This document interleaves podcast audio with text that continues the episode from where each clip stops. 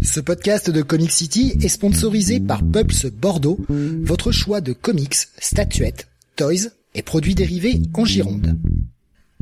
Ouvert du mardi au samedi de 11h à 19h et le lundi de 14h à 19h, toute l'équipe vous attend 56 rue du Loup ou sur la page Facebook du magasin.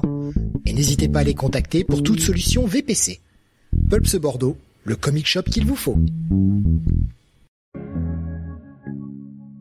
Bonsoir à tous et bienvenue sur le 649e numéro de Comics Weekly. Nous sommes aujourd'hui le jeudi 17 août 2023 et au sommaire de ce soir les sorties comics VO de la semaine avec euh, pas moins de 14 reviews. Nous parlerons que de DC et de Marvel, pas d'indé cette semaine. Du côté de DC, nous aurons la suite de Night Terrors avec euh, le time consacré à Superman, celui consacré à Punchline, euh, le Batman Superman World's Finest ainsi que le Batman White Knight Presents Generation Joker la partie Marvel avec euh, pas mal de nouvelles séries X, notamment Alpha Flight, Dark X-Men, Uncanny Avengers. Nous reviendrons également sur le Spider-Man tout court, le X-Men Red, le Marvel Voices X-Men et bien sûr le Daredevil. Je suis Steve et vous écoutez le Comics Weekly.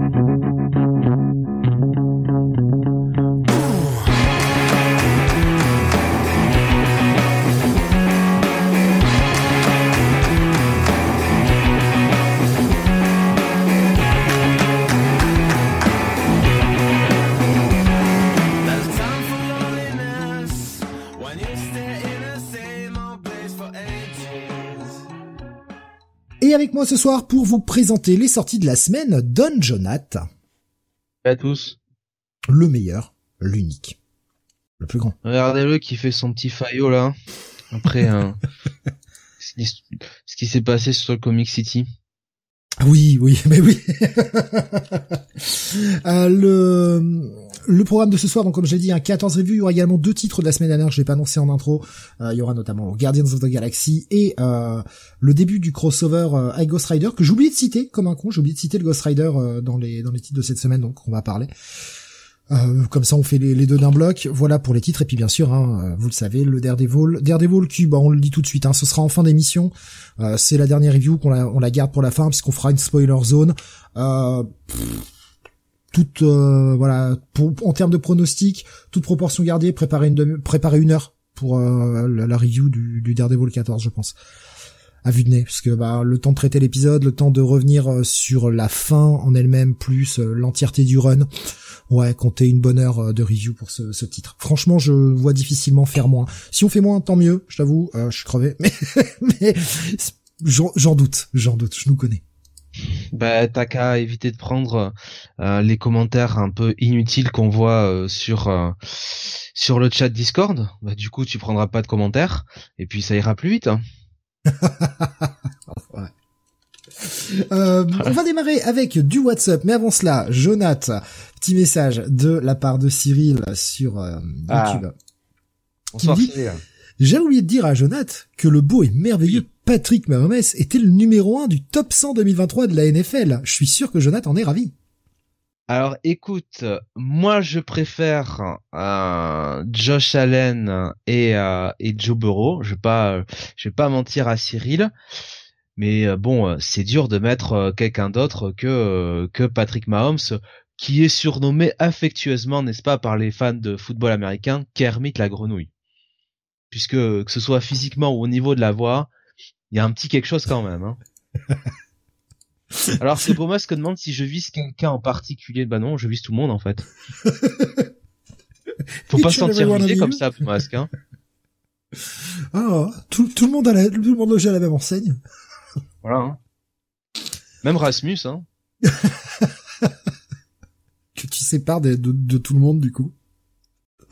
Euh, ouais, donc le c'était le, le, premier petit message que j'ai vu. Je vais regarder si je vois passer d'autres petits WhatsApp de nos auditeurs. J'ai pas l'impression. Ah, Beaumasque qui sur euh, sur mes conseils a lu le, le Superman Annual. On en avait parlé hier soir avec Beaumasque. Ah oui, et, très bien. Justement, ça remet intelligemment pas mal de choses en question. Ouais, franchement, ouais, je suis très très très curieux de la suite de ce de de ce de, de ce run de Williamson. Rubis qui dit dans Ouais, une heure je pionce, je suis safe. Ah ouais, mais t'inquiète pas, il y aura toujours le replay, bien sûr. Bah, franchement, euh, Williamson, il fait toujours le café, quoi. hein. Tout en prenant ce sens possible imaginable. Ouais, non, non, le, le l'annual est vraiment cool. Ah, Boba qui dit j'ai vu Blue Beetle et le dernier Almodovar. Bah justement, Blue Beetle est au programme, mais c'est pas ce qui va ouvrir notre partie WhatsApp. Euh, avant de te le lancer, Jonathan, euh, je prends celui de Graf. J'ai vu Last Night in Soho sur Netflix, très sympa, je trouve. Pas si ça te parle. Je l'avais vu ouais au cinéma. Ouais, c'est un film, euh, c'est un film sympathique. C'est pas le film que je retiendrai euh, le plus, mais euh, ouais, c'était euh, c'était euh, c'était plutôt pas mal avec un avec un, un bon euh, un bon concept. je crois que c'était d'Edgar White, il me semble. Je, sais plus. Hein, là, si si Grave pouvait me confirmer, mais oui, c'était sympa. Ah mais non, ouais, oh, oui, c'est bien d'Edgar White, ouais, c'est ça. Avec fucking Matt Smith dedans, quoi. Mais c'est pas possible, ce mec, c'est un punching ball, punching ball. Chaque fois que je le vois, j'ai envie de le fighter, quoi, ce mec, quoi. C'est pas possible, quoi. Incroyable, quoi. Alors c'est pas au niveau de Morbius, mais oh, mon dieu. Mais il dit avec une bonne BO, soit ça très 60s aussi. Bah oui, oui, puisque euh, une partie du film se passe dans les 60s. Euh, L'occasion faisant de la ronde. On va démarrer avec un film qui est tout à fait dans la même veine. Très 60s, euh, ouais, pour, ouais. tout public, allez, en eau très trouble. évidemment.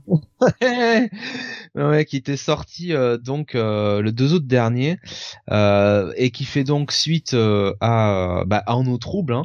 Alors évidemment en version originale c'est c'est The Meg bien sûr et le film suivant c'est The Meg 2 donc The Trench. Donc putain le trench c'est quoi? C'est la fosse non? C'est ça? Ou je sais plus comment comment c'était? The Trench la traduction en français? C'est euh... euh ah, le, film The Trench? ouais, non, le, le quand euh, tu sais euh, merde. le tu parles de l'arc Ah la fosse, ouais, nous dit Nico Chris. Voilà, merci. Ouais, c'est. Mais bon, en, France, pour le titre français, on s'est pas emmerdé. Hein, on a dit ça allait s'appeler En autre et trouble. Voilà, donc écoute. qui est qui nous dit le prochain ce sera en eau très très trouble Non, ce sera je pense en eau en eau obscure. un truc dans le genre. Alors, le premier The Meg avait quand même carte, enfin bien bien marché, hein, 130 millions de budget, 530 euh, millions box office, et ma foi, c'est un divertissement qui se laissait voir. Franchement, c'était con comme la lune, hein, on va pas se mentir, mais on prenait quand même un chouette moment, enfin on passait un chouette moment avec John Statham sur euh, avec un, un, couteau en train de tuer des mégalodons. Et euh, donc euh, bah, le mec 2 euh, en autre et trouble, on revient un peu là-dessus. alors pas tout à fait avec le même casting parce que donc ah putain j'ai oublié son nom. Comment elle s'appelle? L'actrice chinoise. Oui parce que c'est une production américano-chinoise même. Hein. c'est film chinois totalement ou non? Non c'est coproduction. Il y, a pas mal de capitaux chinois dans les dans, que ce soit dans le 1 comme dans le 2 j'imagine. Et donc on avait euh, Li Bingbing, hein, bien sûr, hein, qui jouait le, le, la biologiste Zuing Zhang. Euh, et, euh, et donc euh, bah évidemment faute faute de goût hein, total hein, de The Meg 2 puisque on ne la revoit pas dans le film. On nous dit même qu'elle est carrément morte. Donc oh bah, merci. allez hop. Ciao. À la place, on nous sert euh, un oncle sorti nulle part. Bon, bah écoute, très bien. Hein. Euh, voilà. Qui au, au, au, demeurant, hein, l'acteur chinois, donc ça, qui s'appelle. Euh, euh, et putain, j'ai pas son nom en tête. Hein. Euh, c'est un acteur assez connu j'y arrive plus avec mes pages wiki moi. Ah voilà, c'est c'est euh, Jing euh, qui franchement euh, était pas mal hein, dedans dedans, il était assez assez déconnant. Bon, le film en lui-même, on va pas se mentir, on va pas on va pas faire euh, on va pas faire euh, des lustres dessus. C'est le même concept, euh, c'est des mégalodons toujours plus voilà qui veulent tuer des pauvres des pauvres gens qui se baignent dans l'eau, bon ben et et on a Jason Statham qui est là pour les buter à coup de harpon sur euh, sur des scooters des mers euh, en marchant sur euh, en marchant sur l'eau enfin voilà quoi le boss quoi tout simplement il hein. y a quand le même mec marche sur l'eau quand même. Ok. Oui alors il y a du bois dessus hein mais bon moi je préfère dire qu'il marche sur l'eau quoi. Et et voilà donc bon en vrai, euh, bon, j'ai un peu, euh, un peu piqué du nez sur la première heure. Hein, je vais pas vous, vais pas vous mentir. La deuxième heure, quand on a les, euh, les requins qui sortent et autres joyeusetés des fosses, c'est un peu plus marrant. C'est du grand n'importe quoi. Ça part dans tous les sens. Ouais, c'est con. C'est encore plus con que le premier.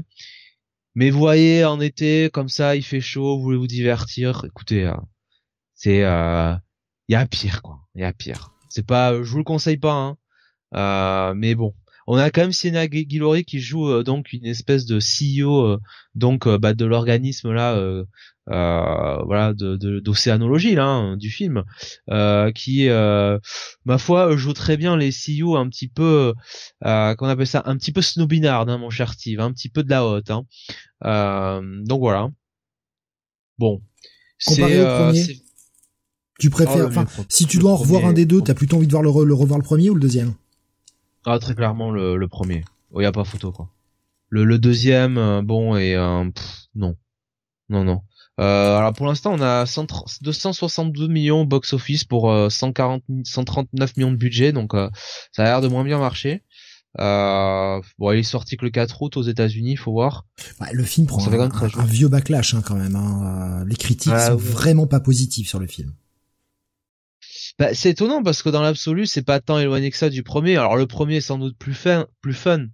Voilà, un joueur Alexin qui met The Meg Ryan. Merde, ça me putain.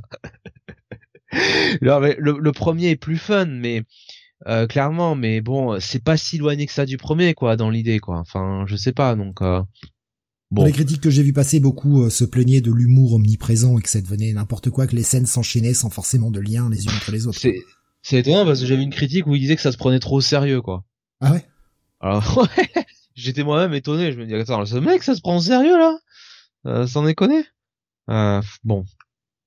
Après, moi, j'ai une euh, explication hein, sur, le, sur, le fait que le film euh, n'a pas marché, quoi. Enfin, voilà, Li ah Bing manque terriblement au casting, quoi. voilà. Apporter un The mec m'a fait chier, j'irai donc clairement pas voir celui-là. Et Ben Whitley à la Real, merde, qu'allait-il faire dans cette galère? Et oui, c'est John Turteltaub hein, qui avait fait le premier. Ouais, moi j'ai vu le premier il y a pas longtemps. Et... John Turteltaub qui avait fait les, les Benjamin Gates hein, notamment. J'ai pas été convaincu. Le début du film, ça va encore, mais euh, la fin, c'est la surenchère de coïncidences qui n'ont aucun sens. Ah oui, arrive un bah moment où il y a trop de coïncidences et euh, mon cerveau dit non, stop. En fait, stop. Je veux bien croire à tout, mais là, ça va trop, ça va trop loin. Et c'est euh, c'est de la surenchère pour faire de la surenchère pour allonger le film parce qu'il savait pas comment finir bof. Je bon. Mais jusqu'on va dire jusqu'à l'heure et demie de film, ça pouvait encore aller. À partir du moment en fait où il commence à se diriger vers la plage, le requin, j'ai fait non, c'est bon. Allez, stop, j'en peux plus. C'est vrai qu'il avait fait euh, Ben Whitley à High Rise, hein, qui était un plutôt plutôt sympa quoi. Bon, écoute. Du coup quoi, check it, check it moins? Ouais, check it moins, check it moins. D'accord. Et puis euh, la suite, j'ai déjà oublié ce que c'était, putain, attends. Je, suis en train d'essayer de chercher mon image. Ah oui, c'est ça. Putain, eh, oh là là, la mémoire ce soir. Euh, la suite, évidemment, bah c'est euh, le film que vous attendiez niveau niveau comics, évidemment. Enfin, en tout cas, dont vous attendiez la review de Jonathan. On va parler de Blue Beetle que tu as été voir, Jonathan.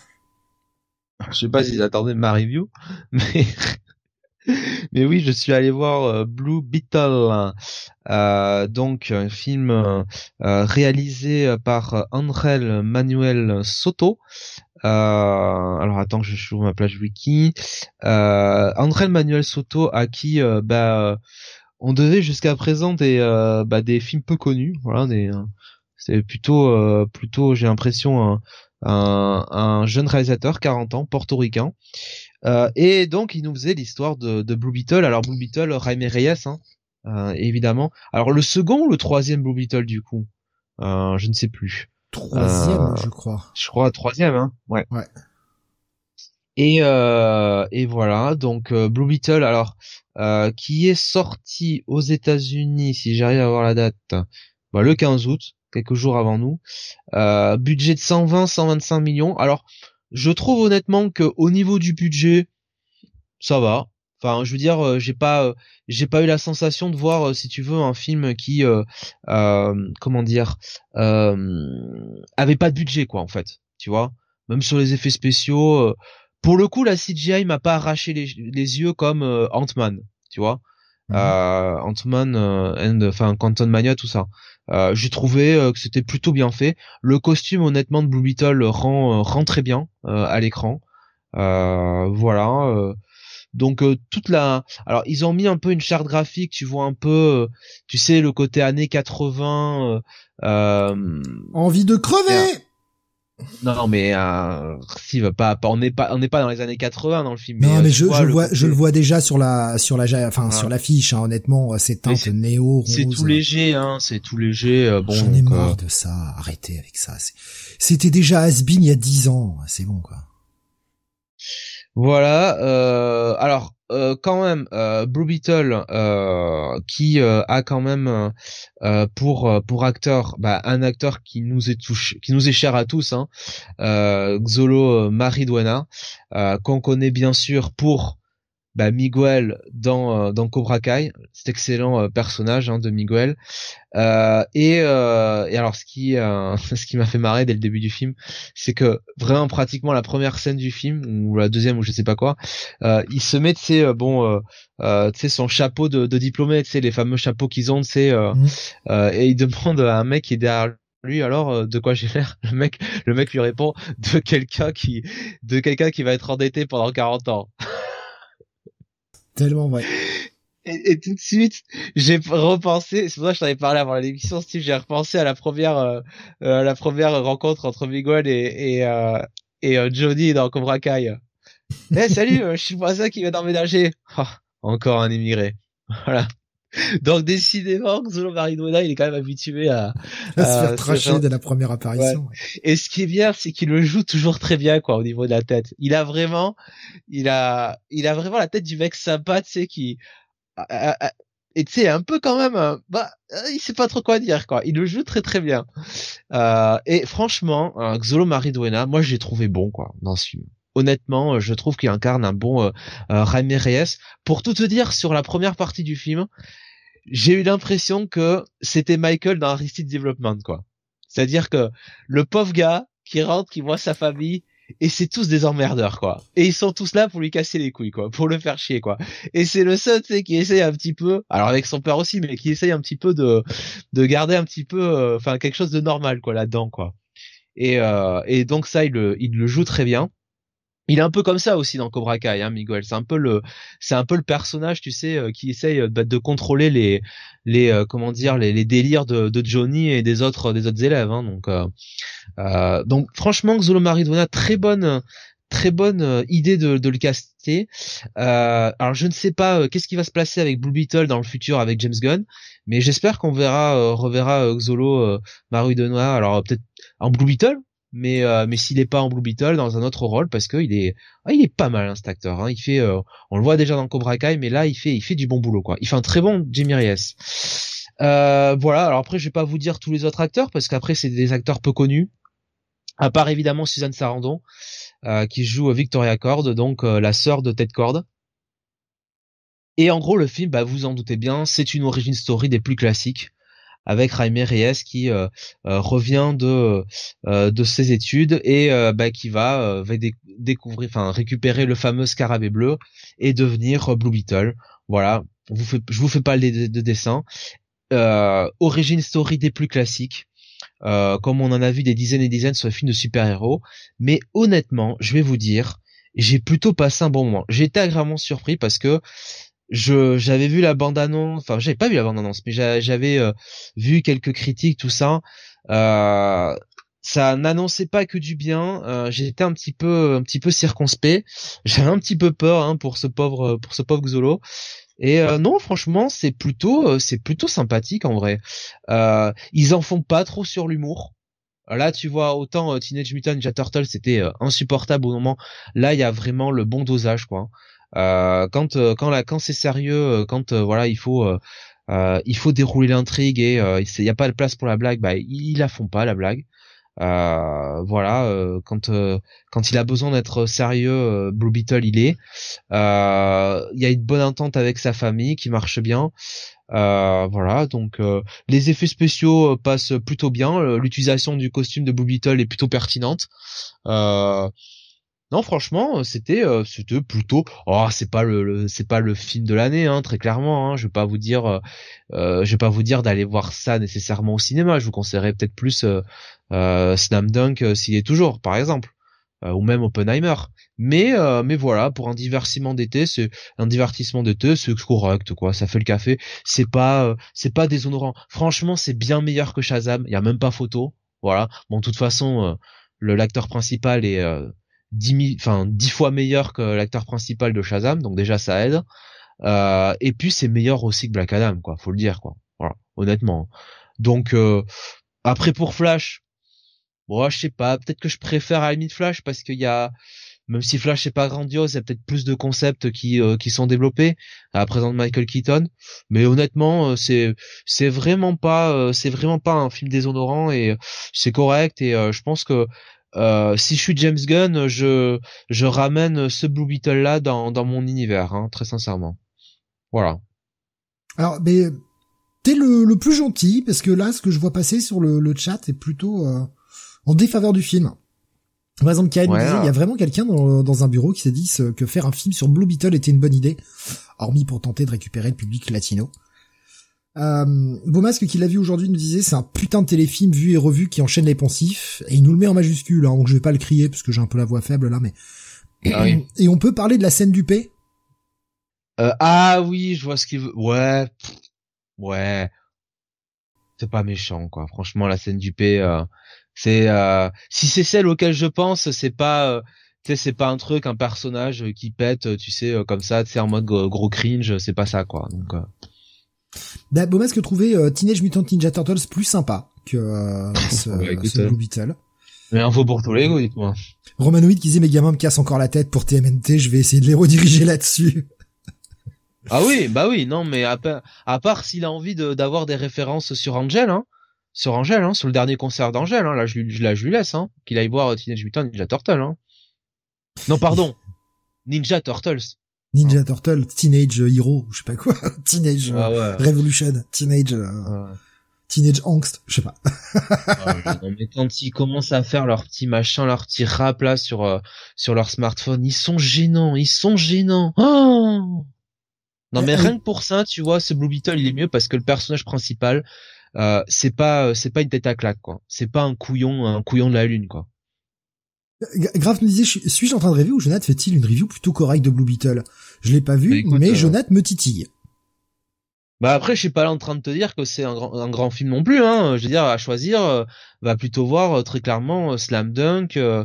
Euh, Qu'est-ce qu'il y a encore Oppenheimer ou si tu l'as encore à l'écran que tu l'as pas vu, Across the Spider Verse. Hein je vais pas non plus euh, je pas non plus vous survendre le truc mais franchement c'est franchement euh, sur la dizaine de films de super-héros que je m'enfile chaque année c'est vraiment pas ce qu'il y a de pire hein faut pas déconner quoi quand t'as vu euh, quand t'as vu Black Adam quand t'as vu Shazam quand t'as vu Ant-Man c'est bon hein ça passe hein Beetle hein très clairement hein. Et je vois Alexin qui nous disait si j'ai pas la flemme ce week-end, il nous mettait Blue Beetle le cœur de l'univers DC. Oui, ah, oui, oui, oui. Voilà. pour ceux qui n'ont pas la ref, euh, bah tant pis. tant pis pour vous. Finalement, c'est peut-être pas, plus mal. C'est pas plus mal pour vous, pas... J'espère qu'on va pas tuer euh, Blue Beetle pour le ramener dans la Justice League, quoi. En mutant. On le ramène en mutant. En euh... kryptonien. le mec qui change carrément c'est que c'est Xeno. Je viens d'Alien. Euh, grave, j'ai vu Oppenheimer et Across the Spider-Verse. J'ai vu Black Adam aussi, pas au ciné, mais sur ordi, euh, en plusieurs fois. Oui, je pense que c'est bah, Black Adam, du coup. Oui, non, non, vraiment. Euh, mais déjà, enfin, je sais pas si des gens ont vu Shazam aujourd'hui, mais non, mais Shazam, enfin, c'est tellement meilleur Blue Beetle que Shazam, y a pas photo. Et euh, Alors que Beaumasque nous dit ça n'a aucun intérêt Blue Beetle, ne vous faites pas avoir par Jonathan le CM de, de Warner. Bah dis donc, j'aimerais bien être le community manager déjà de de de, de Warner et euh, et je suis pas là non plus encore une fois à vous dire que euh, que c'est euh, que c'est euh, la dernière la septième merveille du monde quoi. C'est un film correct quoi, une origine story correcte de super héros voilà. Après non, c'est pas c'est pas l'échalote des, des deux films en général quoi. Par rapport à ce que ce que disait euh, Beaumasque plus haut euh, sur le fait que pour lui il considérait ça plutôt comme un téléfilm, est-ce que tu penses que la vision sur grand écran apporte vraiment un plus ou franchement c'est un film qu'on peut voir en vidéo et on manquera pas grand-chose? Bah à ce moment-là, on voit tous les films de super-héros en téléfilm quoi. Enfin, tu vois ce que je veux dire quoi.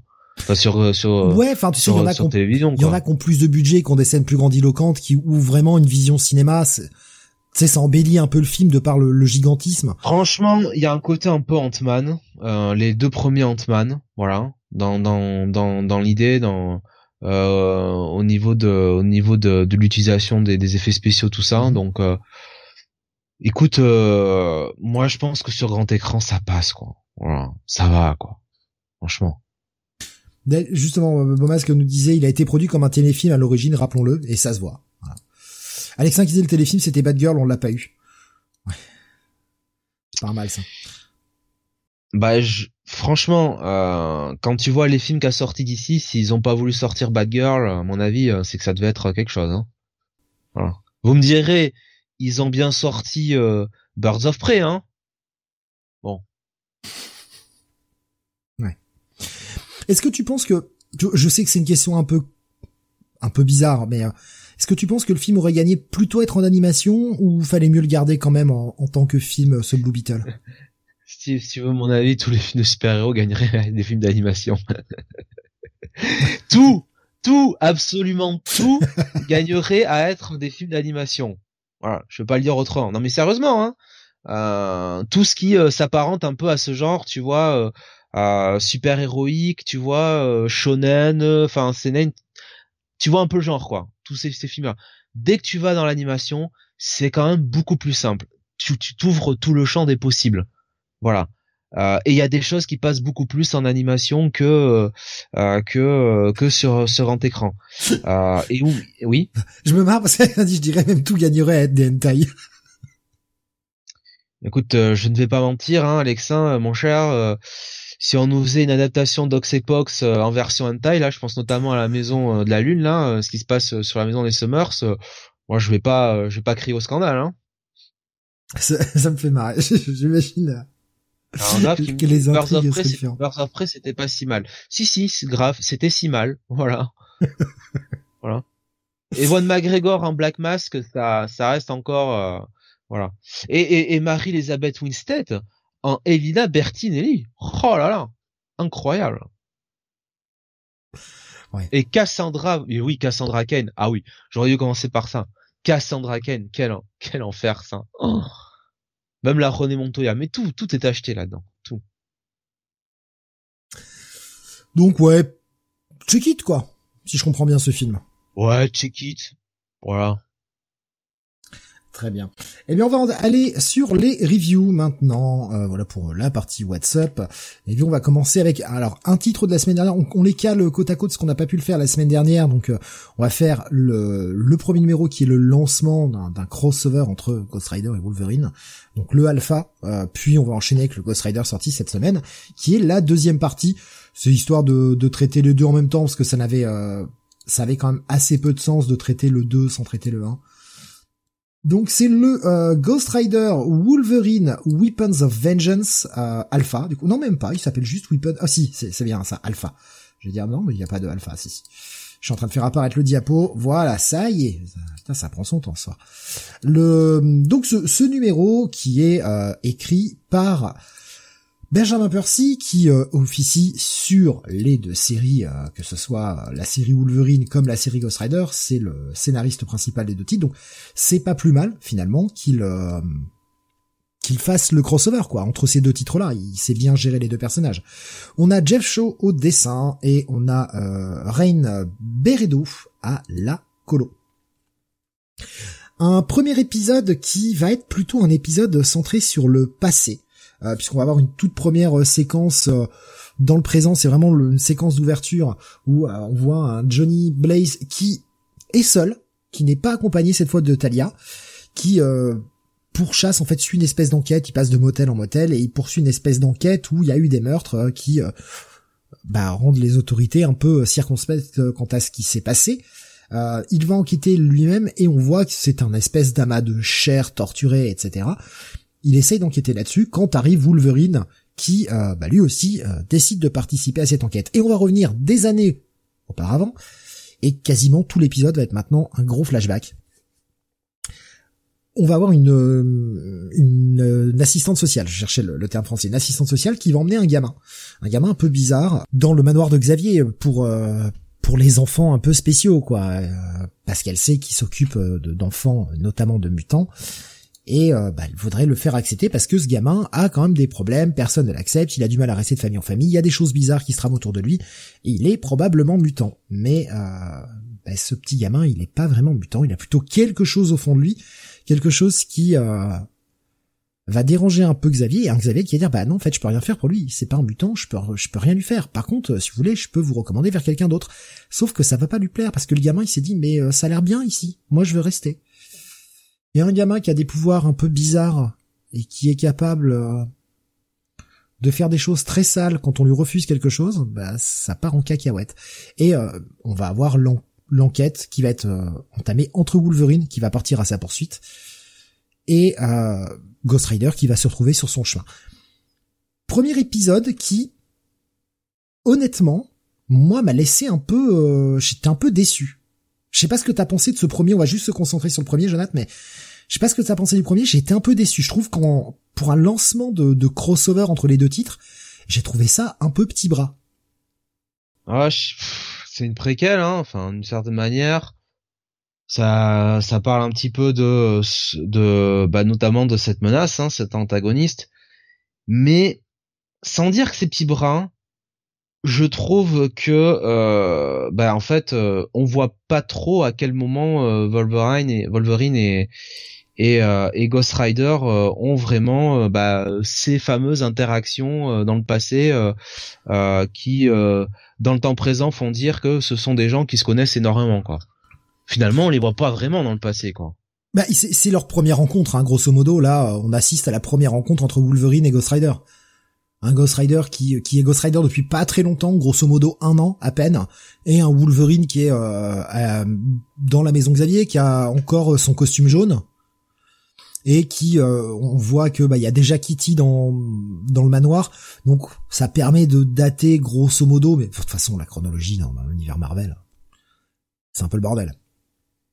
Mais ouais moi j'étais un peu déçu parce que bah tout est dans le passé et je trouve que pour te alors on comprend bien que le personnage est de retour enfin c'est on le comprend dès les trois premières pages d'intro mais finalement ce alpha n'a servi qu'à nous faire un, un gros gros euh, flashback je me suis dit ah c'est pas si accrocheur que ça pour me donner. Alors heureusement que je suis euh, Ghost Rider, donc j'allais continuer le titre et donc je lirai le crossover. Mais si j'avais lu que ça, je sais pas si j'aurais continué en fait. J'ai trouvé que ça manquait d'accroche. Moi de toute façon, vous savez ce que je pense du personnage de Wolverine, donc euh, déjà moi j'étais euh, conquis d'avance hein, par cette idée de crossover. et oui, enfin c'est c'est pas euh, c'est pas foufou quoi. Puis je trouve en plus moi ce qui me gêne, c'est que j'ai l'impression que Benjamin Percy il avait plus envie d'écrire Wolverine que que Ghost Rider là-dedans. Ghost Rider finalement on le voit pas trop quoi. Bah, on voit plus le prof... on voit plus le pro... Hmm. on voit plus le professeur Xavier que Ghost Rider quoi. Donc moi ça me pose problème. Dans, dans, ce alpha, effectivement, ouais, Ghost Rider, on le voit pas des masses. Par contre, dans l'épisode, et on va enchaîner. Là, franchement, pour cet épisode, pour moi, un petit check-it. Oui, idem. J'aurais dit check it, mais euh, au final, en y réfléchissant, t'as raison, petit check it, quoi. Et on va enchaîner avec justement le Ghost Rider 17, sorti cette semaine, euh, qui est la deuxième partie de ce crossover, Jonathan. Oui, donc euh, scénarisé par Benjamin Percy avec des dessins de Geoff Cho et une colorisation de Rain euh, Beredo. c'est ça? Ouais, Rain Beredo. et donc, la même équipe. Et, euh, et donc bah voilà, on a, euh, on retrouve Johnny du côté du Massachusetts. Voilà, je vais y arriver. Donc euh, on peut s'imaginer du côté du stade de baseball. Alors j'imagine les Boston Red Sox. Hein, je vais vous la faire comme ça. Euh, bah non, en fait, les, les Massachusetts, les Red Sox. elle est bonne, elle est vraiment de la merde. Ouais, là, là, là, là, là. Non mais par contre, euh, voilà, euh, Johnny, euh, Johnny, on croit que c'est, on croit que c'est Johnny en fait, mais mais pas vraiment. C'est quelqu'un qui recherche des mutants. Voilà. Alors je sais pas comment, mais il a des, des il a des jumelles qui permettent de détecter les mutants. Alors peut-être que c'est Orkis qui les a mis en vente. je sais pas dans les grandes surfaces. Mais bon, il a ces lunettes là, pourquoi pas. Et il va trouver un mutant, voilà, qui va choper dans les toilettes. Et, euh, et, il va lui faire sa fête. Euh, et, euh, et ensuite on va euh, on va aller euh, quelques jours avant donc cette fameuse scène avec Johnny Blaze et, et Logan qui, bah, qui qui sont tous les deux en train de, de rouler voilà donc et qui vont qui vont enquêter surtout parce que il y a bah, tout un une série de meurtres hyper graphiques alors ça m'a fait penser à ce que fait Kanki dans Kingdom Ça parlera, parlera, aux gens qui aiment le manga. C'est très graphique. Euh, et là, il s'attaque, euh, le meurtrier s'attaque directement aux mutants. Voilà, il y a pas d'équivoque.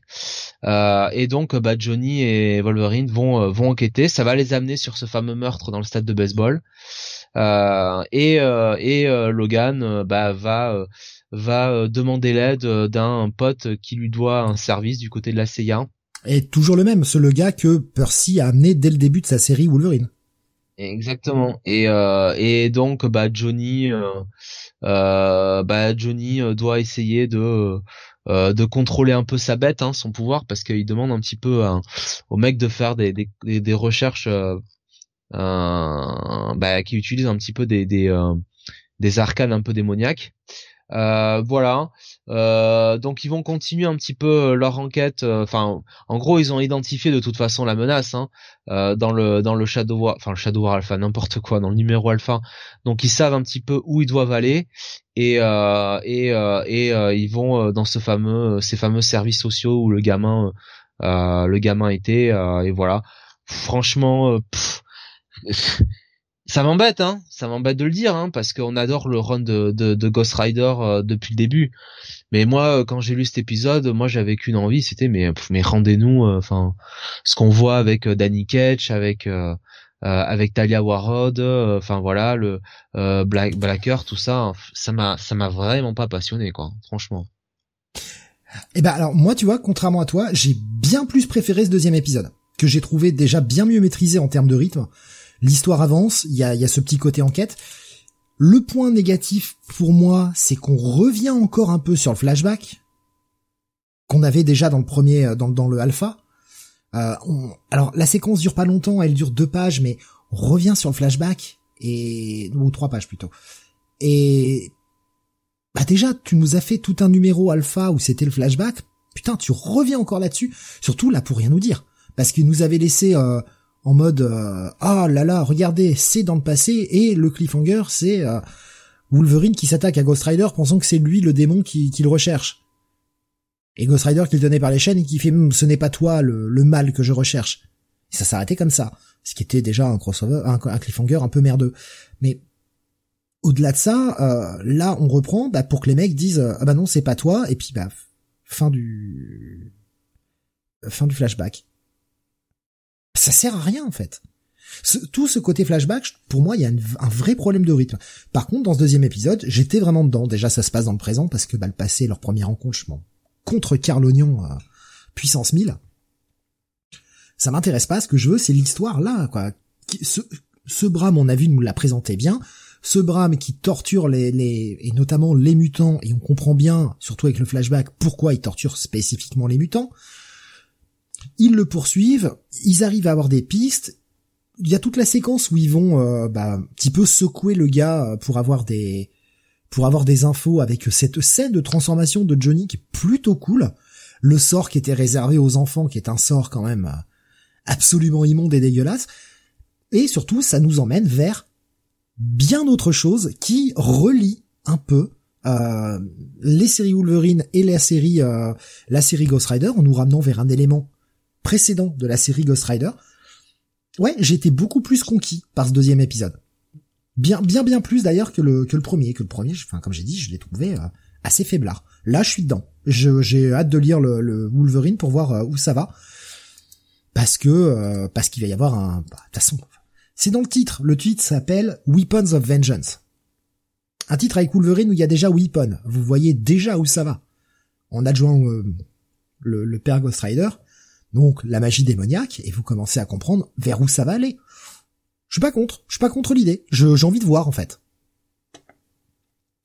Euh, je reprends un petit peu les réactions là que je vois passer. Euh... je, dis simplement que euh, si on avait fait une, un crossover entre Ghost Rider et la Goblin Queen hein, avec Madeline Pryor, ça aurait été dix mille fois mieux. Voilà. Et qu'est-ce qu'elle foutrait là? Bah, elle est démoniaque. Ouais. Enfin. Enfin. Et qu'est-ce qu'il fout là, Wolverine? Parce qu'il aime les... Ah bah tiens, je mets des chemises canadiennes et je conduis des motos. bah, parce que hein. les, personnages ont un passif euh, quand même depuis pas mal de temps. Mais pas du tout. et qu'accessoirement, c'est quand même lui qui a sauvé Johnny à la fin du premier arc. Oh, rien du tout. Il a ouvert une porte, trois fois rien. Voilà, c'est. il devrait se recycler en serrure, en serrurier. Il devrait faire serrurier. On devrait l'appeler euh, Volvi le serrurier. Voilà. bon, enfin. Nico Chris qui demandait tout à l'heure s'il y avait un lien avec Followix. Alors, c'est pas euh, tie à Followix. Mais... Néanmoins, la situation est référencée. Oui, totalement. Bah clairement, ils disent euh, et ça c'est l'un des bons points euh, je trouve de, euh, de de, cet épisode de Ghost Rider de Ben Percy, c'est que clairement il il te fait comprendre que Fall of X est arrivé, enfin qu'il y a eu le le problème du Hellfire Gala et que Orkis a vraiment bah mis la merde un peu partout et et voilà. Donc Orkis est, est nommé dans, dans Ghost Rider. Alors je sais pas si vous l'avez sur votre bingo card mais c'est arrivé. Je serais pas étonné qu'Orkis euh, soit derrière la menace là aussi. Qu'on ait les pattes d'Orkis euh, là-dedans. Mais franchement, Orkis, il, enfin, je dirais, ils ont une gueule, une bonne gueule de méchants, mais c'est tellement un groupe homogène que, ouais, faites-en les méchants, euh, tu vois, comment dire, de tout l'univers Marvel, quoi, quelque part. En tout cas sur Terre. Ouais, ouais. Euh, Grave disait à la rigueur Madeline Pryor pourrait être là pour foutre la misère à Wolverine. Euh, et euh, Rasmus nous disait Magic Ghost Rider je signe ou limite un Blade Ghost Rider soyons fous. Bah après Blade là c'est compliqué ils viennent juste de relancer le titre donc ça aurait été compliqué de le mettre en crossover tout de suite en fait. Mais euh, à l'avenir pourquoi pas? Blade et Ghost Rider oui ça se marie bien dans le dans le type d'univers. Oui, alors après, euh, je vous cache pas que j'ai, enfin, j'ai cité Madeline Pryor en mode gros troll, hein, évidemment. Hein, donc, Grave disait par rapport au crossover, euh, c'est une impression que j'ai. Euh, en gros, si on suit les séries, ce sont des passages obligés. Euh, ces crossovers, rarement les meilleurs, et autrement, il ne se passe pas grand-chose en général. aucun éditeur, aucun des éditeurs n'est capable de faire monter la sauce ou d'enthousiasmer. Les mecs sont payés à rien foutre. Moi, je suis pas d'accord. Shadow War. Ah, mais Shadow War, c'était chez DC. Ah oui, bah il a dit les éditeurs. Ah, il parle chez Marvel simplement? Ah, Je pense que oui, non, c'est peut-être un peu généraliste, mais c'est vrai que là, euh, je prends, je prends cet exemple-là. Ouais, puis c'est là, c'est un petit crossover entre deux séries écrites par le même auteur. Je pense que euh, est-ce aux éditeurs de faire Ouais, si, les éditeurs doivent faire un peu monter la sauce, bien sûr. Après, c'est plus facile quand c'est écrit par le même auteur. Mais je, j'y vois les liens. Je, enfin, franchement, je, ouais, ce, numéro 17 pour moi, ça va rester un, bon check-it. Ce sera pas un bail comme sont les, autres euh, numéros de Ghost Rider. Je suis d'accord avec toi, on est quand même un peu en dessous. Mais je suis quand même intrigué et euh, j'aime bien ce vers quoi va l'histoire. Après un alpha désastreux, c'est peut-être un peu fort, mais disons que j'en attendais beaucoup plus. Donc ouais, c'est pour ça que je vais sur désastreux, quoi. Je trouve que c'est un très mauvais numéro 1 de crossover, le alpha il est raté dans l'approche. Ah, euh, Graf nous dit, je parlais des éditeurs, pas Big Two, mais des coordinateurs, les mecs, ça va quoi, sérieusement Ah oui, oui, oui. T'as quelque chose qu'on Nick Love, toi? Euh, Shadow War, c'était que Williamson et c'était chouette. Ouais, bah c'est le même principe que ce Ghost Rider. Wolverine et, Ghost Rider sont écrits par Percy, mais les séries sont peut-être moins en vue aussi. Non, mais je vois que Graf doute de Nick Love, hein, ça fait plaisir. Hein. Euh, pour toi, ce, ce numéro, check it aussi? Ouais, euh, check it. Honnêtement, pour moi, check, it. Allez, on continue. On va passer du côté de chez DC, justement. On va aller sur bah, la meilleure chose que DC ait faite, disons-le. Ça bat tout le reste. Night Terrors. Je crois que il y a eu un crossover qui pouvait éventuellement rivaliser un certain Crisis on Infinite Earth, mais bon. Petit bras à côté de Night Terrors. Comme la septième merveille du monde, quoi. On va plus s'en souvenir d'un que de l'autre, hein, ça c'est clair. voilà, le tie sur Superman, écrit par Joshua Williamson. J'ai envie de dire écrire vite fait. Hein. Euh, dessiné par Tom Reilly, colorisé par Nathan Fairbairn. Euh... Bah déjà, c'est quand même, enfin visuellement, je suis pas fan. Je suis pas très fan. C'est un style qui correspond bien de la série indé, ou de la série un peu polar, etc. Pour du super-héros, je suis vraiment pas convaincu par contre. Visuellement, là, ça me laisse relativement froid. On avait à la fin du premier numéro de, ce tie consacré à Superman, bon, Superman qui vivait ses cauchemars, et le cliffhanger était que, eh bien, euh, Supergirl débarquer dans le, le cauchemar de Kalel. En mode, ouais, j'ai réussi à battre mon cauchemar, je viens dans le tien et je viens t'aider. Et euh, on va vite fait nous montrer comment elle a réussi à sortir de son cauchemar. J'ai toujours pas compris comment. Et je dois avouer que j'en ai rien à foutre en fait. Ça m'intéresse pas. Ils vont se bagarrer et dans le vrai monde, eh bien pendant ce temps-là, les seuls qui ne sont pas endormis, eh bien c'est toute la famille Aquaman, parce qu'il fallait bien qu'ils servent à quelque chose un jour cela. Donc euh, bah, toute la famille Aquaman va essayer de veiller. Bah ouais, mais ils sont où en ce moment? Nulle part. Personne veut les écrire. Donc, ils vont à la euh, plage, ils sont tranquilles. Ils ont récupéré le corps de Superman qui était tombé, rappelez-vous, il était tombé dans l'eau hein, au fin fond des profondeurs. Donc, euh, euh, ils ont récupéré son, corps, ils le ramènent à la surface. Ils se rendent compte que c'est le bordel, ils essayent de sauver un peu la situation de tous ces gens qui sont endormis et vont réussir à trouver le moyen en appliquant le fait de comment eux ne sont pas tombés endormis, histoire d'oreille interne, tout ça, ils vont appliquer le même procédé à Superman pour arriver à le réveiller. Donc Superman continue à vivre dans ses cauchemars et va même croiser Loïs dans ses cauchemars. Fin. Voilà, c'est vraiment tout. Bah c'était à chier. Ouais, chier, euh, j'irai pas jusque là quand même. Hein. Bah, regarde, ne serait-ce que, enfin, il y a, quand même plein d'autres tie qui sont bien mieux que ça. Là, ça, n'apporte rien et c'est quand même écrit par Williamson. Toi, tu ne lis pas beaucoup de tie hein, parce qu'il y en a bien plus qui sont pires que ça. Je t'en parlerai d'un bientôt là. Hein. J'en lis pas beaucoup parce que bah oui, mais euh, celui qui vient après. Mais Jonathan, déjà, pourquoi t'as été lire ça en fait? Déjà à la base, tu sais d'avance que ça va être de la merde. Un truc qui s'appelle Punchline, ça va être de la merde. Je suis un optimiste, Steve. Moi, je suis pas pessimiste comme toi. Moi, je crois. Quand est-ce que le personnage de Punchline a été pertinent? Citez-moi une fois où elle a été pertinente. Bah jamais en fait. Vous pouvez pas. Donc je vois pas pourquoi dans Night Terrors elle le serait je crois en l'humanité, Steve, je crois en l'être humain, voilà. Non mais honnêtement, moi je j'ai pas trouvé si mal que ça quoi, ce Night Terror Superman quoi. Franchement, euh. bon alors après c'est clair, là je te rejoins sur le côté un peu euh, inutile du truc quoi. On, on, perd euh, on perd juste du temps avant de remettre en place les jouets. Mais bon, il y a des petits moments sympas il y a il y a la relation entre Kara et son cousin qui marche plutôt bien. Moi franchement le, j'avoue que j'ai quand même ri quand j'ai vu la menace enfin le, cauchemar de Loïs. Enfin le le la la la la la, la personne qu'elle devait affronter. Et puis mine de rien quand même Joshua Williamson par petites touches, il nous a quand même mis euh, des trucs de son run hein, mine de rien. Euh, euh, ouais, donc, euh, parce que parce qu'Aquaman a cité Mercy et Supercorp non, bah non. Euh, tout le truc avec Marilyn Moonlight là. Ah, c'est vrai qu'il y avait ça. C'est vrai. Ah, et c'est pas beaucoup. Je te, je te, non, c'est vrai. j'avais déjà oublié. T'as raison. Ça, ça, c'était une bonne chose. J'avais oublié ce passage. Putain, je l'ai lu, je l'ai lu en début d'après-midi, j'ai déjà oublié quoi. c'est grave quoi. c'est vachement grave. Voilà. Et je tiens à remercier Rasmus euh, qui me soutient dans ma démarche. Voilà. Merci Rasmus. Euh, non, mais euh, je non, mais après oui, effectivement, c'est euh, c'est sûr que quand tu compares avec Williamson sur l'annual de la de la semaine dernière, ah oui, là on est euh, euh on est loin de on, est très très loin quoi. Ça, ça, je suis d'accord. Ça passe après. Ça aurait peut-être été mieux si c'était sorti avant. Parce que moi, après l'annual de la semaine dernière, je lis ça, j'ai l'impression de lire une merde. Hein.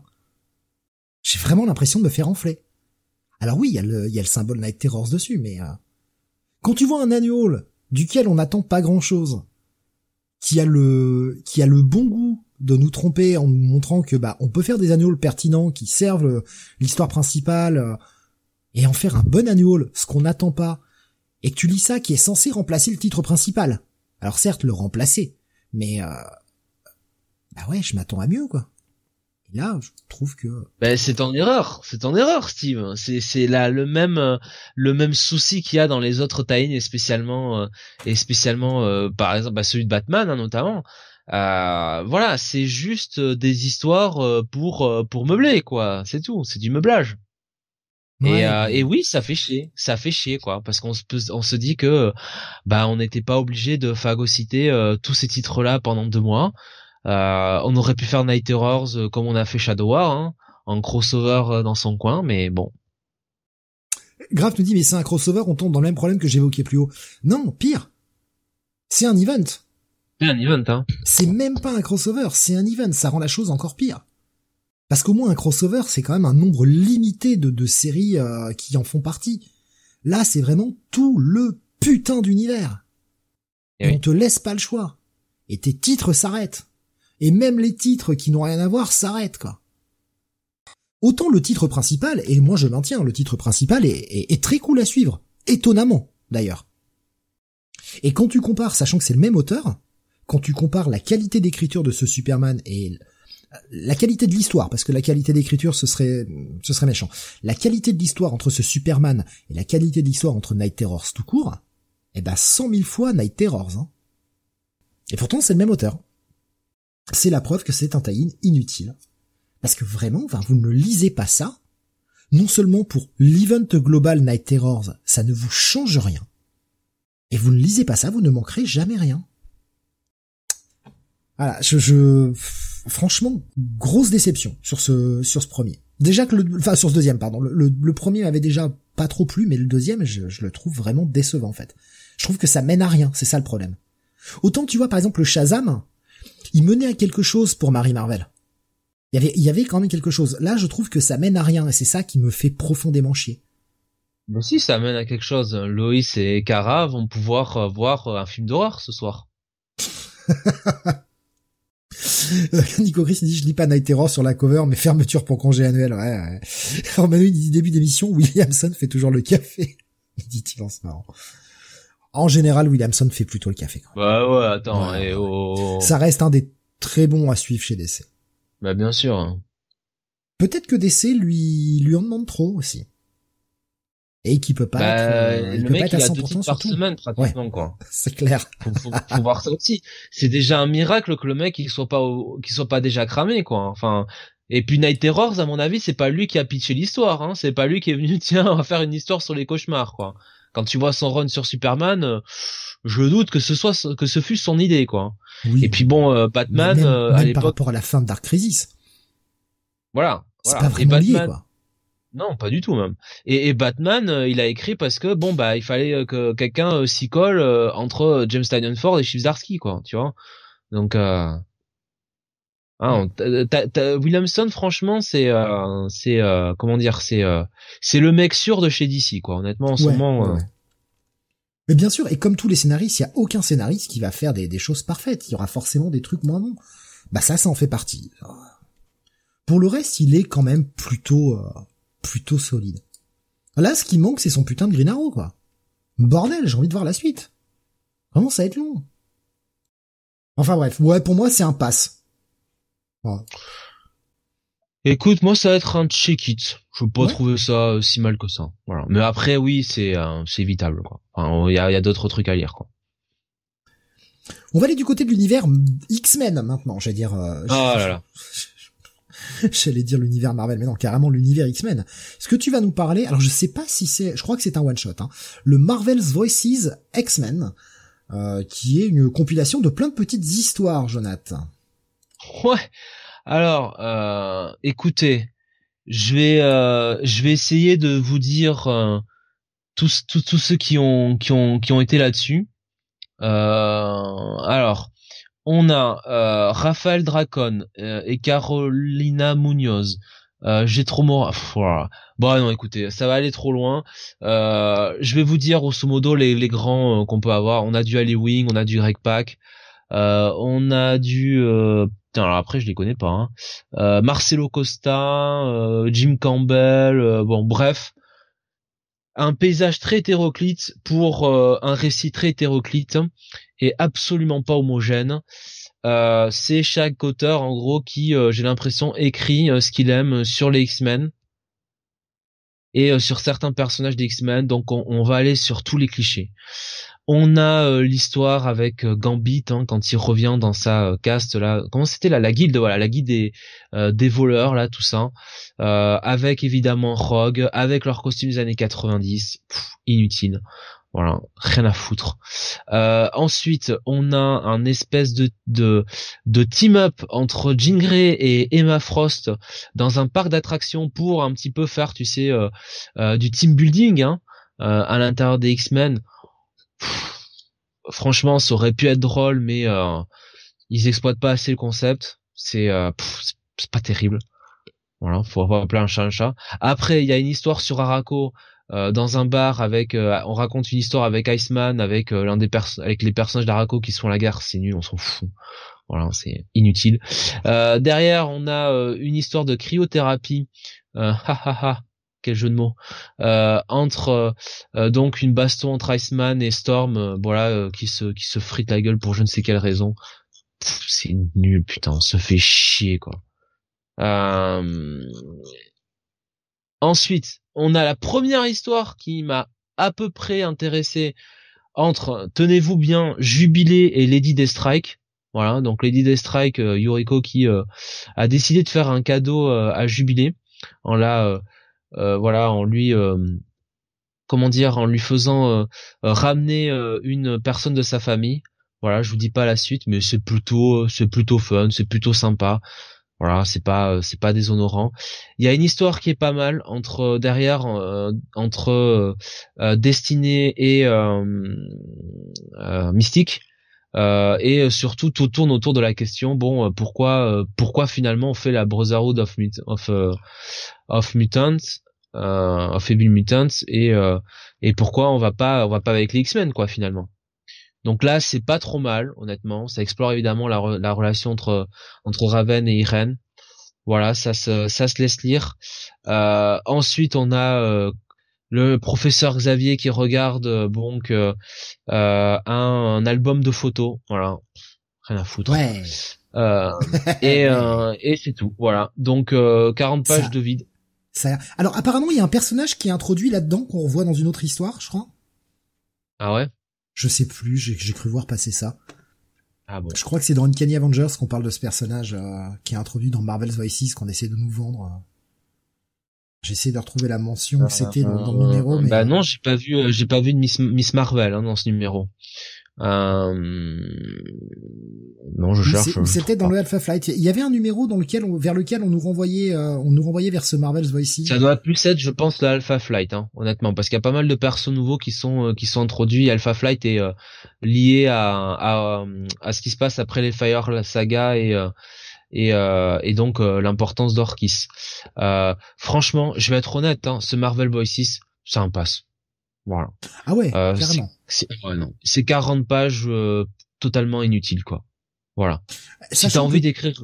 Toi, tu n'as pas le pass facile. Donc, Moi, j'ai pas le pass euh, facile. Hein. Ouais, que, que tu lui mettes un pass. Je, suis plutôt bon public, hein, mais je vais tous les jours relire le Amazing Spider-Man 26 avant ça. Hein. Voilà. Donc, le euh... professeur Xavier qui regarde les étudiantes mineures. Sacré Charlie, nous disait grave. Ouais, non, mais non, moi j'ai rien si tu veux contre les euh, les épisodes un petit peu euh, hommage un petit peu comme ça sur euh, une quarantaine de pages. Au contraire, tu vois, même si c'est un peu hors continuité, moi ça me gêne pas, tu vois.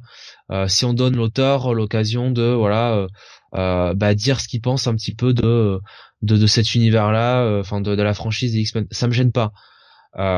Déjà, ça me gêne déjà ça me gêne beaucoup plus quand t'as plusieurs auteurs sur des histoires de 5-6 pages où on n'a finalement pas le temps de raconter grand chose. Donc ça déjà c'est un concept que j'aime pas, qui me fait chier. Et puis euh, quand c'est pour raconter du vide ou des trucs euh, qu'on a vus 150 000 fois. Bon, euh, Gambit des Rogues, c'est bon, on a compris quoi. Franchement quoi. Le coup avec la guilde, l'Harley Davidson, tout ça. Oh, ouais, mais voilà, mais c'est ton côté, c'est ton côté fan de fan de, de, Peter Parker. Toi, t'aimes pas les couples mariés. T'es pour des pôles un peu partout. Pour des pôles, hein. moi j'aime bien les pôles opposés. Voilà, pôle nord, pôle sud. Euh, j'aime bien les popoles, évidemment, et j'aime bien les cucks, surtout. Vive les cucks Voilà. Et les personnages qui peuvent pas payer leur loyer et qui sont financés par les gens qui leur qui les font cuck. Voilà, ça j'adore. Ouais, non, non, mais je, je comprends. Enfin, quand c'est pour répéter sans cesse les mêmes choses. Je lisais, alors peut-être c'est parce que je lisais à reculons, mais comme tu dis, je, je suis quand même entre guillemets le le bon public de la bande. Voilà. Alors, vous voyez. Hein. Et oui, euh, Grave qui disait, vous la sentez, que vous le sentez que l'histoire avec Jubilé sera un meilleur numéro? Bah oui. Franchement, de celle que j'ai lue, celle avec Jubilé, c'est encore celle qui, hein C'est un tour de force de rendre Jubilé intéressante depuis ces dix dernières années. Oui, non, mais c'est grâce à Lady Deathstrike, hein, je te le cache pas, hein. Ouais. Eh ben, ça donne envie, hein. Voilà, Allez. Allez, on continue. Euh, on va passer à, euh, je sais plus ce que j'ai mis derrière. Oui, ah bah, bah le Avengers. Avengers justement, on en parlait juste avant. Alors, le euh, Uncanny Avengers, je retrouvais pas l'image à partager sur Discord, pardon. Nouvelle série, euh, nouveau titre, nouveau numéro 1 et euh, série qui se relance alors avec un un nom assez qui, a quand même une petite aura. La série Uncanny Avengers avait plutôt bien fonctionné la première du nom. mais pas avec sa plume. Hein. On rappelle le, le principe, hein, c'est de mélanger une équipe d'Avengers avec une, équipe des X-Men. En gros, il y a la moitié euh, plutôt Avengers, la moitié plutôt X-Men qui euh, travaillent de concert. Sur cette nouvelle mouture, nous avons Gary Dugan au scénario. Qui revient sur le titre. Ouais. Euh, Javier Garon est au dessin. meilleur, hein. Et euh, on a euh, Maury Hallowell à la colo. Alors ça ouvre avec une séquence qui s'est passée il n'y a pas si longtemps. C'est textuellement ce qu'on nous dit. Hein. Où on voit... alors voilà, c'est là que dès les premières pages, je me suis dit ah j'ai pas lu les X-Men depuis très longtemps. Je suis un peu paumé parce qu'on me présente un personnage. Alors Modoc accompagne un autre personnage, euh, un personnage qui s'appelle Docteur Stasis. Voilà, cherchez son nom. Alors je sais que vous en avez déjà parlé, vous avez déjà donné son nom euh, plusieurs ah fois dans bah les reviews, euh, puisque le mec a l'air d'être très important par rapport à Orkis, etc.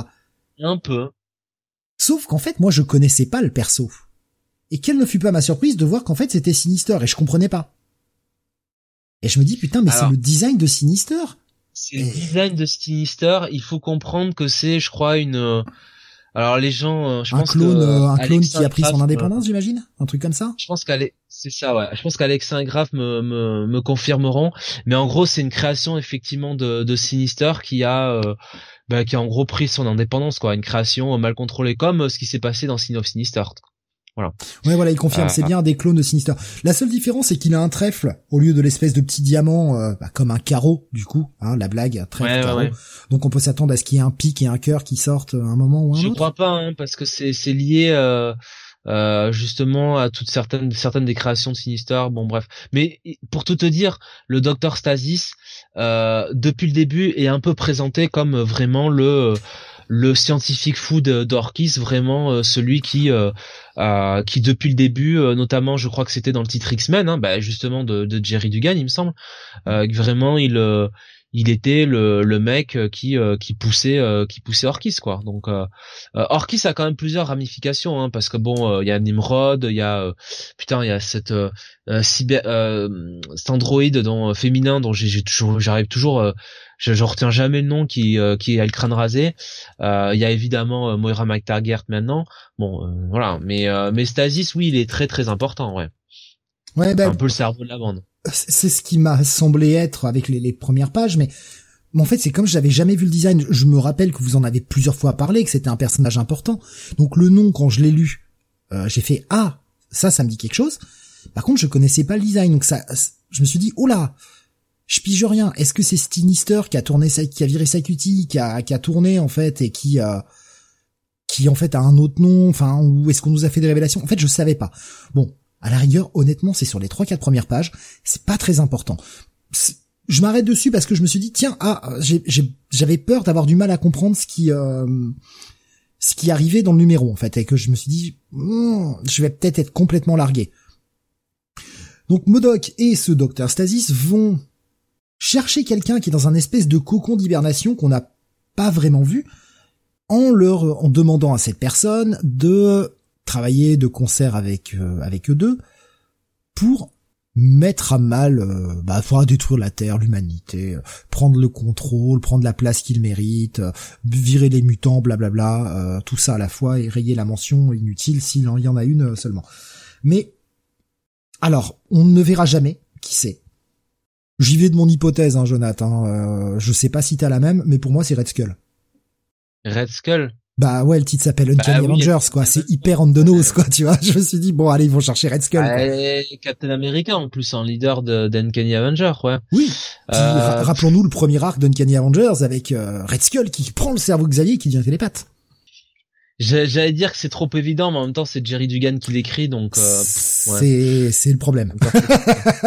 c'est un peu le problème effectivement. C'est-à-dire que bon, ils ont pas pris euh, Rick Remender quoi pour relancer euh, Uncanny Avenger. Ouais. Euh, et puis ensuite on va aller et alors là, je sais pas s'il était déjà revenu sur le devant de la scène ce perso. Mais la meilleure partie du numéro. Ben Urich va vous faire un point sur la situation. Le retour de Ben Urich. J'étais content de revoir le perso que je trouvais assez manquant à l'univers Marvel. Alors je sais pas si on voyait euh, peut-être dans les titres X quelque part.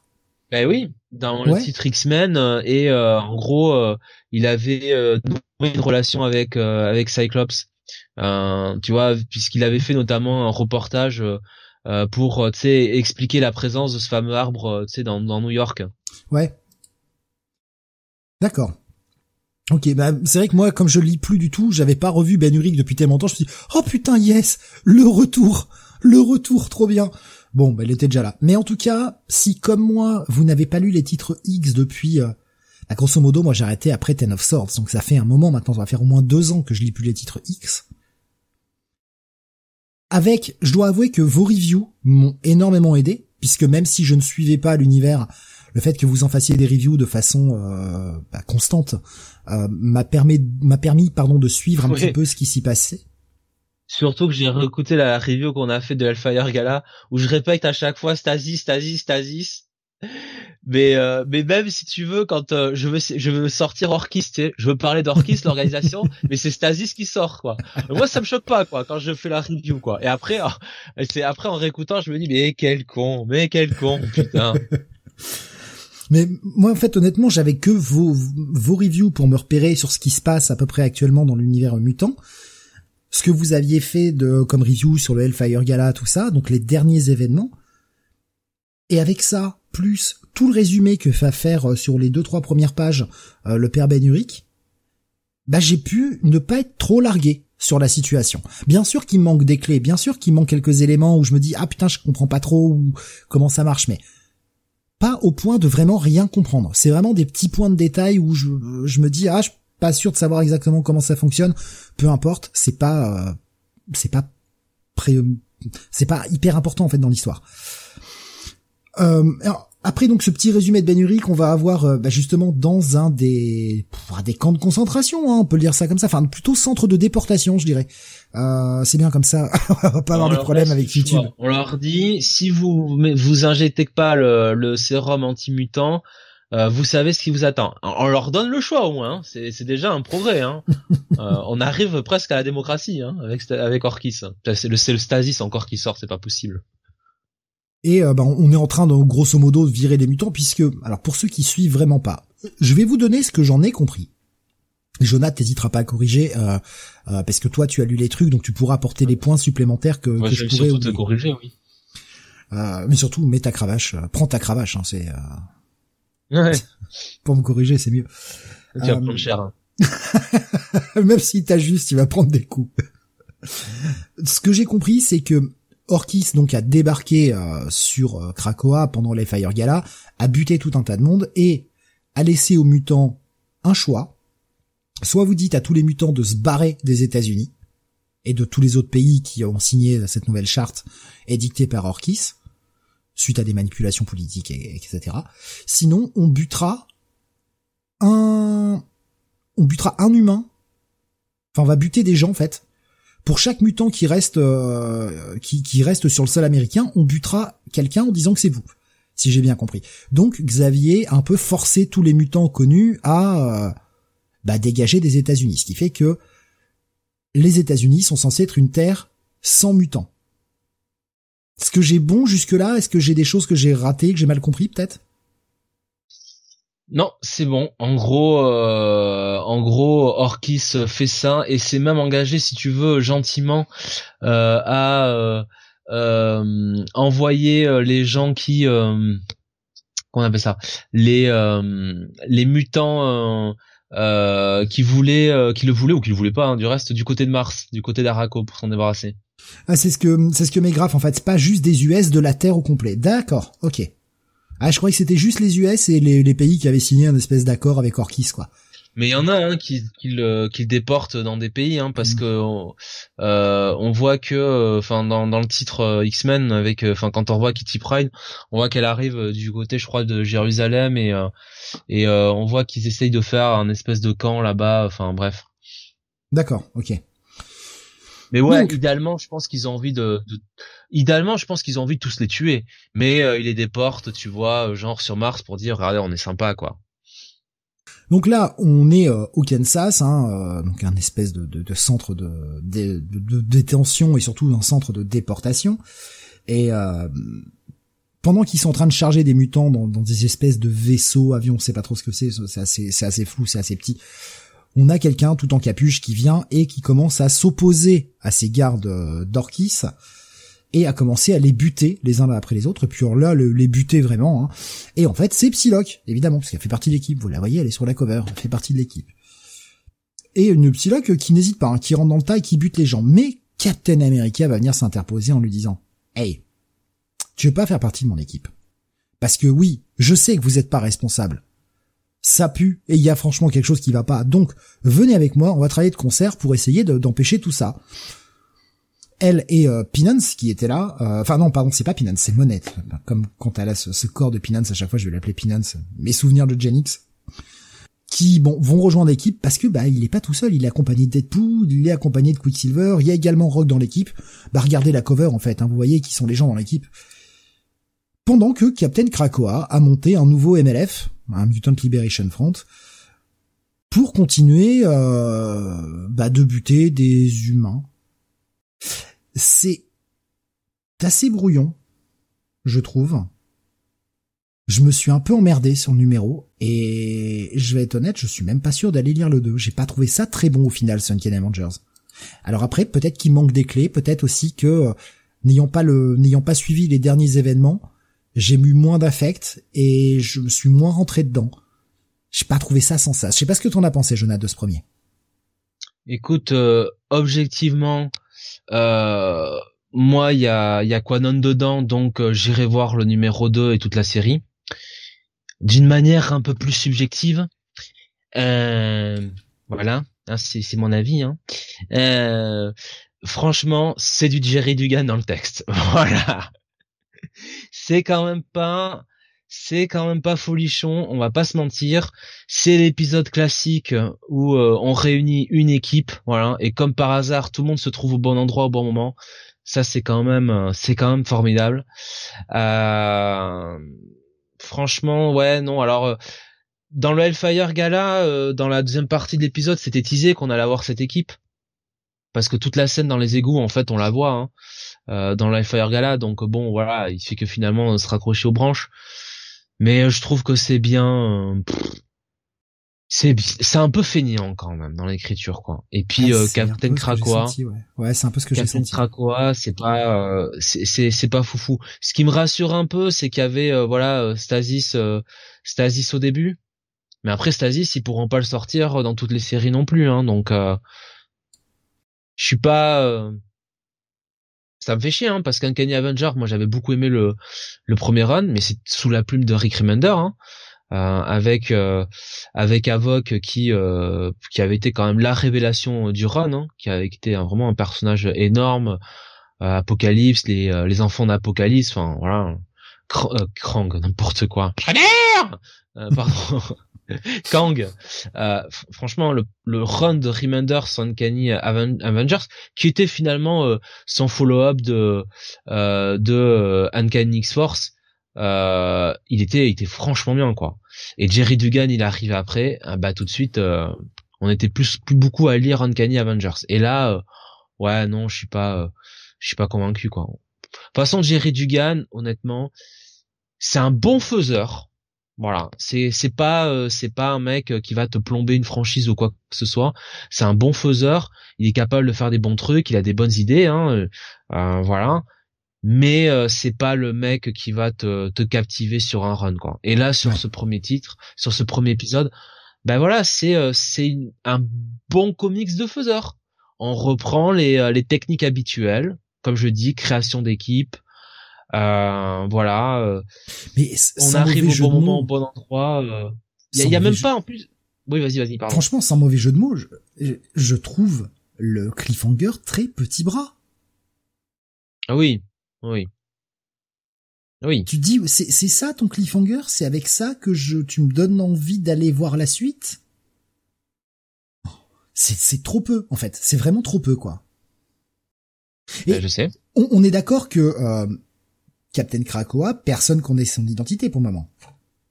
Euh, alors Banurik nous dit que c'était avant euh, oui, Cyclops. On, on, comprend bien que c'est pas c'est plus Cyclops sous le sous masque, mais même les lecteurs, on sait pas qui c'est.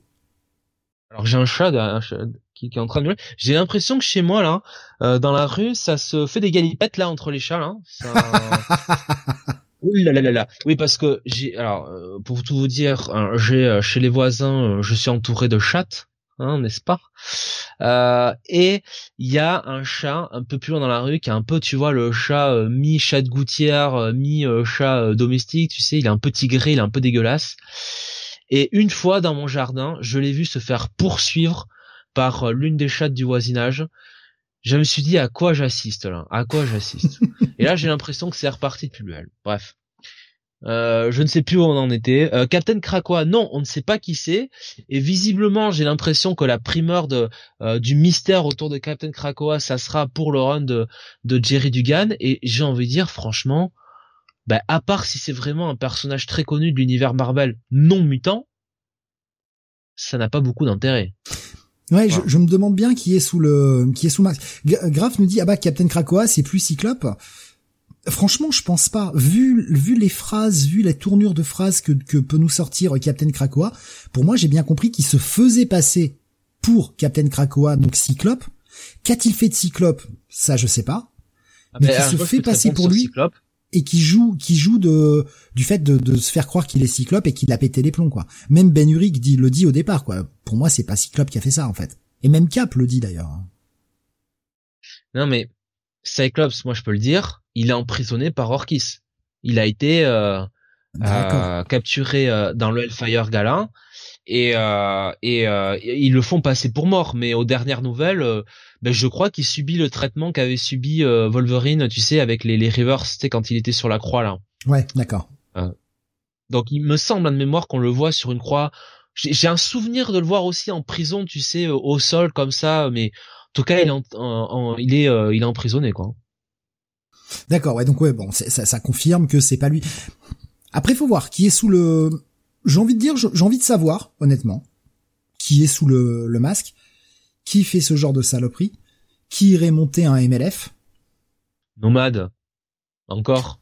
Surtout qu'on commence à voir qu'il y a quand même, euh, il y a quand même de la puissance dans le corps de Captain Krakoa, mais ça ne donne pas assez d'indices pour savoir qui est dessous.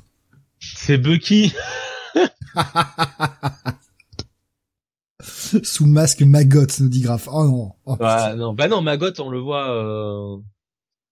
c'est euh, dans Dark X-Men. Oh, mais arrêtez avec ces persos-là, Magot. Oh non, pitié. Comme Maro, quoi. Ça dégage. Ça dégage. Écoute, euh, j'ai entendu quelqu'un de Comic City dire qu'il avait aimé Tolérance Zéro, donc. Euh...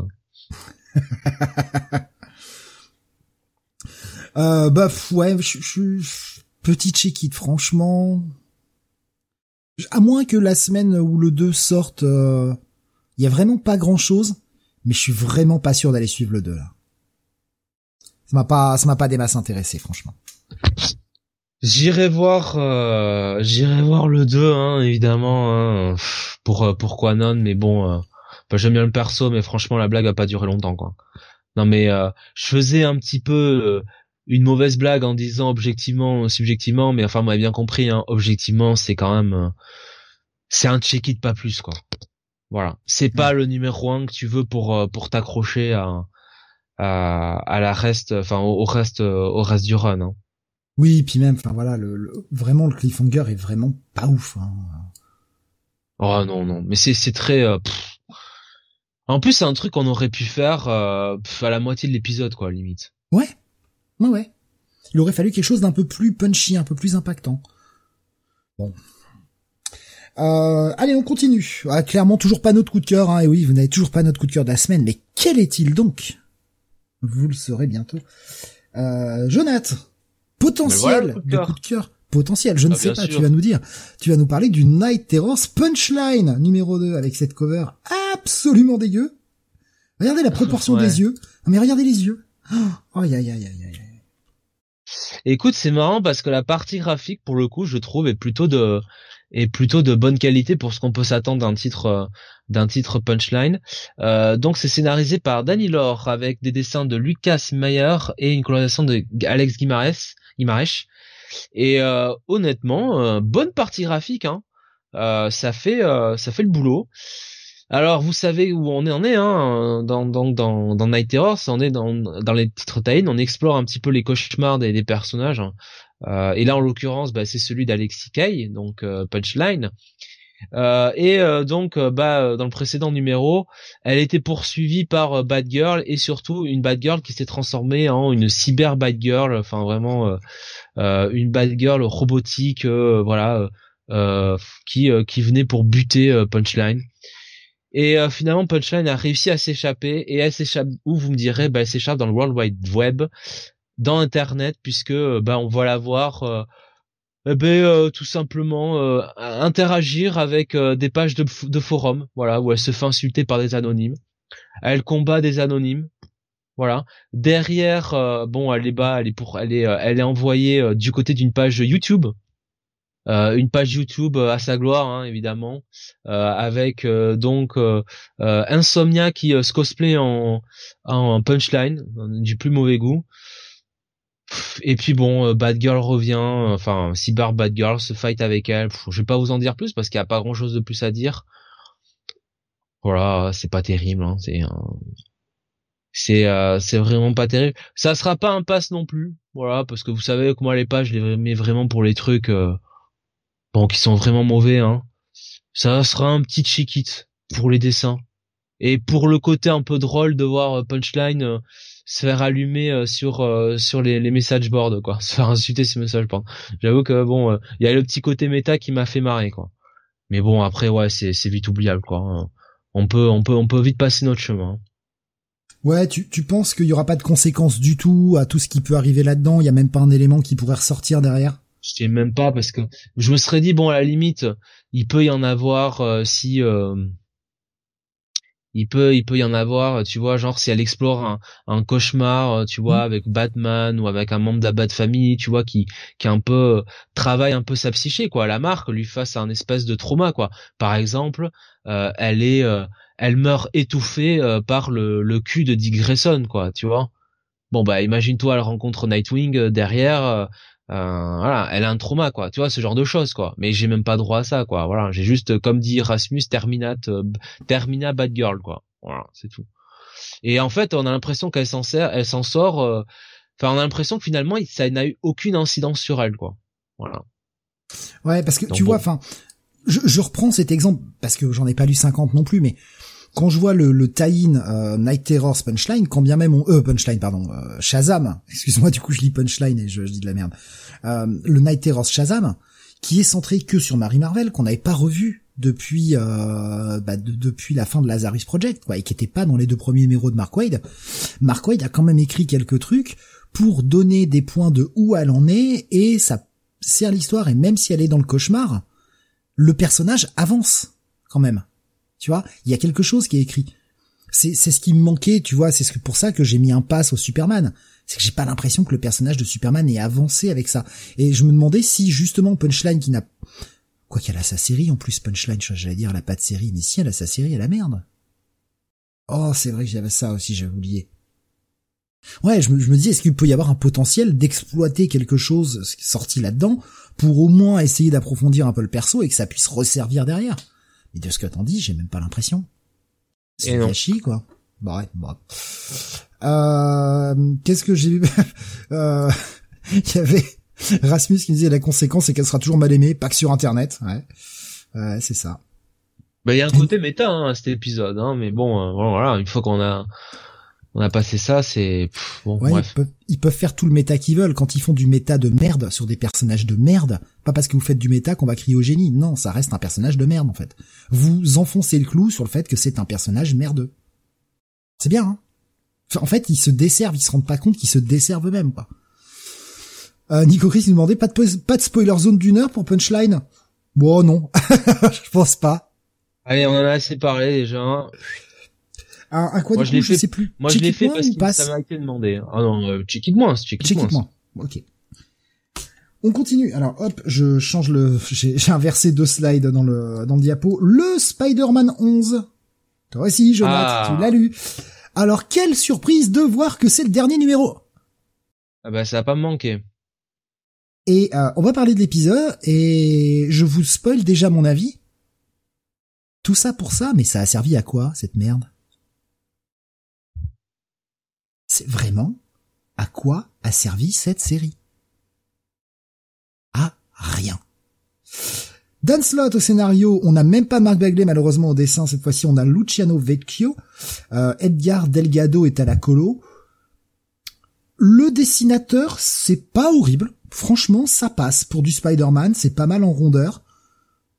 Je j'ai pas trop de griefs sur le dessin. Je trouve que c'est euh, c'est peut-être la partie la plus intéressante du numéro pour moi. Ouais, c'est quelconque hein. Ouais, mais enfin, tu vois, c'est c'est du dessin de super-héros assez classique. Si tu veux, j'ai pas de.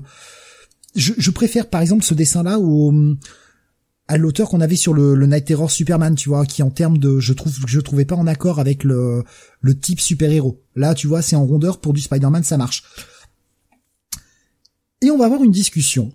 Tout l'épisode, on va avoir une discussion entre Spider-Man et Spider-Boy spoiler, retenez le nom parce que vous allez le revoir, où Spider-Boy lui dit non mais en fait j'étais vraiment ton sidekick et il lui raconte plein d'aventures dont Spider-Man ne se souvient toujours pas parce qu'il a été effacé de la réalité. Vraisemblablement il s'est fait poignarder par la super dague là, revenir à Edge of Spider-Verse. Et il est de retour. Et en gros Spider-Man va devoir bah, accepter qu'il a mis un peu un enfant en danger et il va falloir qu'il l'accepte en tant que super-héros et on nous fait plein de petites aventures en faisant des rappels à des à des aventures passées dans lesquelles Spider-Boy en fait était. Eh ben non, ça ne fonctionne pas. Ça ne fonctionne pas. C'est on s'en fout de ce personnage. Vraiment, on s'en fout quoi. Caractérisation est pas ouf. On nous a déjà fait le coup avec Sentry de nous faire de la rétrocontinuité comme ça. Ah non, mais ce personnage a toujours été là. C'est que tout le monde l'a oublié. Vous pensez que la recette elle va marcher combien de fois? Je, enfin, au final, le but de Dan Slott avec son Edge of Spider-Verse, c'était pas de conclure l'univers Spider, c'était d'amener un nouveau personnage dans l'univers de Spider-Man, qui est Spider-Boy, donc un enfant de 10 ans, qui va arpenter les rues, en jouant super-héros. C'est normal. Il a 10 ans, c'est normal. Tout va bien. Vous voulez un Spider-Man jeune, vous avez déjà Miles Morales, vous allez en créer combien? Je n'ai aucune idée de ce à quoi a servi cette série et quel est le projet derrière tout ça. Nous vendre une nouvelle série Spider-Boy? Parce que oui, ça arrive, hein. La série Spider-Boy débarque en octobre. De même que la série remplaçante de cette série Spider-Man, qui s'appellera Superior Spider-Man. Je sais pas où va Dan Slott, mais pour moi, c'est dans le mur. Qu'est-ce que t'as pensé de ce onzième, euh, Jonathan? Peut-être que t'as un avis plus gentil que moi, euh, plus conciliant. Non, mais toi, à chaque fois, c'est dessins de Marc Bagley qui sauve le truc, mais moi, Marc Bagley, euh, oui. moi, Bagley, je le trouve, Marc Barclay, Barclay, euh, euh, Bacley, euh, Charles Barclay, euh, je trouve quelconque quoi là-dessus. je trouve qu'il qu'il rehausse pas le truc. Enfin voilà. Et puis je m'en fous quoi de Spider-Boy. Je m'en fous de cette histoire avec Spider-Man. Alors en plus quand quand quand on me dit que c'est le dernier numéro de du run, bah ouais super quoi. Non non c'est du c'est du gâchis quoi. Donc c'est pas voilà. Je vais pas mettre je vais pas mettre un pass hein, parce que parce que bon bah même si je trouve que Marc Bagley euh, est pas euh, est pas au sommet de sa forme, bon bah c'est pas non plus euh, c'est pas non plus moche. Donc pour moi ça mérite pas un pass. Je veux pas dire non plus que Dan Slott écrive ça comme un sac à merde, mais c'est le contenu en fait.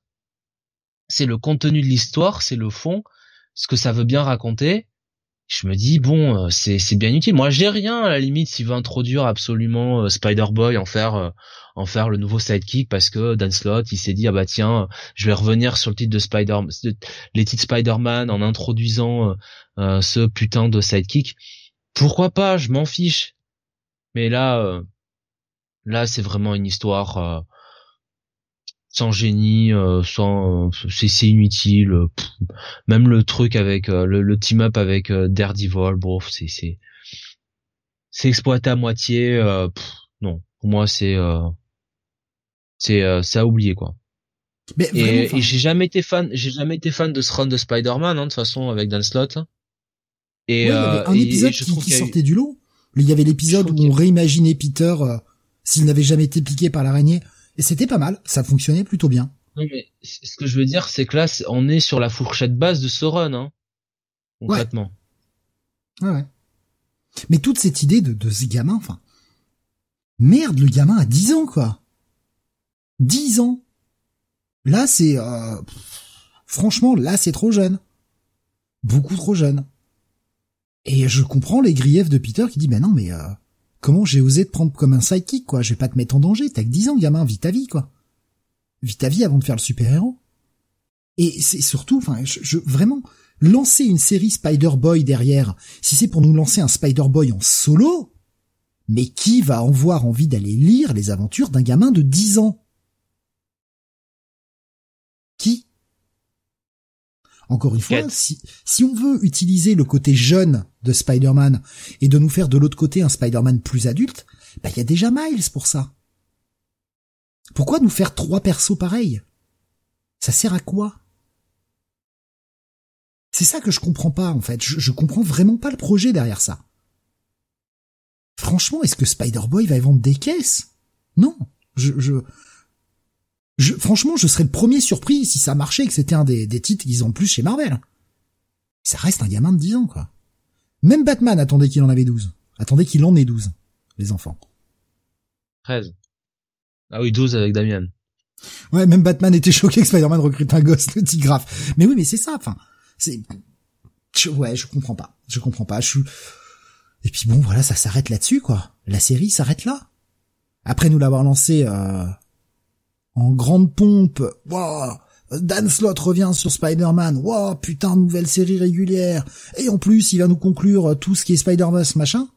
Tout ça pour finir en eau de boudin, sur un arc à la merde avec Electro, avec un Spider-Boy euh, dont tout le monde se fout. Mais, mais quelle déception, quoi. Déjà qu'il n'y a pas grand chose à attendre du titre, mais ça arrive quand même à nous décevoir, c'est fort, quoi. Gros check-it, moi. Pour moi, les dessins sauvent le truc, et c'est jamais mal écrit. Voilà, c'est jamais mal écrit, c'est juste l'histoire qui est nulle à chier, mais c'est jamais mal écrit. ouais, décevant. Alors d'un truc très lumineux, Jonathan, on va passer à un truc très sombre. Le Dark X-Men numéro 1. Ah, ah, on l'attendait tous, évidemment.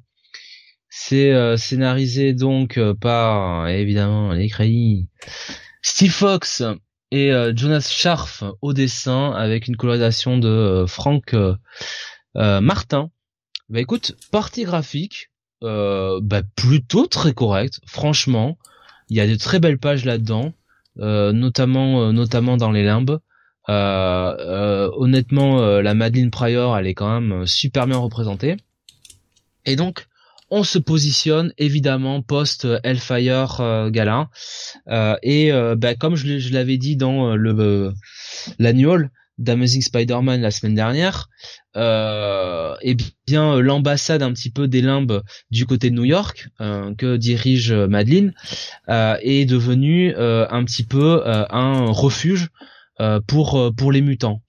Euh, alors, euh, on démarre quand même l'épisode, euh, mon cher Steve, mine de rien, par Madeline qui se réveille et juste à côté Alex qui bah, se rhabille. Voilà. Est-ce qu'il faut y voir que visiblement Alex est quand même replongé dedans? Non, mais il avait chaud. Sais pas. Il avait chaud, puis là ça s'est rafraîchi. Je note, mon cher Steve, que il a mis un jean et un t-shirt. Donc au moins il est habillé cette fois-ci. Voilà. il est un peu plus il est un peu plus décent que d'habitude. Cette fois, il aura peut-être un string en jean euh, s'il se fait brûler le costume. Cette fois-ci, il aura droit un peu à un peu de décence et de dignité. Euh, donc, euh, bah écoute, euh, Alex lui dit que, en gros, eh bien, il est temps de, il est temps un petit peu de, il est un petit peu d'agir. Euh, mais c'est vraiment Madeline en fait qui, qui prend les euh, qui prend les devants, qui a vraiment ce rôle un petit peu de voilà, qui, qui veut un petit peu. Ben, on sent de toute façon, et ça c'est bien. Ah, j'ai aimé ça, figure-toi, mon cher Steve. C'est que on sent les répercussions de Dark Web. Voilà.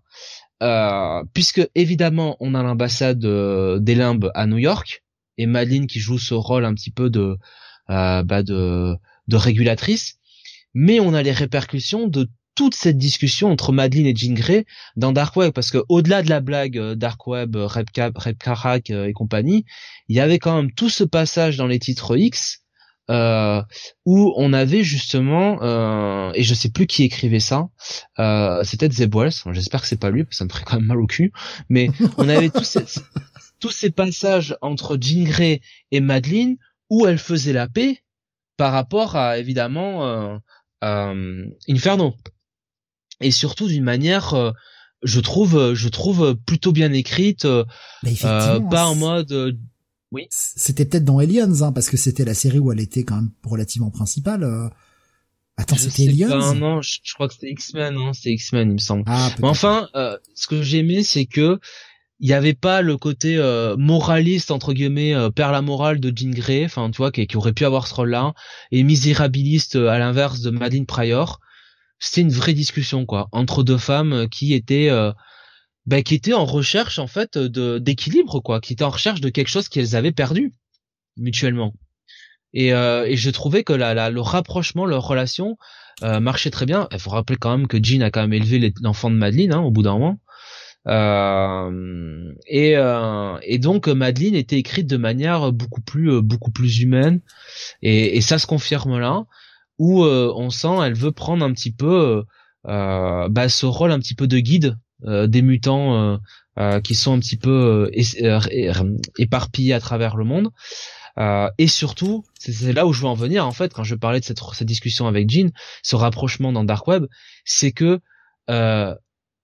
plusieurs fois dans l'épisode, elle rappelle qu'elle a entendu ce message de détresse de Jean que Jean a fait dans Hellfire Saga. C'est-à-dire qu'elle dans Hellfire Saga, à la fin, quand Jean est en train de mourir, elle utilise vraiment tous ses pouvoirs pour discuter un peu avec tous les mutants et les alerter de euh, de ce qui se passe et euh, et, euh, et, et voilà les, aider. Et Madeline a, a pris ce message et on sent que ça lui tient à cœur de rendre hommage à Jean et surtout de bah de voilà d'aider d'aider les mutants quoi. Euh, donc voilà. Après, on a la scène classique, tu vois, euh, du mutant un petit peu euh, qui essaie de se cacher et qui est dénoncé par le parent de sa copine. Voilà. Bon, mais ça c'est c'est habituel. On l'emmène donc cette mutante dans dans un camion et en fait le camion bah, va être attaqué. Il va être attaqué directement par Archangel. alors là, version clairement Uncanny Avengers. Euh, voilà, c'est même pas, j'ai envie de dire, tu vois, le Archangel de de X Factor. Voilà, la série de quand X Factor c'était 86 ou 84 le premier numéro, je sais plus. Euh, 86, vous voyez bien, je crois. Vous voyez bien que je que dont, dont je veux parler avec le costume un peu euh, euh, comment dire mauve et rouge un peu. Enfin, le, bah, le Archangel qui revient après euh, après le passage euh, le passage Marauder Mutant Massacre après avoir été récupéré par Apocalypse quoi. Voilà.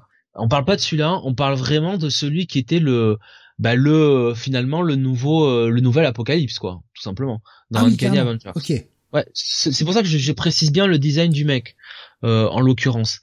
Euh, et, et donc il est accompagné de Magot, bien sûr, et de euh, bah, Rémi Lebeau, euh, Gambit. Alors c'est marrant qu'ils l'ont appelé Lebeau pendant toutes ces années, alors que franchement c'est le plus moche des frères Summers. voilà, et c'est celui qui a eu le moins de succès. Euh, donc, euh, puis le mec il est pas fichu de sortir avec une fille qui peut l'embrasser.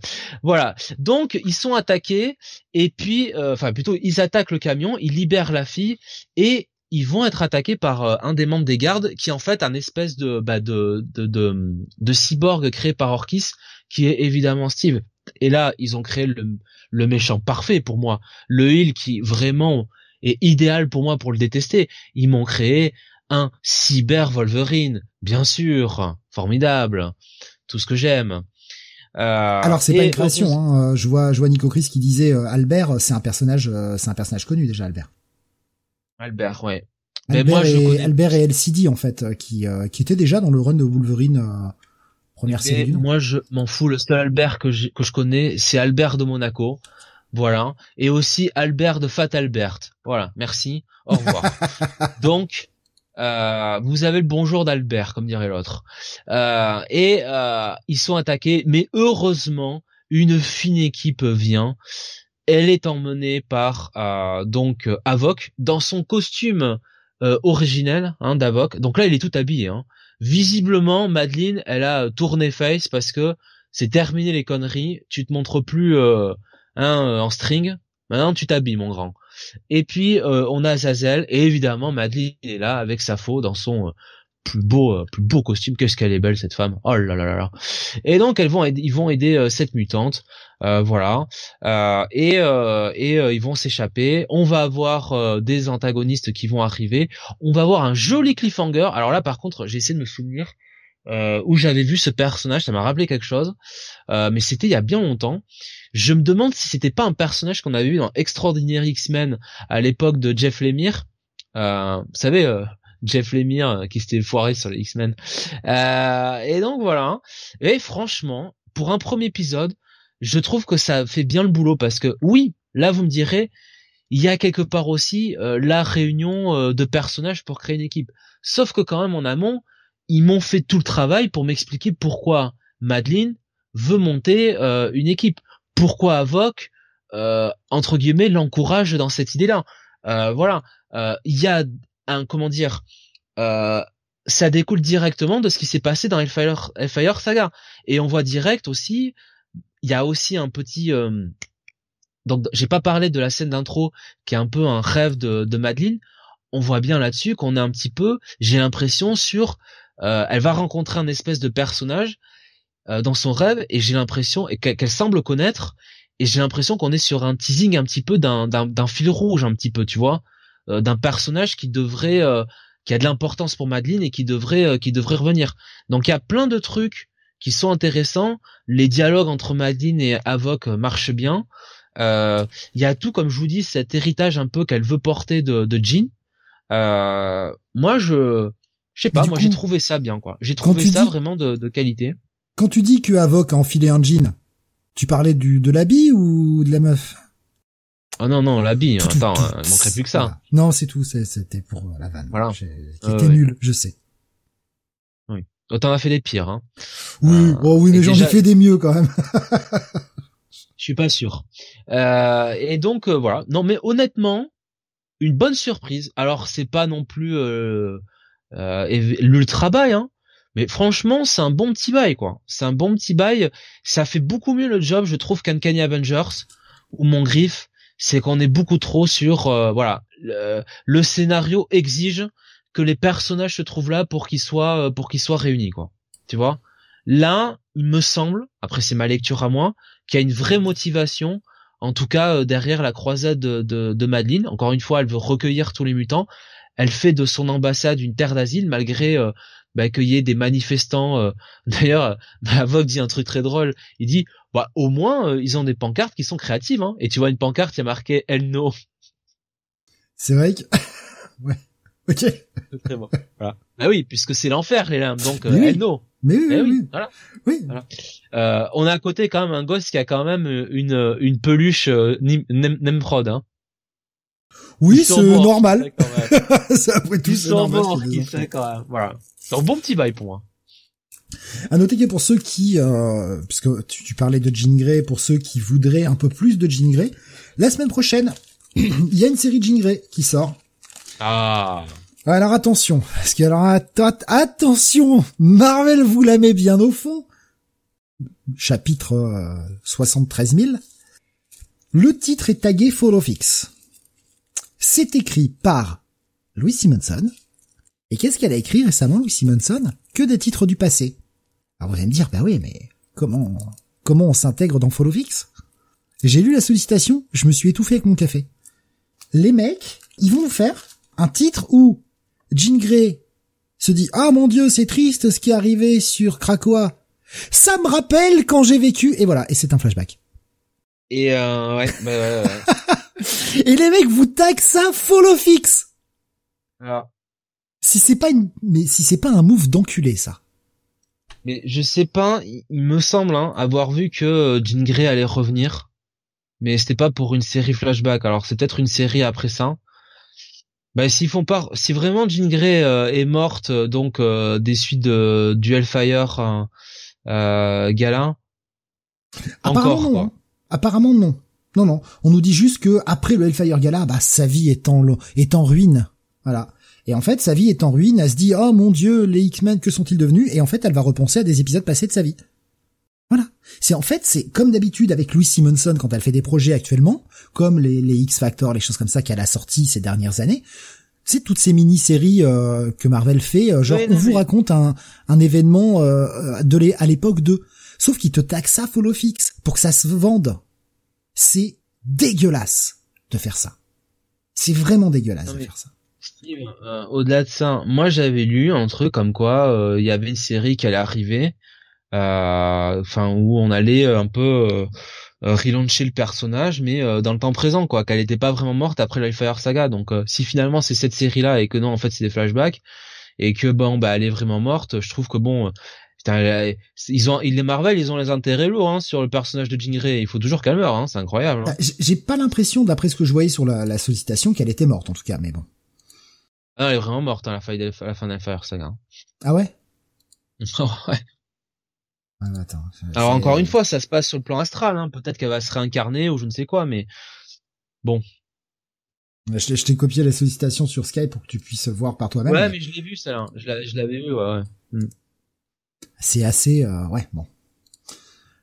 Donc un quoi, un bon check-it, voire un petit bail peut-être pour ce Dark X-Men? Un petit bail hein, pour moi. Un petit bail. Voilà, au moins déjà une des trois nouvelles séries qui prend un bail, l'autre a pris qu'un check-it.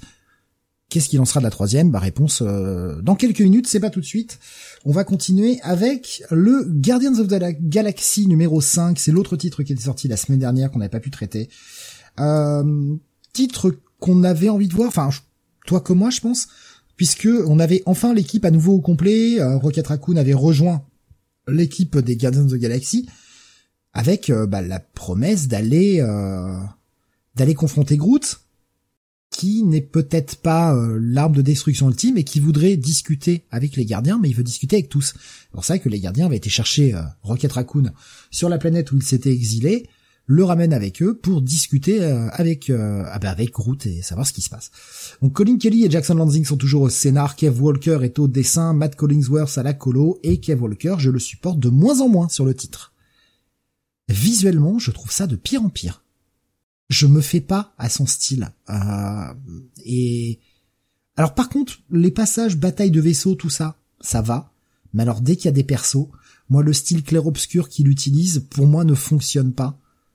Et il y a trop de cartoonie pour faire du clair-obscur. En tout cas, ça ne rentre pas dans mes goûts. Et beaucoup trop de vide dans les pages, beaucoup trop de fond vide. Visuellement, euh, je suis pas satisfait. Et le problème, c'est que scénaristiquement, je suis pas satisfait non plus. Et j'adore euh, Kelly et Lanzing. J'aimais bien leur approche au départ sur les premiers numéros de Guardians of the Galaxy. Mais là, là, ils me perdent totalement sur le titre. En gros, les gardiens se sont réunis, se font tous un peu la gueule, mais euh, vont quand même aller discuter avec Groot, essayer de le retrouver, malgré les réticences de Raccoon notamment. Ils vont se trouver dans un conflit entre deux entre deux nations, conflit qui revient à cette chose qui avait déjà été euh, amenée dans les épisodes précédents, qu'on voyait en fond. C'est la bagarre. Le Grootfall, qui est cette euh, cette espèce de, pluie de météorites qui fait euh, qui balance des espèces de, de, de spores de Groot sur des planètes qui ravagent tout. Hein. C'est la menace auquel sont confrontés les gardiens de la galaxie depuis le début du run. Une grosse une grosse attaque de comètes là qui arrive. Et c'est à peu près tout. Il se passe pas grand chose de plus. Alors oui, pour le prochain épisode, on nous promet de nous raconter ce qui s'est passé. Enfin, de nous raconter ce qui est arrivé il y a un an et pourquoi les choses en sont là. Je sais pas toi, mais je commence à sérieusement me faire chier sur le titre. Là, je le lis que pour les auteurs et je n'y prends aucun plaisir. Ben, c'est un me rend un peu déçu effectivement. Euh, peut-être moins que toi, j'ai quand même trouvé du plaisir. Je trouve qu'ils ont ils écrivent bien quand même les gardiens. Ils ont, ils ont le bon ton pour euh, pour cette équipe. ce qui m'ennuie un peu, c'est qu'il s'éternise un petit peu sur cette menace autour de Groot, quoi. Et euh, je préférais l'amorce des deux premiers épisodes où on avait l'impression qu'on était plus sur euh, bah, un gardien un petit peu, des gardiens un petit peu en mode, un petit peu en mode western, quoi. Voilà, avec notamment le personnage de Peter Quill et cette approche un petit peu d'aller libérer les gens qui pouvaient pas, qui pouvaient pas se libérer eux-mêmes, quoi. Euh, là, euh, ça s'éternise un petit peu autour du plot autour de Groot et ouais, ce numéro euh, fait, c'est presque un numéro skippable quoi, de transition quoi qu'on peut oublier quoi. Ouais, franchement, sur 20 pages, il se passe pas grand chose. Ça, ça aurait pu être fait en 8 pages, ça, à peine. Je serais peut-être pas là jusque là, mais euh, ouais, la moitié quoi, 12 pages, ouais. Je suis, euh... je suis déçu parce que j'avais vraiment envie d'aimer le titre et les premiers épisodes étaient cool en plus. Et là, ouais, ça perd vraiment, euh, ça perd vraiment sa saveur, je trouve. Bomas me disait, j'ai lâché la série à cause des dessins. C'est rare, mais là, ça ne colle pas du tout au ton de la série, je trouve, et je suis entièrement d'accord. Je suis entièrement d'accord. Hein, là, je trouve le dessin qui le cœur pas bon sur ce titre, pas en accord avec le reste. Il y avait Grave qui nous disait, mais Groot, c'est relooké en Krakoa, là. Plus ou moins, on aura les réponses au prochain épisode de comment ça a tourné comme ça. Bon. C'est un c'est un check it moi pour moi cet épisode. Je suis vraiment vraiment déçu quoi. Check pour moi. Allez, on continue. Jonathan, on passe euh, sur du DC avec le Batman White Knight Presents Generation Joker numéro 4. Oui, avec un script de Katana Collins et Clem McCormack, des dessins de Mirka Andolfo, la sublime Mirka, et des dessins de ah, des colorisations pardon d'Alejandro Sanchez. Euh, partie graphique de Mir Candolfo qui fait toujours autant le café. Euh, et on reste quand même sur euh, les enfants de Jack Napier qui essayent de eh bien de, de trouver une solution pour réparer leur père entre guillemets hein, la mémoire de leur père dans, dans, ce fameux disque dur et ça les amène donc dans le laboratoire de Mr Freeze voilà euh, donc euh, une chouette évolution, une chouette réinterprétation du mythe de Mr. Freeze que je vous laisserai euh, découvrir. Et en fait, très vite, ils se rendent compte que Freeze, bah, il les a quand même un petit peu dénoncés au FBI, notamment bah, le fameux, les fameux agents Prince et Stewart. donc voilà, bah, parce que Freeze, il veut continuer à faire ses, ses, expériences dans la légalité, enfin ses, ses, ses, découvertes dans la légalité. Mais pendant ce temps, on a toujours Harley, donc la mère de de euh, putain j'ai pu euh, Jackie voilà euh, et son petit frère Bryce qui qui bah, est là pour les aider avec donc Marianne la deuxième la deuxième Harley Quinn. Et donc elles vont monter un plan pour pour essayer de rentrer avant le FBI elles vont y arriver. Et là il y aura un twist vachement bien trouvé enfin je trouve qui, qui marche plutôt bien et qui euh, euh, relance euh, l'intérêt de la série. Va y avoir tout un discours aussi d'Harley Quinn vis-à-vis de de sa famille et notamment l'absence du père qui qui je trouve marche plutôt bien et puis on a un cliffhanger voilà qui qui promet voilà moi j'ai bien aimé ce petit cliffhanger à la fin ce, petit personnage qui revient bah, honnêtement autant le numéro d'avant a un petit peu euh, bon euh, lassé. Autant là, je trouve que ce numéro 4 relance bien l'intérêt de la série. Et euh, pour moi, ça sera un très bon check-it. C'est pas un indispensable, mais ça ça a fait ça a fait le job quoi. J'ai bien aimé ce twist et le et le, le, le, le la relance de oh puis j'ai même mettre un petit bail tu vois voilà puis notamment le le le fait que ce que dit Harley par rapport au rôle d'un personnage euh, donc je vais pas nommer, euh, par rapport à l'importance qu'il a pour ses enfants, pour pour ses enfants, à, à elle. Voilà. D'accord. Petit spoil, c'est le personnage que vous voyez euh, à la fin du, du numéro. Bref. Ok. Donc ouais, un titre qui reste, euh, qui reste quand même plutôt, euh, plutôt correct quoi. Pas le meilleur de de de de de, de la série White Knight, mais un titre que tu prends toujours plaisir à suivre. Voilà. Voilà. Grave qui me dit, mais Alors, Masque me dit que je suis, je suis... Oui, non, pardon, vas-y. Non, je t'en prie, je t'en prie. Grave, Masque me dit que je suis entre ça et Blue je suis généreux ce soir. Bah non, pas spécialement. Hein, quand tu vois les notes que j'ai mis euh, ce soir, euh, voilà. Hein. mon pauvre, euh, tu es juste, euh, tu es juste celui hein, qui a aimé euh, Ninja Turtles, hein, c'est tout. Hein. Ça arrive, hein. on n'est pas parfait. Hein.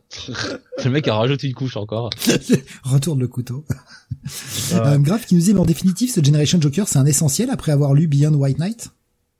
Non, mais non, mais si tu veux, c'est c'est pas. si t'as aimé White Knight, si vraiment t'as aimé cet univers, bon, tu peux y aller voilà, tu peux tu peux poursuivre. C'est franchement mieux que ce que j'ai lu sur euh, sur euh, sur Redwood. Mais après non, euh, c'est pas non, c'est pas c'est pas c'est pas indispensable quoi. Voilà, c'est pas indispensable. Et je suis peut-être oui un peu un peu généreux comme dit comme dit Beaumasque quoi. C'est c'est pas non plus c'est pas non plus incroyable quoi. Euh, ce qui dit Fred et Seb ont adoré eux aussi. Or, c'est le summum de la critique ciné. Échec et mat. Pour Tortue Ninja. Oui, alors Fred et Seb, c'est le, joueur du, joueur du, grenier, grenier c'est ça. Ouais. ouais. joueur du grenier. Ok. Ouais. ouais, mais bon, après, mais encore une fois, je pense que c'est un film. Euh, selon les attentes que vous, vous en avez, euh, bon, je pense que vous serez euh, plus ou moins, euh, voilà. Euh, moi, c'est euh, vraiment l'éloignement de, de, la mythologie et puis le trop plein de références qui me sort du truc, quoi. Et puis bon, cet humour teenage forcé me gêne, me gêne un tantinet, quoi. Enfin voilà, je suis désolé, quoi je, je comprends. Boma, euh, franchement, Steve, est-ce que, est-ce que quand on regarde les feux de l'amour, est-ce que les teenagers font autant de références euh, à la con là? Non, ce sont des teenagers intelligents. Ils seraient pas du genre à, à se friter dans la, dans la piscine, quoi. On les fait grandir très vite, surtout. Ils partent à l'étranger un an, ils reviennent, ils ont 15 ans de plus. bah Nicolas, hein, qui part en pensionnat en Suisse et puis euh, le globe derrière. Hein. C'est la technique, la technique. Euh, Rasmus qui nous disait euh, honnêtement White Knight est toujours une bonne surprise. Pourtant je n'aime pas le travail de Sean Murphy, même si bon là il est pas sur euh, la série, hein, mais c'est clairement son univers. mais content que Mirka Andolfo soit dessin. Si vous êtes intéressé par le travail de Sean Murphy, je peux vous conseiller, enfin conseiller, il n'est pas encore sorti, hein, mais peut-être à surveiller. sorti d'une d'un nouveau titre de Sean Murphy qui s'appelle The Plot Holes. Alors peut-être est-ce un truc qu'il avait euh, fait déjà ailleurs et qui, qui, réimprime dans une nouvelle boîte. En tout cas, cette boîte s'appelle euh, What's Not Publishing. Donc euh, petit petit label que je ne connaissais pas. Ça sort dans deux semaines et qui, qui parle en fait de personnages fictionnels qui passent à travers différentes œuvres de fiction. Ça a l'air assez fou. Honnêtement, je serais assez curieux de lire au moins le premier épisode pour voir où ça va. Donc si vous aimez un tantinet Sean Murphy, voilà, ça sort dans deux semaines. Euh, comme c'est chez un petit éditeur, vous êtes peut-être passé à côté de, cette annonce. D'où le fait que je vous euh, le remette et puis il accompagné à la colo de Matt Hollingsworth. Donc ça va, hein, coloriste, euh, coloriste qui sait, qui sait quand même y faire. Allez, on continue avec Alpha Flight, bah autre série qui sort dans le giron de l'univers X, parce qu'il y a trois nouvelles séries X-Men cette semaine, et il y a encore un titre X à venir derrière. Euh, eh bien oui, c'est philosophique, hein, il y en a partout. Je vais pas leur reprocher d'essayer de remettre un petit coup de booster sur l'univers X, surtout qu'on sent quand même qu'ils sont à la fin d'un cycle là, qu'ils en mettent un peu partout. Ouais, c'est peut-être un peu trop, mais au moins ils essayent de faire un gros bang. Est-ce que ça sent quand même la conclusion de la période Oxbox là qui, arrive euh, Je sais pas combien de temps ça durera. Est-ce que ça va être un truc à la à la Dark Reign où ça va durer pendant un an? Je sais pas trop. Mais en tout cas, ils en foutent un peu partout. Et vu ce qu'a représenté Oxbox avec ses, enfin et tout, toute la période qui en a découlé après, avec ses inconvénients et ses défauts, mais en tout cas, ils ont essayé quelque chose. Je pense que faire une conclusion un peu grandiose, c'est peut-être pas si mal. Est-ce que tout sera réussi? Bah ça, on pourra vous le dire dans quelques semaines, quelques mois. Mais en tout cas, ils essayent de faire un truc. Et je trouve ça déjà louable. Maintenant, ce Alpha Flight. Donc, nouvelle série. Que, du coup, tu n'as pas lu, Jonath. Euh, je suis le seul à y avoir été. Et je vais le dire tout de suite, j'ai vachement préféré à, à Uncanny Avengers. Et du coup, je te conseillerais peut-être, si t'as l'occasion, de bah, d'y aller. Pour, euh, pour le lire. Il y a quoi dedans? Ah bah non, il y a Alpha Flight. Ciao. Ed Brisson au scénar, Scott Godlewski est au dessin et à l'ancrage, colorisation de Matt Mila. Alors Alpha Flight, hein, pour ceux qui connaissent vraiment pas, c'est la l'équipe de super-héros canadiens qui euh, bah euh, sont euh, sont du, côté de, bah, de l'autre côté de la frontière et qui assistent un peu à, tout ce qui se passe aux États-Unis avec les mutants, mais qui bah, eux aussi ont signé le pacte et euh, virent les mutants, euh, demandent à Orkis de les virer, de les envoyer sur Mars, tout ça. Et donc, ce qu'il reste d'Alpha Flight, parce qu'il reste pas grand-chose, il ne reste que Guardian, comme vous pouvez le voir sur la cover, Guardian, Arfang, Shaman et Puck on est quand même sur le corps, hein, euh, vraiment euh, corps euh, C-O-R-E, enfin le corps. Hein. Euh, voilà, on va essayer de le prononcer comme ça pour que les gens comprennent. ça, ça, tombe bien vu que c'est canadien, on va essayer de donner l'accent, tu vois, en parlant français. on est on est vraiment sur le corps de l'équipe parce que bah, ce sont les personnages originaux de, de l'équipe de la première mouture de l'équipe. Alors vous voyez des, des personnages en fond et j'y viendrai plus tard. Mais oui, Exit Aurora, Exit North Star tous ces personnages-là ne sont plus là. Pourquoi? Bah, Parce que c'est des putains de mutants. Donc ils ont pas leur place.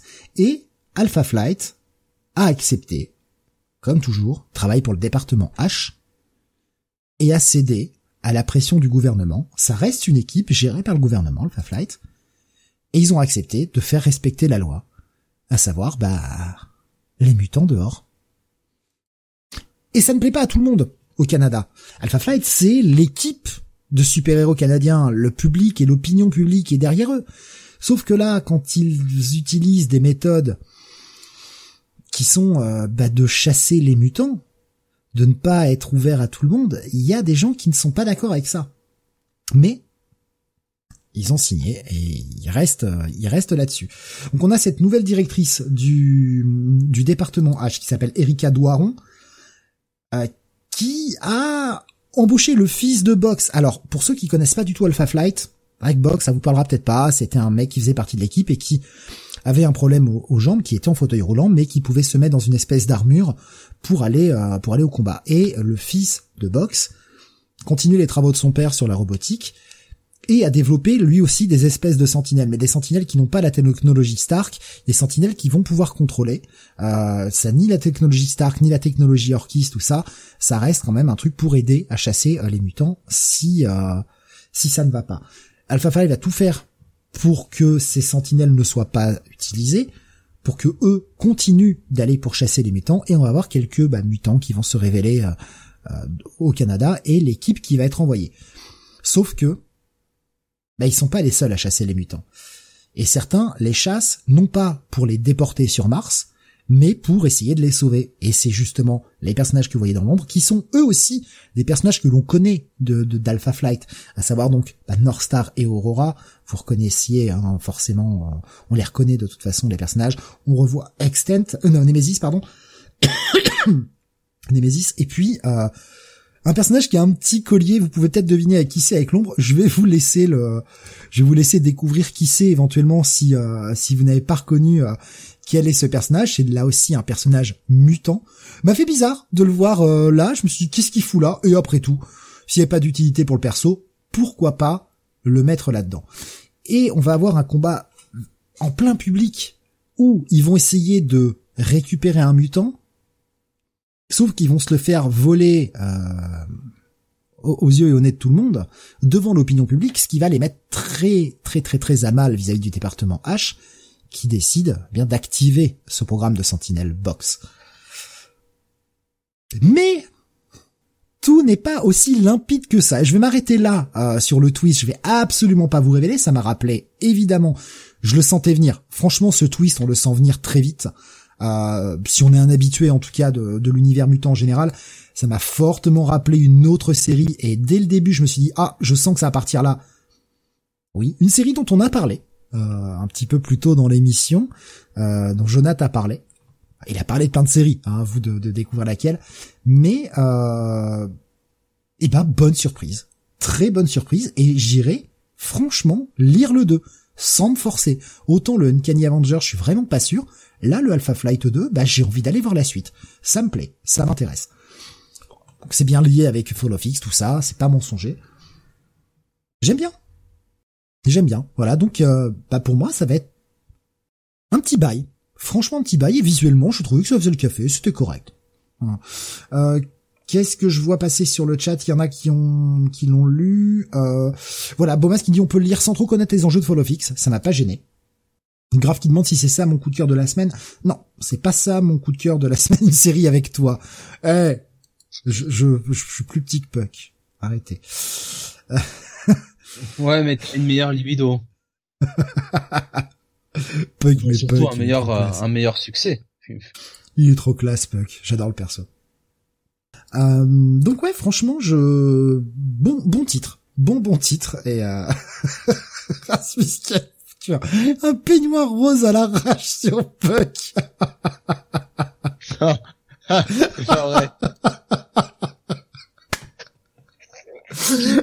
Ce peignoir rajouté avec du paint, c'est du plus bel effet. C'est ça qui est formidable. c'est que c'est le, c'est que c'est tellement dégueulasse que ça en devient génial. C'est du Rasmus. C'est formidable. Et, au, au, cas où on n'était pas sûr, il a rajouté Steve en dessous. au cas où. Mais il faut quand même reconnaître à Rasmus qu'il a été capable de faire ça en tournant autour de son cinéma, là, en voiture. Ah, c'est génial. voilà, donc petit bail. Moi, franchement, j'ai bien aimé le titre. Euh, j'ai vraiment envie de lui donner sa chance. J'ai envie d'aller voir la suite. Ça m'a bien plu. Et quand bien même je m'attendais totalement euh, à ce à ce cliffhanger, je j'ai pas été surpris le moins du monde. C'est qui le, le personnage euh, féminin là, qui arrive avec euh, toute une espèce de d'agent de, la sécurité? C'est un nouveau personnage là Ouais, c'est le la nouvelle directrice de de, bah, du, département H, euh, la, la, fameuse Erika Boiron là. Ah ok. Nouveau personnage, ou alors si elle était peut-être dans une précédente mouture d'Alpha j'avoue que les dernières je les ai pas lues forcément, mais euh, c'était pas c'était pas ouf, j'ai pas été au bout des séries. Mais euh, ouais, enfin le pourquoi pas, ça a l'air d'être la corporate woman classique. Ça, ça, fonctionne, ça, a l'air de, de, fonctionner plutôt bien. Et comme je dis, hein, le, le, le, cliff est attendu mais justement, cette situation me m'intéresse, j'ai envie d'aller voir. Voilà. Jonathan, Une je bonne reviens... corporate woman, moi, je ne dis que ça. euh... Oui, je pense que c'est le personnage qui a le potentiel de te plaire, Jonathan. oh là là. Elle et la, et la, la nouvelle handler, là, des, euh, d'Alpha Flight, euh, ça va me faire lire le titre, je vous le dis tout de suite. euh, on va, oui, on va, alors, continu... on va continuer avec bah, l'autre titre, le dernier titre X pour ce soir, c'est le X-Men Red. Là aussi, euh, t'as X, forcément. Oui, alors Wing au dessin, Pff, dessin, qui est con. Wing au scénario, Yedira scénar, scénar, oui, au dessin, et Federico Bli à la colorisation. Alors partie graphique euh, de très très bonne qualité. Hein, Yedira a fait le, bon boulot. C'est peut-être pas aussi bien que je, crois que c'est Valerio Chitti d'habitude qui est dessus, euh, il me semble, mais euh, mais ça va, c'est euh, c'est très correct. Par contre, je suis moins convaincu euh, par ce que veut nous raconter Wing, parce que alors là, on est du côté d'Araco, hein, X-Men Red oblige, et j'ai l'impression que il s'y détourne au maximum du Hellfire Gala. Alors on a le retour évidemment de, Bobby, hein, Roberto d'Acosta, qui revient du, du gala, dans un état qui fait dire à l'un des personnages, alors soit il a une commotion, soit il est vraiment bourré. Ouais, ça m'a fait marrer.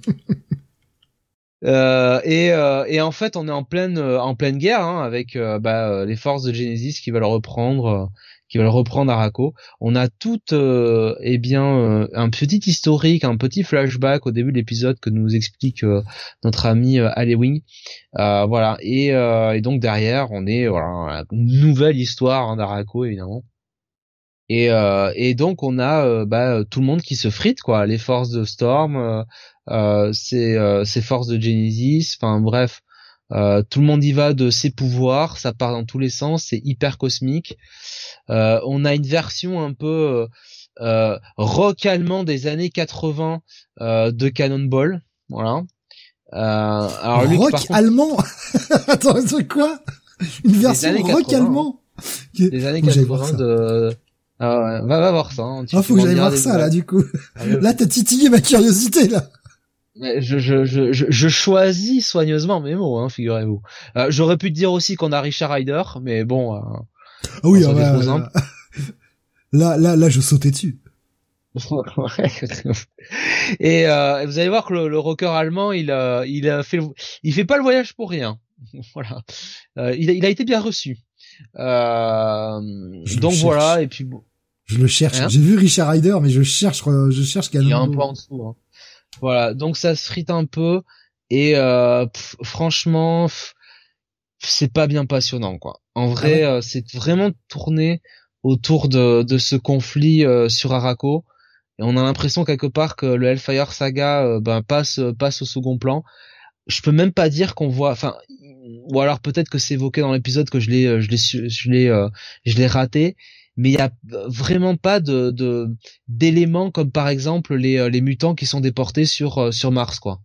On voit pas on voit pas vraiment ça ce qui aurait été intéressant quand même de voir euh, qu'est-ce qui se passe avec Orkis euh, comment ça se passe avec les forces d'Araco où il où il euh, il débarque les mutants enfin voilà on le voit on le voit on le voit pas quoi. Donc c'est c'est auto centré sur cette histoire bon un peu en mode prophétique pour reprendre Araco et c'est pas c'est pas hyper passionnant quoi bon ça se laisse lire quand même hein, ça c'est agréable mais c'est pas beaucoup plus qu'un check it quoi c'est pas Cannonball, ça. C'est c'est pas lui.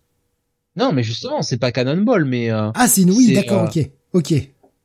Ouais, je, je pensais, bah, c'est en fait, je cherchais Cannonball, moi, c'est pour ça, mais. Euh...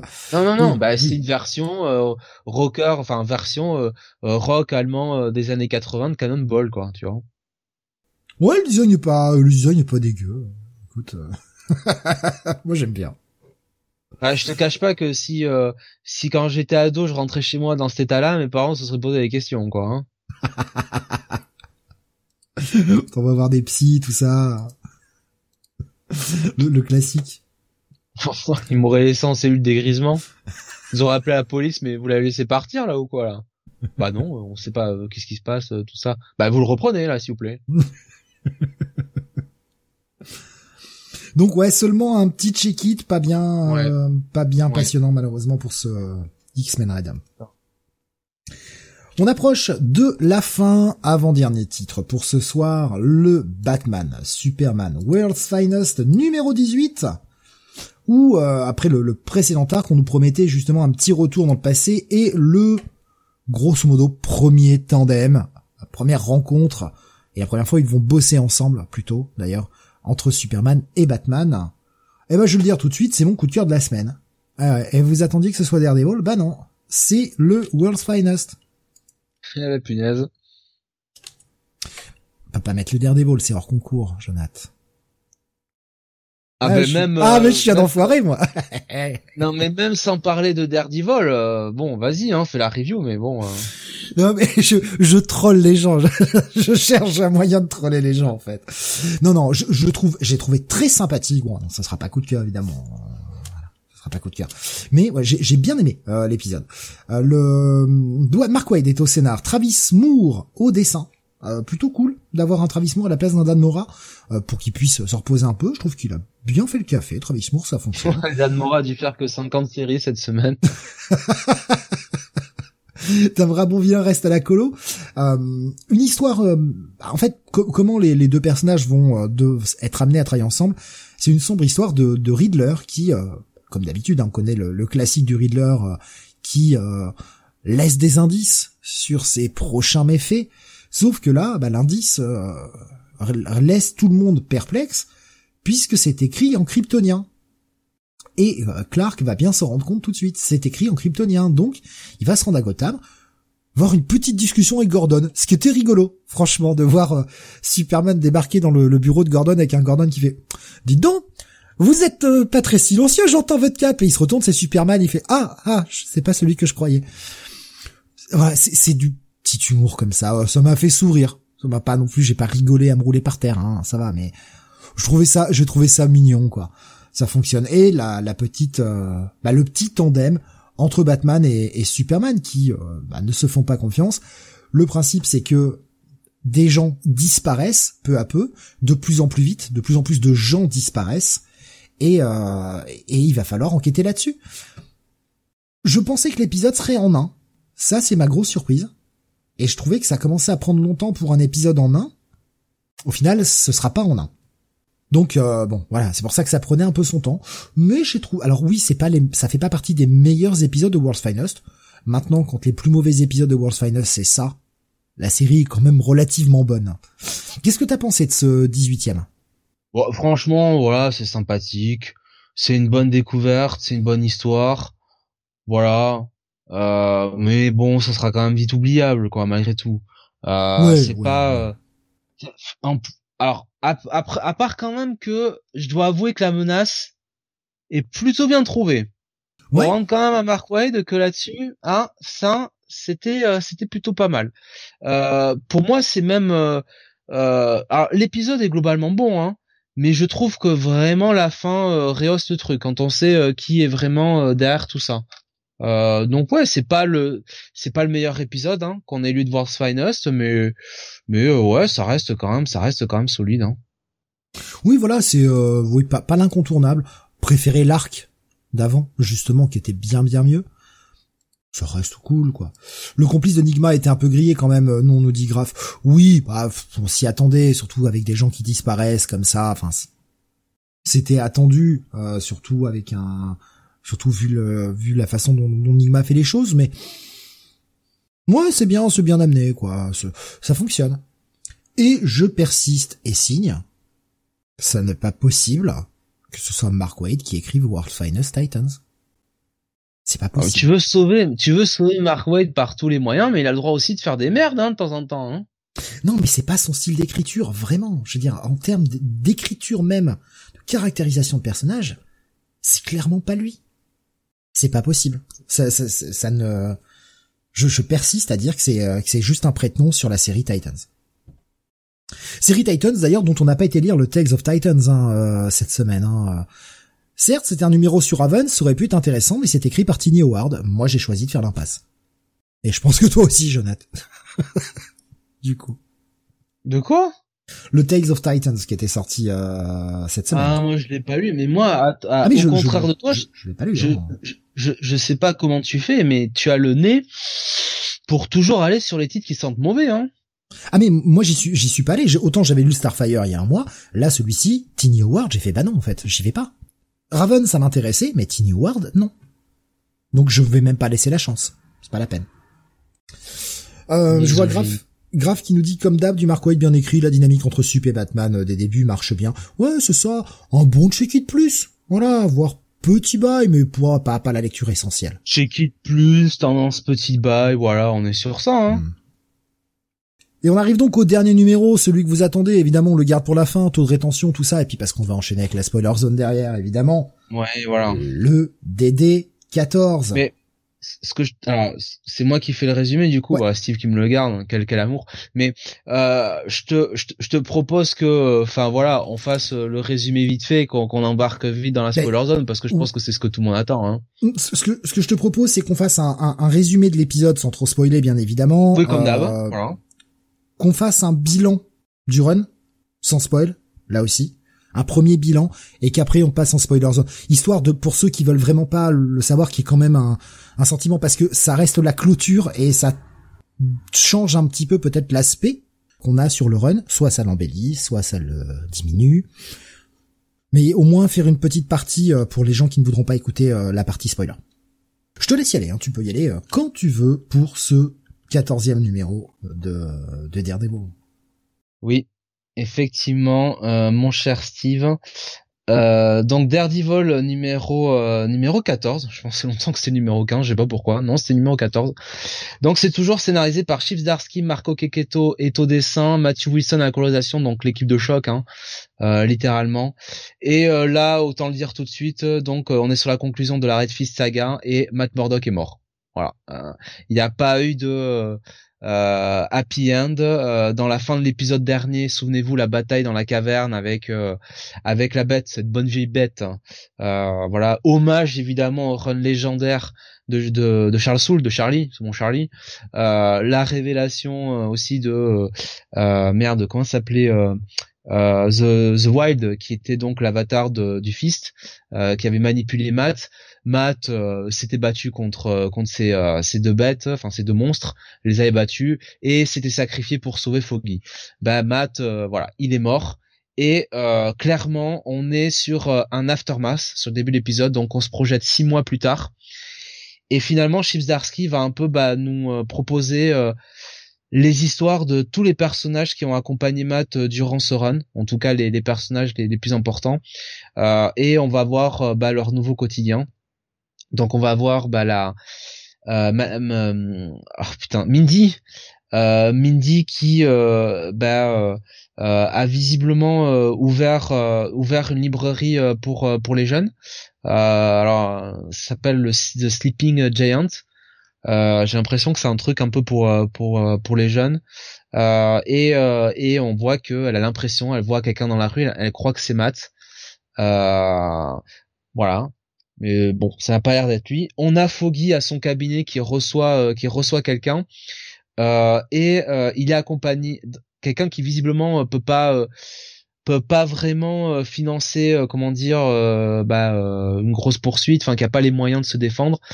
Et Foggy se positionne là clairement comme le faisait Matt euh, en tant que en tant que Matt Murdock, euh, voilà, comme quelqu'un qui qui défend ceux qui ne peuvent pas se défendre, et il est accompagné de son nouveau euh, détective privé qui travaille avec lui, qui est tout simplement Connors. alors intéressant Steve de noter que Foggy travaille de nouveau avec un détective privé appelé dont le nom de famille est North. Ah mais ça, je, trouvé, je trouvais ça génial. je, te cache pas qu'il qui est plus sexy que l'autre. Voilà. Je trouvais ça génial. Moi, j'attends, j'attends la future histoire où Dakota North vient voir Cole North en disant, hé, c'est mon boulot, ça. Tu changes de nom. Avec Foggy qui va lui dire bon écoute euh, t'es bien gentil mais euh, euh, Cole euh, Cole amène plus de clients hein, que toi hein, voilà hein. si tu veux les muscles ça ça c'est un peu mieux que les les mannequins là des années 80 là un peu has quoi. Voilà. Ça va faire plaisir à Dakota North hein, je pense. Voilà, donc ils discutent et on sent que bah eux aussi euh, bah on essaye de passer euh, de comment dire de de faire le deuil un petit peu de Matt. Et et d'ailleurs Foggy qui est l'un des fils rouges de l'épisode, je trouve qu'il est super bien mis en scène par par Marco Keketo parce que à la fois il a ce sourire un petit peu du mec qui essaye de voilà de, de voir le côté positif des choses de passer enfin de de passer à autre chose de faire honneur à la mémoire de de, de, Matt. Et en même temps tu vois dans ses yeux que bon le mec il est euh, il y est plus quoi. C'est surtout vrai dans la discussion avec Reed Richards en fait. Voilà. Euh, on voit donc bah, que leur nouveau cabinet s'appelle Nelson North Legal Service. Euh, voilà. Et Chips dans cette fameuse interview euh, qu'il a faite euh, disait que c'était un hommage évidemment euh, à Dédé, voilà, au, sigle de, de Et puis on va voir deux malfrats, on sent vite que ce sont des malfrats dans un fourgon. Avec l'un d'eux, je me disais est-ce que c'est pas Turk? euh, mais non, visiblement il n'est pas nommé, et qui sont arrêtés bah, par Daredevil, voilà, le, en tout cas le nouveau Daredevil, qui est très très bien mis en scène hein, par Marco Keketo parce qu'au au départ on ne la voit que, que dans l'ombre parce que bon, vous le savez, enfin, je pense que tout le monde a bien compris, c'est Electra. Euh, et c'est une Electra qui euh, bah, se bat et nous précise bien que elle comprend maintenant euh, la difficulté que ça a été pour Matt de se battre toutes ces années contre ces malfrats en ne devant pas les tuer parce qu'elle en tant qu'assassin, elle avait finalement qu'à leur planter un poignard dans le dos et, et le boulot est fait. Mais arrêter quelqu'un sans sans tuer, euh, sans même le blesser gravement, c'est beaucoup plus compliqué. Euh, et, euh, on notera que bah Electra est avec ses sailles donc eh bien carré, en tout cas pas pointu. On va voir qu'elle est en discussion avec Alice, donc qui lui sert un petit peu de de voilà de de pas de handler, mais en tout cas de bah, qui lui donne des indications un peu à la Alfred quoi, on va dire voilà par par dans, dans l'oreillette. Euh, et, euh, et Electra surtout va avoir une discussion ah, que j'ai trouvé super avec Butch euh, parce que c'est quand même Electra qui pendant très longtemps dans ce run et même dans, dans l'histoire d'Ardivol a quand même été ce personnage toujours un peu à la frontière entre euh, le comment dire la lumière et l'ombre et là elle fait une discussion avec Butch en mode bon bah qu'est-ce que foutaient ces armes là mais surtout elle lui dit bah tu te présentes un petit peu comme le nouveau Kingpin, euh, comme euh, celui qui, euh, qui a hérité de son père, mais tu trompes personne quoi, parce que finalement t'es t'as encore le cul entre deux chaises quoi. Et en fait, elle lui dit tu peux encore faire un choix, tu peux encore redevenir la petite frappe qu'il était quand il était avec Mike, qui faisait leur combine, et t'es pas encore t'es pas obligé de devenir aussi sans pitié que que ne l'était ton père. donc il est voilà, il est, euh, il est dans, dans, euh, dans cette zone de gris. Et je trouve que la discussion euh, marche très bien quoi entre entre Electra et, le Kingpin. Et évidemment bien sûr euh, tease un petit peu ce qui pourrait être l'un des, des moments enfin l'un des moments enfin l'un des, des points forts du prochain run de Salamine euh, à, Saladin pardon Ahmed, c'est-à-dire euh, eh bien euh, le nouvel Daredevil contre le nouveau Kingpin quoi. Voilà. c'est et puis c'est un point que je voulais prendre en, spoiler zone mais vu que tu l'as assez abordé, je vais me permettre de faire un aparté là-dessus pendant que j'ai encore l'idée en tête et de pas l'oublier tout à l'heure. Bien sûr. Vu qu'il y a six mois qui sont passés, on est clairement, enfin, dire le schéma il est là on est sur une nouvelle génération de Daredevil et une nouvelle génération du Kingpin, en quelque sorte. L'un a pris la suite de l'autre et pareil pour le, enfin l'une a pris la suite de, l'autre. Enfin, Electra a remplacé Matt et euh, et Butch a remplacé son père. Et là où ça pourrait vous paraître euh, un peu étrange, je suis pas le dernier à gueuler quand il s'agit de faire évoluer des personnages et de les remplacer de façon un peu abrupte. Exemple, la 5G. Pourquoi là ça me dérange pas et pourquoi je serais prêt à suivre une série où on a Electra en Daredevil, qu'on a Butch en Kingpin et qu'on ait un affrontement différent euh, avec une approche différente et des mentalités différentes sur ces personnages-là parce que ils nous les exposent très bien dans ces quelques pages de discussion les différentes mentalités qui ne sont pas exactement comme leurs prédécesseurs. Pourquoi ça fonctionne? Parce que les personnages ne sortent pas nulle part. Parce qu'il a pris le temps tout au long de son run de nous présenter Butch, de nous présenter Electra. Et les personnages n'arrivent pas là, comme ça. C'est un nouveau numéro 1. On nous met ces personnages-là, c'est ces personnages-là, et ils sont meilleurs que les personnages d'avant.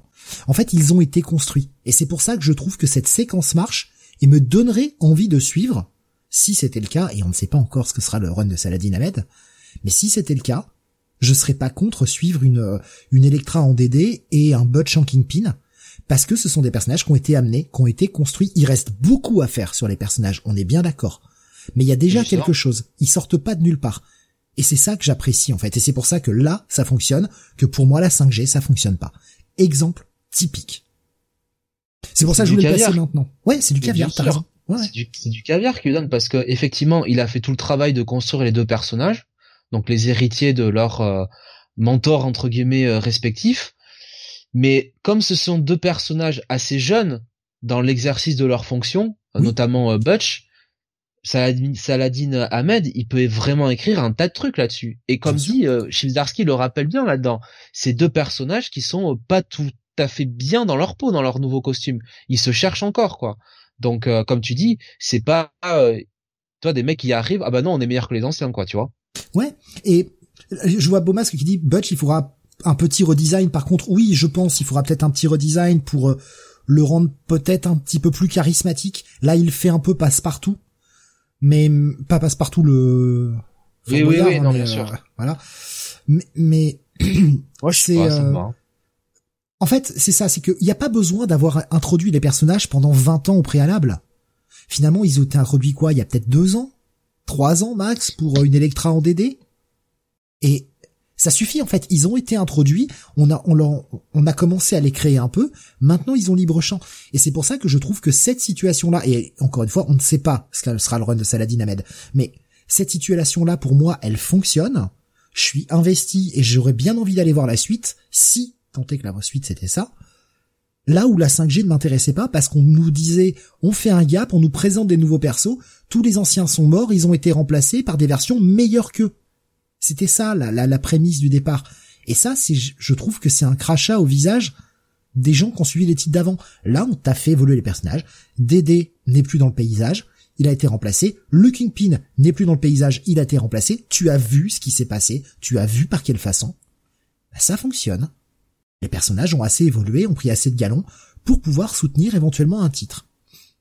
C'est, c'est juste que là, je, trouve que ce point est hyper intéressant. Ça montre deux approches différentes. Des fois, il vaut mieux reculer une, idée comme la 5G qui, si elle avait été mieux faite, aurait pu fonctionner en fait. Mais en introduisant les choses et en les faisant euh, se construire peu à peu et pas mettre tout de but en blanc en mode c'est comme ça maintenant la situation, il y a un gap, démerdez-vous, bah ça marche mieux, tu, tu, tes anciens lecteurs, tu les gardes. Je sais pas.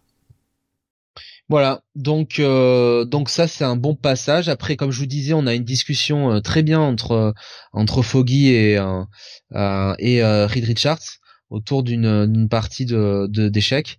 voilà, donc ils échangent un petit peu sur sur sur Matt. D'ailleurs, ce qui vaut euh, ce petit commentaire méta de Zarski qui dit euh, grosso modo euh, via, je crois, Foggy Nelson. En gros, t'as les super héros, on a l'impression qu'ils ressuscitent tous les jours, et, et celui qui mériterait vraiment de ressusciter le peut pas, quoi. Donc ça, ça m'avait plutôt rire. voilà. Et puis on va retourner sur Hell's Kitchen avec Electra. Euh, Electra, alors là, faut le dire, hein, Marco Keketo, c'était son, j'imagine son dernier épisode sur Daredevil, il s'est dit bon allez, Electra, je vais tout envoyer, euh, je vais la mettre euh, en beauté. Euh, et bah on voit Electra qui assume totalement son rôle de, de protectrice de, de Hell's Kitchen. Je vous révèle pas évidemment la dernière partie de l'épisode. On l'avait gardé, gardé pour la spoiler zone. Voilà, ça je, je m'arrêterai là. Par contre, je vais juste rajouter un élément, c'est quand même que Chibzarski, il va jouer le mec un peu troll. Avec cette euh, cette séquence où justement Electra va sauver une meuf qui, qui a un petit commerce et qui se fait raqueter euh, plus ou moins là qui est prête à se faire casser la gueule. Electra en, en fringue civile hein, arrive, elle défonce la gueule des, des, deux dealers là. Et la meuf lui dit mais c'est pas vous euh... ouais si c'est moi. ouais je vous ai reconnu avec les cheveux. Bah oui parce que putain les cheveux ils dépassent du costume et j'ai bien aimé ce côté euh... bah tu tu trompes personne quoi tout le monde s'est quitté en fait c'est bon quoi, bah, tu te caches pas assez. Bah, mais c'est rigolo, tu vois. Ouais, après Electra est... censé Electra, Electra c'est censé être connu un petit peu de, de Hell's Kitchen, donc bon. Et puis c'est dit, en plus ce que j'aime bien, c'est qu'il y a comme la pudeur de c'est dit à demi-mot. C'est pas vous qui êtes, tu sais, genre tout le monde la reconnaît avec ses cheveux, bah, mais malgré tout, on va essayer de garder un peu d'identité secrète. C'est pas vous qui êtes. Si si, c'est moi. Elle a racheté Kitchen, hein. C'est vrai, c'est vrai, putain, il y avait ça, j'avais oublié donc ah, tu vois, ça pareil hein, pour Salamine Ahmed. Euh, Salamine, je vais la finir par l'appeler Salami Chorizo le pauvre. Il a rien demandé à personne. à la fin de l'émission, il va se rappeler Salami Chorizo le pauvre gars quoi.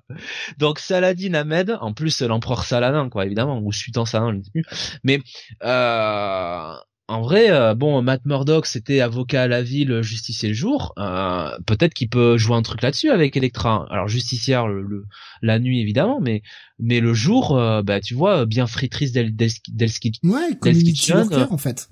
Voilà, c'est ça. Hein, tu vois, qui qui, qui s'occupe d'un nouvel organisme social. On se souvient qu'à la fin de qui de était... Born Again, Matt avait un peu ce, ce truc-là, quoi. C'est c'est ce qu'il faisait aussi. Rappelle-toi, une fois que au tout début de, du run de, de au final. Quand il exerçait plus, il était community worker. Ouais. Mais elle, tu vois, en mode plus, tu vois finalement landlord, quoi. Géante landlord de, de, de Hell's Kitchen, quoi. C'est elle qui passe faire du racket. Vous voulez une protection? Payez. Faut bien entretenir le quartier, les gars. vous voulez, vous voulez, ah, vous voulez faire la mafia? Vous voulez jouer au petit mafieux? Est-ce que vous avez payé votre loyer? Hein, On n'avez pas payé là. Hein Moi, je prends pas le black. Hein voilà. Donc évidemment, je je, je m'arrêtais sur euh, sur ça. C'est un titre, euh, c'est un titre qui est vraiment un titre euh, d'épilogue. Voilà.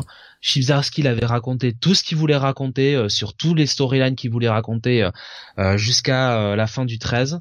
Il y avait plus rien à raconter et pour moi, il a fait ce qu'il fallait faire, c'est-à-dire sur plus de 20 pages, euh, dire un peu adieu à, à, tous ces, euh, ces, personnages qui ont accompagné Matt et euh, durant ce run, et puis à la fois fermer des portes et en ouvrir pour sa, sa, Saladin Ahmed pour la suite.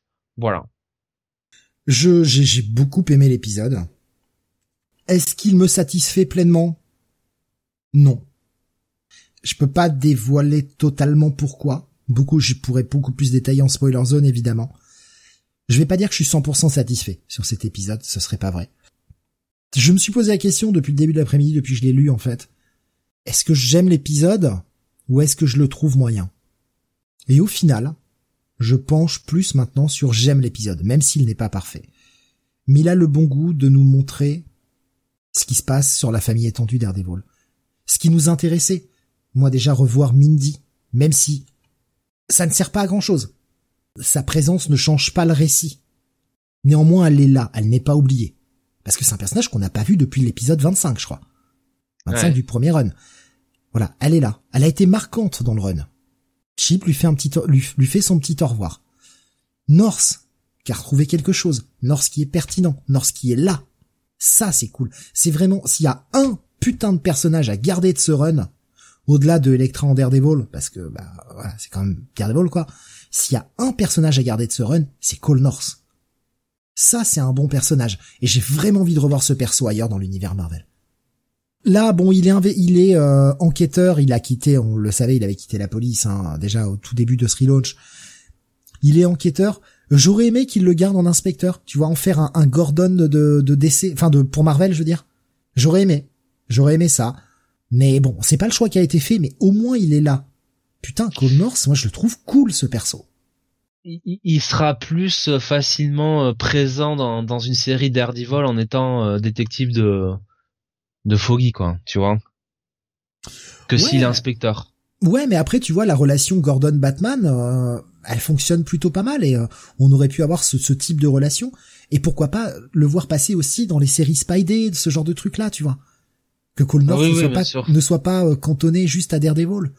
Ça aurait été, ça aurait été bien. C'est pas le choix qui a été fait, en tout cas pas pour le moment, ça viendra peut-être plus tard. Ça reste encore un perso relativement jeune, mais euh, ouais, c'est vraiment un personnage que j'ai envie qu'on revoie derrière, euh, que ce soit qu'on ne gâche pas ce perso en ne le montrant plus. Ce serait dommage. Il y a eu déjà des choses de sympa décrites dessus et on peut s'en servir. Qu'est-ce que je pourrais rajouter qui ne serait pas spoil? Le final, je suis encore un peu partagé et on détaillera plus en spoiler zone. Ouais, l'épisode est l'épisode est bien, l'épisode est bien quand même. Oui, je suis pas 100% satisfait, mais l'épisode est bien. Euh, et il y a, y a toute la dernière séquence de dialogue cette grosse dernière séquence de dialogue qui prend plusieurs pages, que j'ai trouvé très bien écrite. Avec de la retenue, mais en même temps pas totalement froid et étranger. Je, reste cryptique, c'est sûr que ceux qui n'ont pas lu l'épisode vont pas comprendre de quoi je parle, mais j'aime bien, j'aime bien la façon dont c'est fait, c'est fait avec, euh, c'est fait avec beaucoup de cœur en fait la façon dont c'est écrit, donc euh, ouais, c'est un bon épisode, ça va rester un gros bail, et ça va être mon coup de cœur de la semaine. Avant de passer à la spoiler zone, je te propose, Jonathan, qu'on fasse, là aussi, sans trop spoiler, un espèce de bilan de ce run de Chipsarski, très vite, et on pourra aller un peu plus loin dans la spoiler zone, bien évidemment, mais au final, ce run doit à peu près 60 numéros, environ? Bah écoute, euh, à l'image de euh, tout ce qui est fait, j'ai envie de dire, sur le personnage depuis Frank Miller, hein, euh, il y a euh, il y a très peu de ratés. Il y a euh, surtout enfin on a plus vite fait de de, de de parler des runs un peu moyens que de parler des bons runs. Donc euh, là Shizarski il a encore il a encore réussi un très bon run sur le personnage. Moi ce que j'aime bien avec Shizarski c'est qu'il a vraiment exploré à fond tout le, le, côté christique du personnage notamment le, le, thème de le thème de la rédemption ce qui me vaut une théorie après que je dirais je dirais un spoiler. Euh, j'aime bien le j'aime bien le développement de personnage qu'il a fait parce que finalement on se souvient plus du développement finalement sur ce run on, se souvient plus des des, des des, évolutions des personnages plus que vraiment euh, de grands combats ou je ne sais quoi. Euh, il a il a su euh, rendre hommage euh, à la plupart des plus grands runs de sur le personnage ce personnage de Daredevil et bah il suffit de voir hein, il a il a ramené euh, il a ramené euh, un Kingpin euh, un Kingpin très fort après l'avoir un petit peu bousculé dans la première partie de son run via les Stormwind qui étaient deux excellentes additions. Il y a tout le côté Matt en prison qui était un peu casse-gueule à faire. Il s'en est bien bien dépatouillé. Tout le travail sur Electra était pour moi une grande une grande réussite l'introduction de, de Butch, euh, ramener euh, Mike Murdock, ça aussi Mike Murdock c'était quand même super casse-gueule au final. Euh, bah tu te dis presque, hein, c'est c'est chose qui lui arrivé, c'est dommage. Euh, non, il y a plein de trucs qui, y a plein de trucs qui marchent très bien. La relation avec Foggy, même si elle, est peut-être moins présente sur la longueur du run. Le, le, le retour de Kirsten McDuffie. Euh, je sais pas moi je, je trouve que il y a peut-être des il y a peut-être des numéros voilà qui sont euh, peut-être un peu moins bons que d'autres mais euh, sur la longueur quand même du run euh, on est franchement sur pour moi le meilleur run euh, de, de super pyjama sur oui sur sur les quatre dernières années quoi franchement sur la longueur Il y a, y a, pas, y a pas beaucoup mieux quoi. Et, euh, et ce qui est appréciable encore une fois, c'est que euh, il n'a pas, euh, il a pas fait son run sans, euh, sans s'occuper du reste. il a fait valider tous ses tous ces gros twists aux éditeurs. Et surtout il s'est assuré que son successeur, en l'occurrence Saladin Ahmed, puisse avoir eh bien euh, des bonnes storylines à pouvoir exploiter et euh, bah, des euh, des portes ouvertes pour pouvoir bah, s'insérer facilement quoi. Voilà. Il lui a pas fait un statu quo un nouveau statu quo à la con ou vas-y démerde-toi pour repartir après ça quoi. Donc voilà c'est appréciable et et je suis curieux quand même de voir maintenant ce qu'a proposé Darsky sur Batman maintenant qu'il est libéré de, de Daredevil quoi je continue sur ton, sur ta lancée là. Tu, tu parlais de, de ce qu'il a fait pour Saladin Ahmed. On va revenir hein, d'ailleurs dans la dans la partie spoiler sur cette interview qu'il a donnée au site manwithoutfear.com. Typiquement un grand auteur. Le mec révèle que tout son dernier arc, il savait hein, grosso modo que Saladin Ahmed allait prendre la suite. Il le savait bien avant que ce soit annoncé. Il a tenu Saladin Ahmed au courant de là où il allait. Et surtout, et ça, je trouve que c'est la marque d'un très grand. Une fois qu'il a eu fini le script de cet épisode 14, il lui a envoyé le script en demandant à Saladin Ahmed s'il souhaitait que Chip fasse des retouches pour simplifier la vie de Saladin Ahmed pour le début de son run. Si ça, c'est pas la marque d'un auteur qui d'une a le respect de l'univers Marvel en général, enfin, ou en tout cas de l'univers pour lequel il travaille, le respect du perso et le respect du mec qui va passer derrière lui, il y en a combien qui font ça? Sans déconner. Je pense que évidemment, les auteurs, quand ils partent d'un titre, savent qui va être derrière, peut-être leur disent euh, en substance ce qu'ils vont faire pour finir, mais combien il y en a qui envoient le script au successeur en lui disant si jamais tu veux que j'inclue des trucs pour te faciliter la vie, tu me dis. Sans déconner. Ça, si c'est pas être un pro jusqu'au bout des ongles. Rien que ça, je trouve que le mec mérite mais un, immense respect, quoi. Vraiment. Pour conclure sur ce run, avant qu'on passe, et je vais, je vais prendre aussi quelques réactions évidemment que je vois passer hein, sur euh, sur le chat. Euh, quel grand run, en fait. Quel grand run. Eh On a adoré le suivre du début jusqu'à la fin. On a fait euh, nombre de reviews où on théorisait euh, sur ce qui allait passer, ce qui allait se passer. Le run nous a happé. Ça n'a pas plu à tout le monde je, vais prendre l'exemple de Sam parce qu'il fait partie de l'équipe, forcément c'est plus facile, qui lui n'accroche pas du tout. C'est dommage. C'est dommage euh, pour lui en fait de ne pas y prendre autant de plaisir que nous. Il y en a d'autres. Bah, il est manchot, faut le comprendre, il a pas de main. Peut-être pour ça qu'il aime pas la main. Euh, il y a, il y en a d'autres hein, qui je pense euh, n'aiment pas forcément ce run. Dommage, dommage. Après, euh, aussi une autre phrase que j'ai beaucoup aimé de Zarski, le mec l'a dit, hein, il, il, est lecteur de Daredevil depuis le milieu des années 80, donc le mec a toujours lu le titre. C'est la première fois qu'il ne lit pas le titre pendant 4 ans, tout simplement parce qu'il l'écrit. Ce qui est assez fou déjà de se dire ça, le mec ne lit pas le titre, bah oui parce qu'il l'écrit, il n'a pas besoin de le lire. Le mec est content de redevenir un simple lecteur de, de Daredevil, et il le dit, j'ai écrit quelque chose qui m'aurait fait plaisir en tant que lecteur. Je suis juste hyper content que les gens aient accroché, qu'on m'ait laissé faire, et que les gens aient accroché et aient suivi le run. Mais en gros, il a écrit ce qu'il aurait aimé voir en tant que lecteur. Et je trouve que ça se sent dans son écriture, qu'il a vraiment mis... Euh... tu sens qu'il connaît le personnage et qu'il a vraiment mis sa, touche pour rendre le truc cool. Après, ça plaît pas forcément à tout le monde, c'est dommage. De toute façon, c'est la loi, il y a jamais aucun titre qui fait consensus de toute façon. Mais ouais, c'était un très bon run. Est-ce qu'on aurait aimé qu'il dure un peu plus? Bien sûr. Bien sûr qu'on en voudrait plus. Parce que c'était bien écrit. Parce que je me sens pas lassé de son écriture.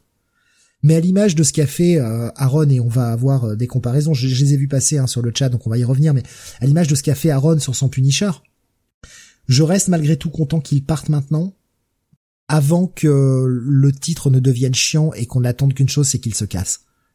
Donc ouais, super bien. Euh, par exemple, je voyais Graf qui nous disait euh, ah merde, j'ai déjà perdu le message. Voilà. Bilan sur le run, excellent premier et dernier acte, un acte du milieu avec des dés en prison et des Reign un peu plus inégal, mais qui reste d'un bon niveau. Euh, j'essaye de voir un peu hein, tout ce que j'ai raté plein. Vous avez été en plus euh, extrêmement prolixe, donc euh, j'essaye de reprendre un peu s'il y a d'autres avis au moins sur le run, et puis après on déroulera plus en partie spoiler. Si t'as vu des messages passer, Jonathan, surtout, euh, t'hésites pas, hein, parce que là j'essaie d'avoir les yeux un peu partout, mais c'est un peu compliqué. oui, compte sur moi. Alors, euh, totalement d'accord avec Jonathan. Ouais, quelle analyse de Jonathan, encore une fois. attendez, spoiler. Euh, Grave qui dit, point faible évident, euh, Mike Osorn et Lalit Kumar Sharma. Oui, bon, c'est vrai. Bon, c'est pas non plus, euh, c'est pas non plus méchant. Ah, surtout, euh, surtout Mike Osorn. C'est vrai que derrière, passer derrière un Keketo, fallait y aller, quoi. Ils avaient trouvé un... North Forever. Ils avaient trouvé un, un bon, un bon remplaçant. Et je viens de manger son nom. Putain. Euh, oui. Euh, le dernier qui, qui, qui, faisait le fil euh, euh pour pour pour pour Keketo justement sur sur dernière. Ah putain, j'ai mangé son nom. Et j'aimais bien en plus. Putain, oh là là, la mémoire, la mémoire. Qui était sur sur la, la Daredevil Without Without Man Without Fear, je sais plus. ouais, c'est ça. Woman, Woman Without Fear, ouais. Without Fear. C'est un nom hispanique, je crois, hein, il me semble mémoire. Et je je retrouve pas son nom. Raphaël Della Torre. Voilà, ça Raphaël Della Torre, exactement. Ouais, ouais, Raphaël Della Torre, je trouve que c'était un bon euh, un bon remplaçant pour euh, Keketo, ça fonctionne bien. Bien sûr, c'est pas Keketo, on est d'accord, mais euh, valait mieux un Raphaël Della Torre qu'un Michael Thorne ou un Alit Komar Sharma quoi, c'est euh... Ouais, bah gros bail, coup de cœur. Ouais. Je... ouais. Voilà, je pense qu'on va arrêter de tourner autour du pot. On va, on va aller, euh, on va aller sur la spoiler zone, évidemment. Euh, Parce que même nos auditeurs là, pour tout vous dire, euh, nous font des commentaires souvent qui sont aussi euh, tournés sur du spoil. Donc. Bien sûr. Après, je, je, fais toujours attention pour les gens qui ne voudraient pas encore être spoilés, donc je fais, je fais hyper gaffe. La semaine prochaine, qu'est-ce que vous aurez? Bah, vous aurez qu'une seule émission. vous aurez le Comics Weekly le jeudi. Voilà, euh, Comics Weekly jeudi à 21h, euh, une seule émission la semaine prochaine, donc bah, rendez-vous jeudi prochain euh, pour ceux qui ne voudraient pas écouter cette partie spoiler, ce que je comprends. Je vous invite quand même vraiment à découvrir l'épisode par vous-même, parce que c'est la fin d'un truc et vaut mieux faire le lire, se faire sa première idée, puis après entendre des gens en parler et théoriser dessus, pour pas teinter son propre avis quand on lira l'épisode. Après, vous, êtes grand, vous êtes responsable, vous faites ce que vous voulez, hein, évidemment. Euh, bah on va passer donc en, partie spoiler. Je vais mettre le générique. J'ai prévu un petit tampon pour euh, YouTube, hein, un gros tampon euh, spoiler zone sur la cover, comme ça, même les gens sur YouTube, si jamais ils recherchent la, la review, bah ils verront qu'il y a le, le, tampon spoiler zone. je l'ai mis de côté, j'ai préparé ça, comme ça au moins maintenant quand on fera des zones spoiler, pour ceux qui se repèrent juste pour le visuel de la couverture, au moins ils sauront qu'ils peuvent pas écouter par erreur un, un moment spoiler. Donc euh, voilà, rendez-vous la semaine prochaine pour ceux qui ne pas être spoilés et euh, pour la spoiler zone, eh bien, on j'envoie le générique tout de suite et je vous mets le petit euh, le petit logo. Attention, vous entrez maintenant dans la spoiler zone. Ça m'étonne pas. Ah, on est en partie spoiler donc. la partie spoiler sur ce Daredevil 14 euh, donc maintenant on peut y aller. Hein, euh, voilà, plus, bah de, plus de retenue. Je vais commencer, euh, Jonath, par nous prendre euh, ce qu'avait dit, ce qu'avait dit Benny. en fait. parlé de la fin de l'épisode.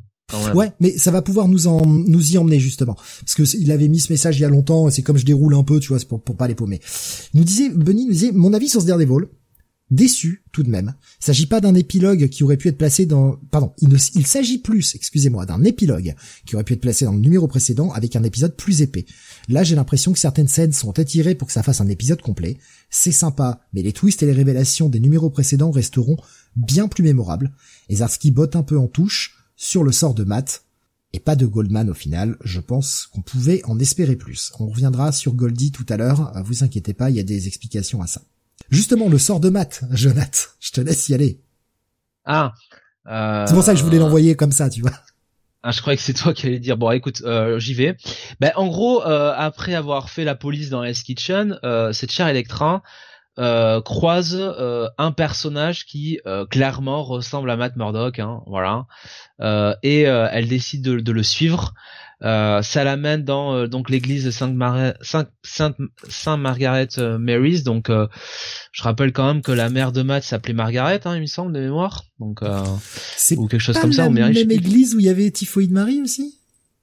Est-ce que c'est ça doit être celle-là, ouais. Bah oui, mais parce que moi j'attendais ça, quoi. J'attendais qu'on ait typhoïde là en Barésie là, euh, qui disait à Electra, ah, et ouais, il est à moi maintenant. mais non, malheureusement. Malheureusement, Electra rentre et elle voit un prêtre euh, assez cucugnangnan euh, qui, euh, oh là là, qui met des petits bonbons euh, pour les prochains, pour les les les petits gamins qui viennent. On notera quand même qu'Electra entre temps a changé de couleur de pantalon, qui est blanc, qui est passé violet. Ah, j'ai pas fait gaffe à ça. Moi qui les vois d'habitude, ça, j'ai pas fait gaffe à ça, putain. le fond accord est quand même magnifique. Je trouve par, par contre que le, le côté pantalon violet avec la veste blanche, ça passe, c'est pas mal du tout. Et bon, on aurait peut-être pu s'éviter ça. Putain, J'ai pas vu ça. Ah putain, ah je me sens nul. Ah je regarde. Le les bonbons hein, que prépare euh, ce prêtre, Oui. c'est ce qui mais, est, euh, c'est euh, oui effectivement ouais. Ouais, on va dire que c'est à cause de l'ombre. bon, non, toute la scène, elle a un pantalon. Non, mais toute la, toute, Oui. toute, tout le, toute la scène, elle a un pantalon violet. Ouais, effectivement. Oh putain. Oh, oh, le faux raccord, c'est chaud. et c'est pas grave, hein, parce que bon, au À final, moins euh, que- bon. Non. À non, moins non. que, Jonathan. Dans... Quel homme d'église, pardon, s'il te plaît. non, mais non, à moins que, c'est pas un faux raccord. Tout ça, c'est dans sa tête. C'est pour ça qu'elle a pas les mêmes fringues. Ouais. ouais. Donc, euh, elle discute avec. du- Oui. Pour, pour finir sur les petits bonbons, en fait, c'est juste, ils préparent des bonbons pour, euh, bah, pour la communion des enfants, parce que des fois, l'hostie, c'est vrai que ça n'a pas forcément de goût, etc. Et pour les enfants, ça peut être compliqué. Du coup, bah voilà, il pense aux enfants, il fait de la communion avec des bonbons. Sympathique comme idée, je trouve. Voilà. Ouais, oui. Clairement, on va pas, on va pas, on va pas euh, tourner euh, autour du pot sans s'étendre. Ce prêtre, c'est le sosie de Matt Murdock, avec en plus une coupe caractéristique qui fait un peu penser, tu vois, à l'époque Born Again, quoi, avec la, tu sais, la coupe un peu raie comme ça. Euh, donc on est un peu sur ce Matt Murdock là. Euh, Electra discute avec lui. Euh, et donc, euh, en plus, il y a encore ce truc là. Euh, Matt lui dit, bon, qui est aveugle, lui dit que il sent son odeur, son parfum, et il parle bah, du jasmin. Il sent le, le jasmin. Et euh, et euh, je crois que c'était précisé dans le numéro. Euh, donc on était le 14, 13, le 12 quand elle, quand ils se rencontrent, quand ils se fight, que euh, bah en gros il y a que Matt qui arrive à ressentir cette odeur de jasmin quoi. Ouais, ça tout le long du run, hein, il avait, il l'avait parsemé, hein, le jasmin partout. Voilà.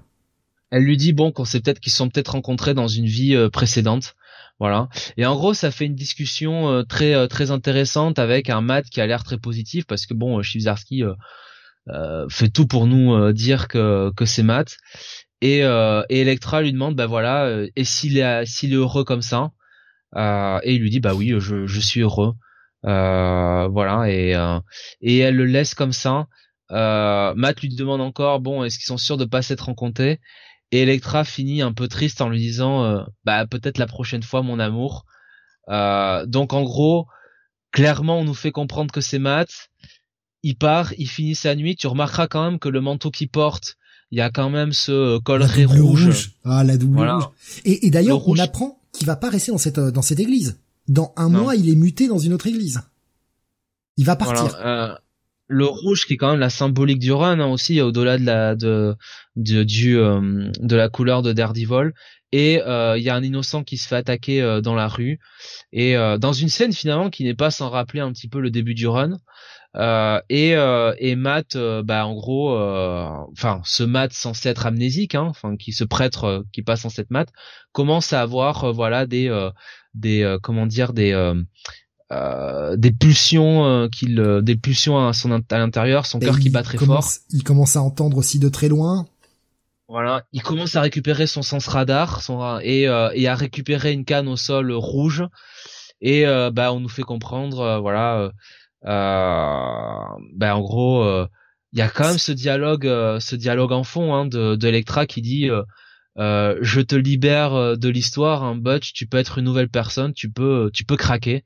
Et le run se finit là sur tu peux craquer donc avec un Matt qui qui va dans cette ruelle un peu sombre et où on sent que il va il va redevenir euh, il va revenir Daredevil quoi voilà parce que oui c'est Matt Murdock hein, dans l'interview donc que fait euh, que fait il le dit bien euh, c'est Matt Murdock et il laisse entendre que c'est un Matt Murdock euh, amnésique n'ayant pas lu euh, la l'interview avant ça moi j'avais une théorie alors du coup qu'il se casse la gueule Mais je, laisserai, je vais pas laisser parler Steve, mais j'ai une théorie malheureusement qui se casse la gueule, mais qui qui était plutôt bien et je suis très triste maintenant. Connard chip. Benny nous disait j'ai trouvé ça trop évident, trop gros sabot cette fin, cette réincarnation, on peut dire le mot. Il va se born again tout seul. L'interview, on va y revenir. Je vais, je vais te laisser donner ton, ta théorie, Jonathan.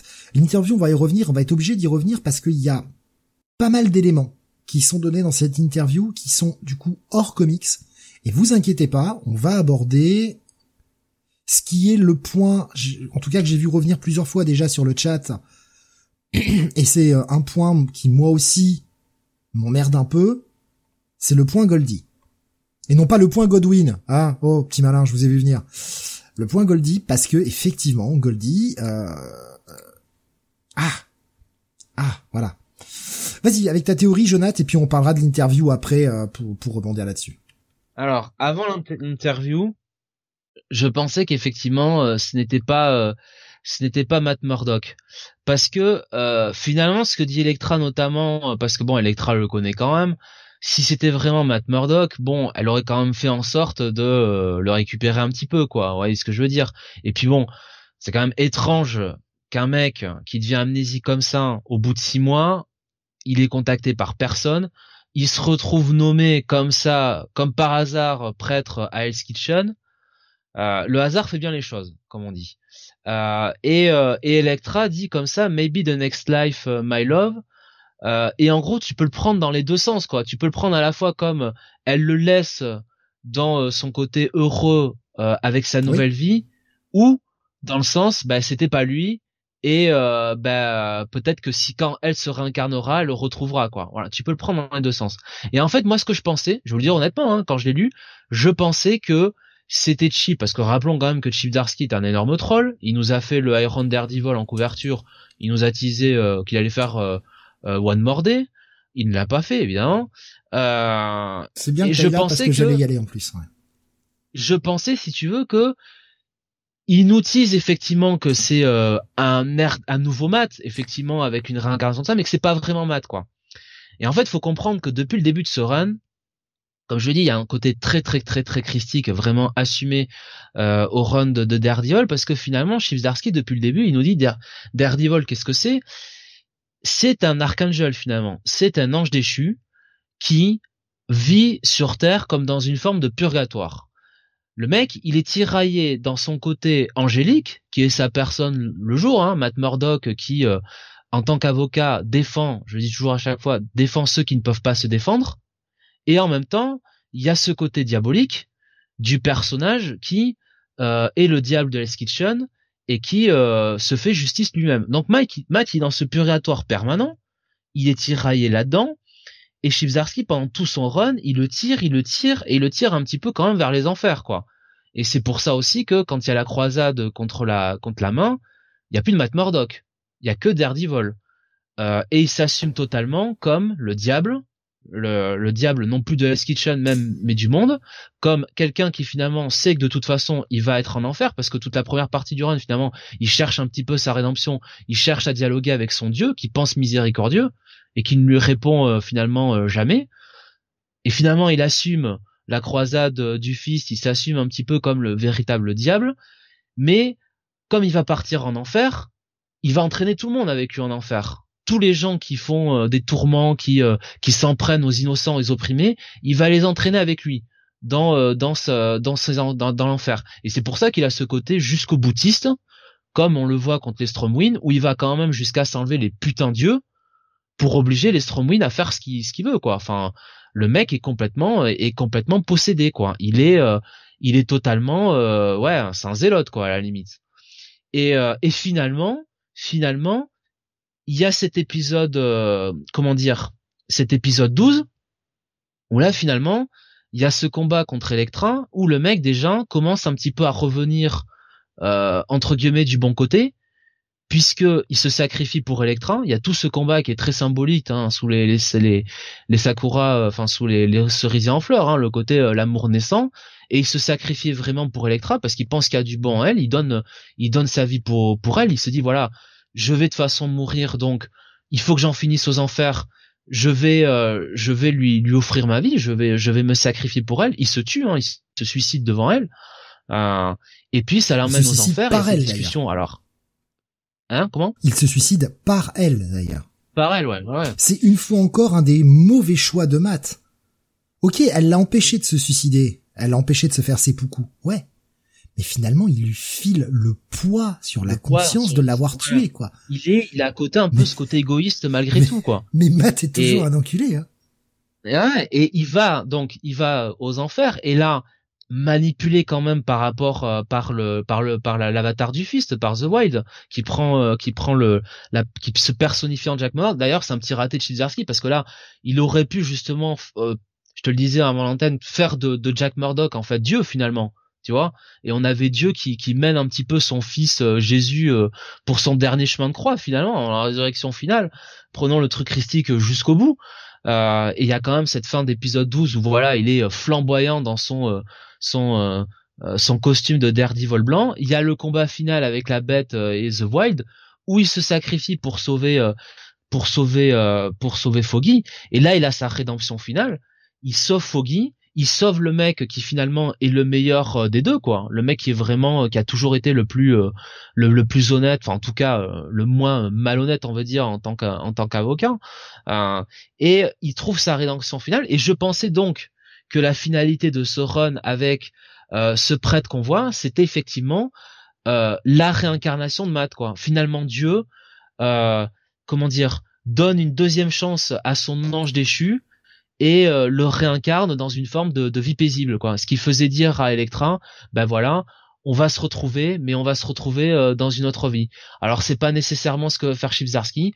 Lui, Chivzarski, bah il fait un peu une fin pour euh, pas mettre trop dans la merde euh, Saladin Ahmed, lui, lui permettre un petit peu s'il veut de revenir sur Matt Murdock.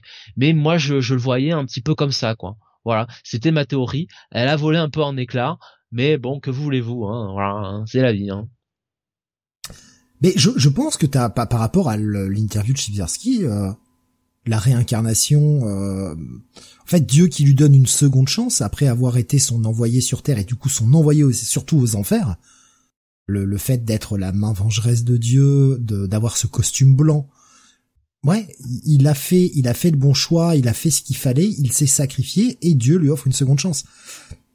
Donc je pense que t'es plutôt dans le vrai avec ta théorie. Moi, ma théorie a été, elle était tout autre, parce qu'il y a cette euh, dernière phrase que je trouve pas anodine, tu vois, qu'elle revienne sur Butch, qu'on finisse en parlant de Butch. C'est ça le problème. Tain. Personne va comprendre la vanne, mais c'est pas grave. Écoutez le podcast. euh, tu sais ce que j'ai pensé, moi? J'ai pensé qu'il nous donnait déjà des pistes. Qu'en fait, c'est c'est Butch qui a récupéré le cube cosmique et qui a ramené son pote qui a ramené Mike en fait. Mais que l'absence de Daredevil par euh, parce que c'est cosmique, blablabla, bla, bla, mes couilles. Bah, l'absence de Daredevil, euh, voilà, c'est.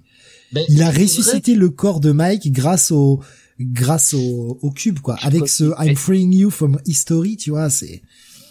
Mais c'est un prêtre, c'est un prêtre en plus qui est très avenant, qui est très, euh, qui est très, euh, qui est très enjoué, ça colle plus à la personnalité quelque part de Mike Murdock, hein, en vrai. Hein.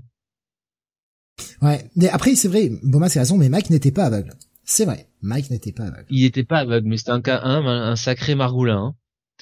Mais bon, à la fin, on voit bien effectivement. Non, mais le dialogue pour moi, c'est euh, euh, c'est clairement Electra. La répétition de ce qui était dit, oui, mais euh... voilà, c'est Electra qui parle à Butch, mais euh, c'est pour symboliser le le côté que run quoi. Tu vois je te libère un petit peu de ton passé. C'est c'est toute la symbolique de Matt hein et de rappelons le premier épisode où il fait euh, comment dire un meurtre involontaire. Je sais plus le terme exact mais le euh, homicide euh, voilà.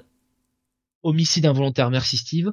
Il fait ça et il y a quand même ce poids qu'il a sur la conscience qui le pèse qui le pèse et euh, il arrive pas à se libérer de ce passé. Et voilà via Butch en fait voilà, Electra euh, en voix off explique tu peux être une nouvelle personne, tu peux tu peux craquer aussi. Euh, voilà, donc je pense que c'est plus comme ça qu'il faut le prendre, mais oui, euh, bon, Butch. Je, le traduirais même plus par break là, dans ce sens-là, je le traduirais plus par même être brisé en fait. Ah ouais. C'est plus plus violent, tu vois, plus dur. Est-ce que est-ce que ce retour est satisfaisant? C'est c'est là qui est mon problème en fait avec le numéro. Après avoir senti le parfum, on dirait que ça réveille sa mémoire en fait. On dirait que ça réveille sa mémoire, ce qui était enfoui et euh, enfin sa mémoire en tout cas sa mémoire euh, musculaire. Et on sait que les odeurs sont les c'est le, plus gros euh, fournisseur de mémoire quoi. Tu vas sentir une odeur, tu vas te rappeler. Enfin c'est c'est instantané les odeurs. Et le fait d'avoir senti ce jasmin, est-ce que c'est ça qui lui rappelle qui il était, qui, qui retrouve, entre guillemets, ses pouvoirs? C'est pas clair. Il a laissé les portes ouvertes à Saladin Ahmed, et euh, est-ce que Saladin Ahmed voudra expliquer pourquoi il est de retour? Peut-être, peut-être pas, en fait, euh, on sait pas. Et... Il a un peu le cul entre les deux chaises, quoi, là, quand même, Saladin Ahmed. Hein. C'était peut-être mieux si on assumait totalement le fait qu'il était mort, quoi. En fait, la question c'est, est-ce qu'on a vraiment besoin d'explication? Bah, comme, comme tous les super-héros, le mec, euh, le mec est pas mort, quoi. Eh ben voilà, il est de retour. Bon. C'est, fin, c'est même pas vraiment lui parce que le, enfin, c'est pas le vrai corps de Daredevil puisque Matt Murdock, on l'a vu. Euh, enfin, on a vu son cadavre à côté d'Electra. Il a plus de, il a, il a plus d'yeux, quoi. Enfin, tu vois ce que je veux dire? Il a, il a les yeux qui sont partis, donc. Euh, euh je pense qu'il faut plus y voir, tu vois, le côté euh, euh, bouddhiste un peu. Enfin, je disais la religion chrétienne, mais là, c'est peut-être plus le côté bouddhiste, euh, presque shintoïque aussi, hein, de la réincarnation, la réincarnation des gens, quoi, après la mort. C'est peut-être plus ça qu'il faut voir. Après, bon, ça tombe bien que le mec se réincarne dans dans un mec d'un mètre 83 rouquin qui qui est aveugle, quoi. C'est le hasard fait bien les choses. Benny qui nous dit, et euh, c'est bien ce que je voulais parler de ce passage-là, Benny qui dit, je pensais voir Matt revenir en costume blanc, une version clean, lavée de ses péchés, mais Goldie aurait fait euh, aurait fait ressurgir par moment le dédé rouge qui pète les plombs et franchit les limites, un côté Zourénard pour Matt. Moi, ce que j'avais très peur, et j'en avais parlé quand on avait fait très... je sais plus si j'en avais parlé en émission ou si on avait parlé ensemble post-émission. Je crois qu'on en avait parlé hein, dans l'émission. Hein. Ce que j'avais très peur, c'est comme le... Quand tout le monde remonte de, de cette espèce de bouche de l'enfer, là tout le monde ressort et Daredevil peut pas ressortir. Il y a une espèce de gros, une grosse pierre géante là qui tombe et qui le bloque en enfer. J'avais très peur du truc pour aller à fond dans la religion. Au bout de trois jours, on enlève la pierre et derrière, bah, le coup du linceul, c'est-à-dire que on retrouve juste le costume blanc par terre euh, en, mode linceul, et puis bah, dans la grotte, la grotte est vide et il y a plus de mat. J'avais très très peur de ça. Franchement, je me suis dit putain, ça c'est gros sabot. J'espère qu'il va pas aller là-dessus. Et en fait, il n'y a pas été. Il l'a fait de façon détournée, avec notamment ce passage où Electra voit le tableau euh, du Christ euh, chez, chez Butch, où elle voit la tête de Matt. D'ailleurs, il y a un moment, et c'est vrai, je sais plus qui a dit ça sur le chat tout à l'heure, il y a un moment parce que tous les personnages en fait vont voir Matt plus ou moins à un moment, vont voir un, personne, une personne euh, rousse, et se dire c'est Matt, et en fait non, c'est pas lui. Il y a un moment, il y a un Daredevil le moustachu là, il y a un Matt moustachu. ce Matt là, moi je veux le revoir. Hein. Matt moustache. On a une Matt barbu, hein, hipster Matt, euh, bon. ah mais Matt moustache, euh, ouais, comme Johnny Storm, hein, il forme un club et tout, euh, moustache quoi. Allez-y. mais je j'avais, ouais, puis ensuite arrive Cyborg, Matt Murdock, Steel, et Diddy Boy de Bunny. Mais en fait, j'avais très peur de, de ça parce que c'était le piège facile avec la religion catholique de nous faire bah, le mec a fait tout son chemin de croix et euh, on termine avec sa mort et sa résurrection euh, tel Jésus. Et j'avais très peur qu'il aille là-dessus parce que je trouvais ça extrêmement casse-gueule. Et je suis en fait ultra rassuré qu'il ait pas fait ça, franchement. Ah, les moustaches Avengers. Ah, l'idée est appelée, hein. La panstache assemble de Tirasmus. Merde. Erasmus. euh, ouais, non, franchement, euh, super bien. Bon, on va parler de Goldie parce que. Ben oui. Ben, il n'y a pas Goldie dans l'épisode. Voilà. On n'a pas revu Goldie depuis le 10, vous savez l'épisode où toute l'île s'écroule, qu'il est pourchassé par les Avengers, qui découvre que euh, le book, je sais plus comment s'appelait, le Book of Fate ou je sais plus quoi, tout ça, bah c'était pas bah forcément non, le Book of the Fist. Book of the Fist. Ouais, Book of the Fist, ouais, c'était ça. Ouais. et tout ça, c'était c'était une supercherie que Stick et et Foggy n'était pas euh, n'était pas vraiment stické Foggy, simplement des, des coquilles vides de la main, alors que les mecs étaient vraiment morts et en enfer, qu'il a été cherché d'ailleurs dans l'épisode 13. Et en fait, ce que révèle Chibzarsky dans l'interview, c'est que Goldie était lui aussi un personnage totalement manipulé. totalement manipulé par ce Book of the Fist et totalement manipulé par euh, The Wild. Alors du coup, ça prend plus de sens, mais au sein du run, c'est incompréhensible. Sans cette clé-là, bah, sans cette clé qu'il te donne en interview, bah franchement, qui avait compris ça, quoi? Franchement, si vous l'aviez compris, vraiment chapeau, chapeau. Pour moi, j'ai relu l'épisode après avoir cette clé. J'ai relu l'épisode, j'ai relu tous les moments de discussion entre les deux personnages. C'est, il y a pas un moment où il y a ça qui est sous-entendu. Alors peut-être que Chip l'a sous-entendu, mais il a tellement sous-entendu que personne n'a entendu en fait ce qu'il a voulu dire. Je te cache pas que les cerisiers en fleurs, euh, c'est un meilleur sous-entendu. Hein. Oui, beaucoup plus. Mais euh, Graf nous dit, mais on l'a vu quand que Goldie était manipulé Ben jamais en fait, jamais. Il faut, il faut le comprendre avec le dialogue qu'il a avec Matt. Quand finalement Goldie dit finalement c'est le livre qui dicte tout, c'est ça le seul passage où on comprend que euh, Goldie était manipulé, puisqu'on comprend avec la fin du run que tout ça c'était une supercherie organisée par la main et la bête et par The Wild. Alors, je te lis, en fait, ultra nébuleux. Il rejoint Goldie et Goldie lui dit, euh, donc il a pris pour lui hein, le, le, livre du futur, hein, euh, et euh, je pense, il lui dit, je pense que je suis lié, euh, je suis lié à, je suis lié à, au livre. Euh, c'est la raison pour laquelle je suis sur l'île. Euh, pourquoi j'ai, comment dire, j'ai, quitté ta vie pendant tant d'années. Euh, et ouais, non, on n'a pas vraiment. Euh, Ouais, mais je, l'ai relu avant le, avant, avant l'émission, tu vois. Et, franchement, bah ça reste nébuleux. maintenant qu'on a cette clé de compréhension, on comprend mieux pourquoi on revoit pas Goldie. Euh, est-il vraiment mort? Il y a rien de sûr. On comprend mieux pourquoi Goldie avait autant d'informations. Tout ça, c'était de la manipulation. Il c'était juste pour rentrer dans la tête de Matt. Ok. Mais ça reste quand même franchement incompréhensible. Là, sur ce point-là, franchement, Zarski s'est raté je comprends l'idée qu'il a voulu donner, sauf qu'il a pas su la faire passer. Moi, je, trouve ça très, bah, très, très nébuleux. Faut comprendre que Goldie aussi disparaît dans la crevasse, quoi. Ouais, mais est-il vraiment mort? Il a un, je crois qu'il a un collier de, de, d'inhibition de, de pouvoir, une connerie du genre. Ouais, c'est ça. Donc, euh, peut-être qu'il est mort, hein, en fait. Mais, mais de toute façon, Foggy, on, euh, Foggy, Goldie, on le dit quand même depuis, euh, depuis finalement euh, la révélation hein, de qui est vraiment euh, cet assistant du procureur, enfin sous procureur, je sais plus. c'est vrai que c'est un perso hyper casse-gueule quoi. Ah oui, oui, c'était. C'était une drôle d'idée quoi. Et c'était plus, je sais pas. Il y a aussi hein, pareil. Hein, Est-ce que Chipsdarsky au bout d'un moment, tu vois euh, bon, euh, nous on parle du fist, mais est-ce que lui, tu vois, il a pas vraiment voulu, tu vois, au bout d'un moment faire euh, les forces, tu vois, de Dieu contre contre celles du diable, en tout cas de la bête, quoi. Parce que bon, Dieu envoie ses anges, hein, ses anges armés et compagnie. Peut-être que Goldie était était justement voilà un ange comme un ange comme Matt, et puis finalement, bah le run avançant.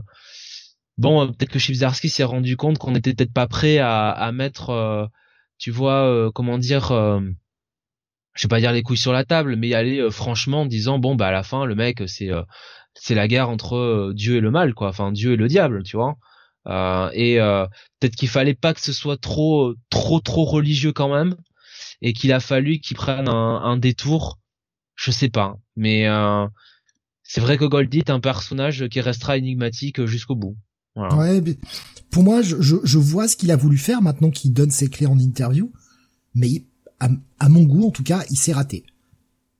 Il a raté son, il a raté ce qu'il voulait faire. Euh, c'est qu'on laisse un peu de, tu vois, qu'on révèle pas tout euh, mot à mot, qu'on laisse un peu au lecteur euh, le soin de, de comprendre un peu par phrase détournée. Ouais, mais là en fait, c'est tellement nébuleux que je me demande si vraiment il y a des gens qui avaient compris.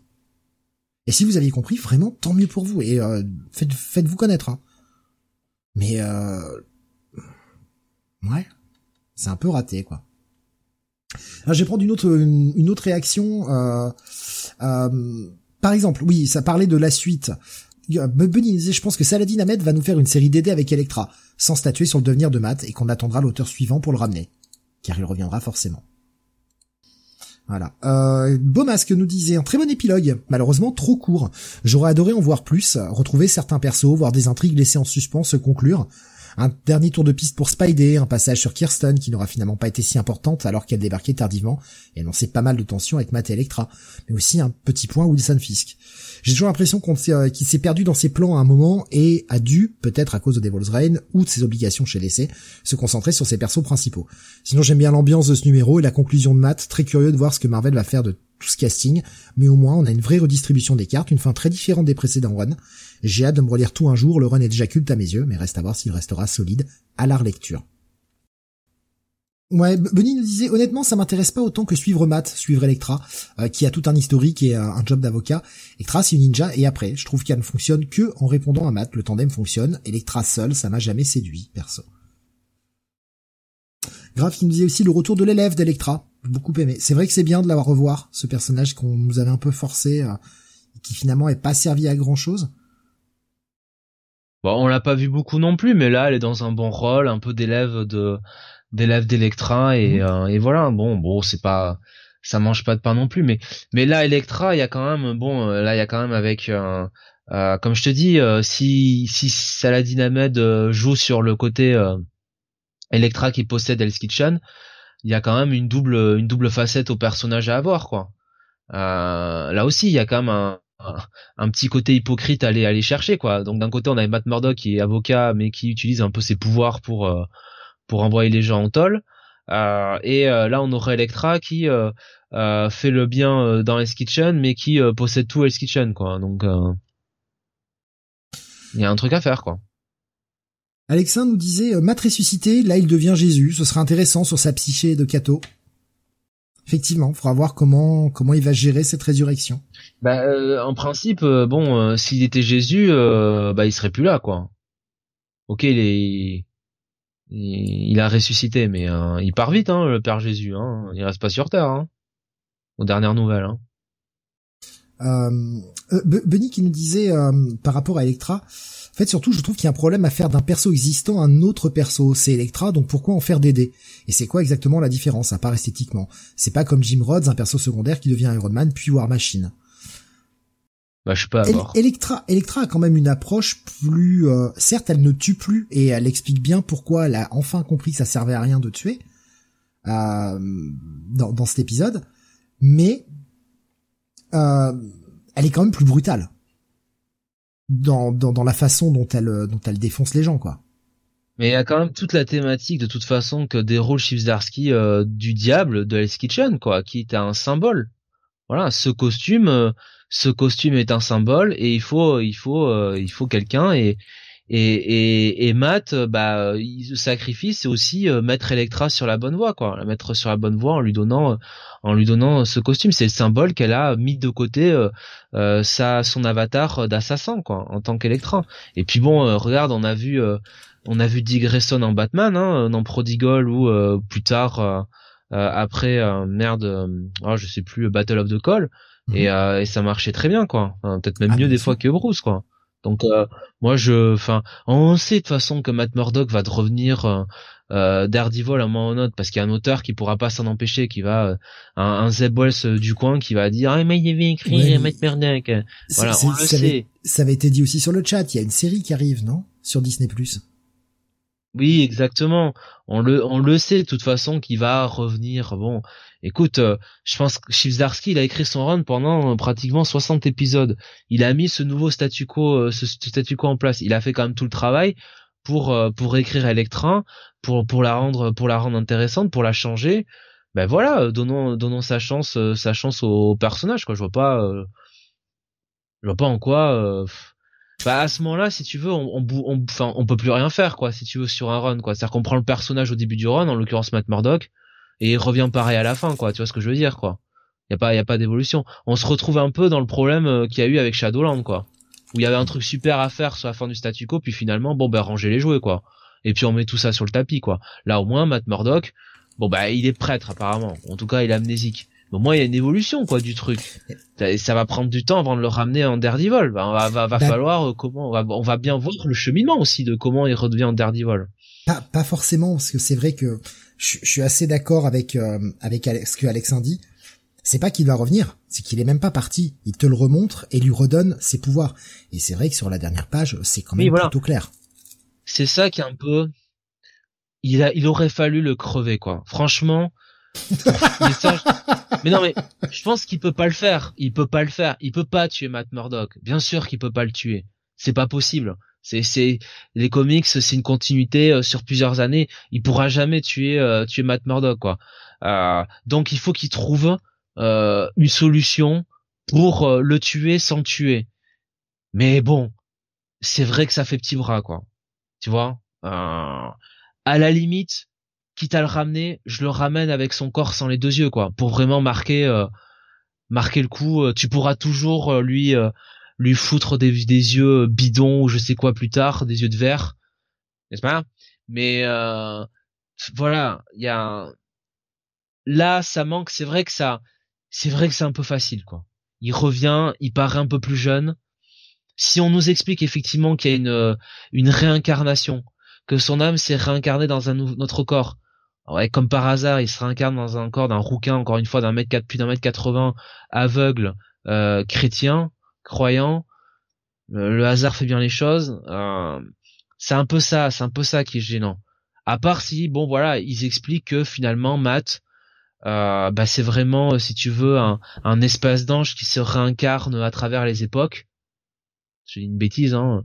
Il se réincarne à travers les époques et, euh, et, et voilà. Et finalement, bah euh, comme euh, comme c'est un chrétien, comme il doit faire pénitence, il doit il doit vivre avec cet handicap là quoi. Il a des pouvoirs mais il a quand même l'handicap euh, de perdre de pas de pas avoir la, vue donc c'est un peu c'est on a l'impression un peu de Chizdarsky qui dit à Marvel bon écoutez vous m'avez laissé tuer Matt Murdock je vous remercie mais je vous laisse quand même un ersatz de Matt Murdock pour pour pas vous emmerder quoi. Ça a fait un, un peu petit bras quoi il y a euh, justement avec Saint-Dié, c'est ce que je disais en fait, fallait pas le montrer. À la limite, juste que les gens croient le voir. Hmm. Euh... Alexa qui dit les maudits se réincarnent toujours en rouquin. ouais, mais le rouquin, euh, ça, ça défile hein, au niveau du tableau de chasse. Hein. Il est pas trop emmerdé. Hein. Justement, en parlant de tableau de chasse, et je vais revenir sur cette idée de... Ah, non, je, je, vais, le faire maintenant, sinon j'ai oublié.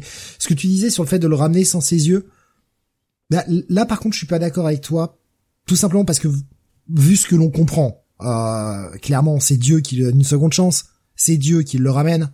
Bon, ça laisse la place de Dieu dans l'univers Marvel, euh, voilà. Hein, c'est compliqué comme d'habitude, mais en partant de ce postulat-là, lui donner une seconde chance, bah, il le laisse aveugle.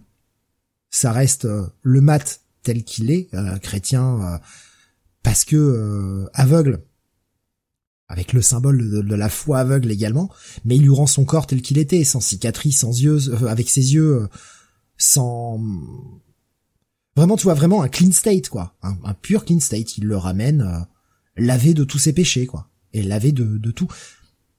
Finalement, c'est, je veux dire, si tu veux le laver de tous ses péchés, s'il a eu le droit à sa réincarnation parce que il a fait pénitence, le fait de s'arracher les yeux, il l'a fait par orgueil et par colère. C'était des péchés. Si tu lui laves ses péchés, tu lui rends ses yeux, en fait. Oui, son côté jusqu'au boutiste. Euh, oui, oui, tout à fait, oui. Parce que c'était, c'était vraiment de l'orgueil et de la pure colère qui, sont, euh, qui restent des péchés. Euh... Péchés capitaux, oui. Donc, ouais. Il a, eu de la, gourmandise aussi, hein, pendant son run, hein. et un peu de luxure, hein. Ouais, mais à partir du moment où il était marié, ça passe. moi, moi j'adore l'épisode 12 où, tu sais, il voit pas Electra arriver, puis il dit wife, tu sais. il l'appelle femme. ah ouais, ça c'est tellement... Euh, wife, husband. Je les imagine avec, tu sais, l'accent très poche. Non, non, elle l'appelle pas, elle l'appelle pas husband, elle appelle toujours Matthew. Le côté distingué de la haute, un peu snowvillarde. voilà. Oh, Alexin qui est, salaud, qui dit réincarné en enfant rouquin de Mindy. Ça, ce serait sale.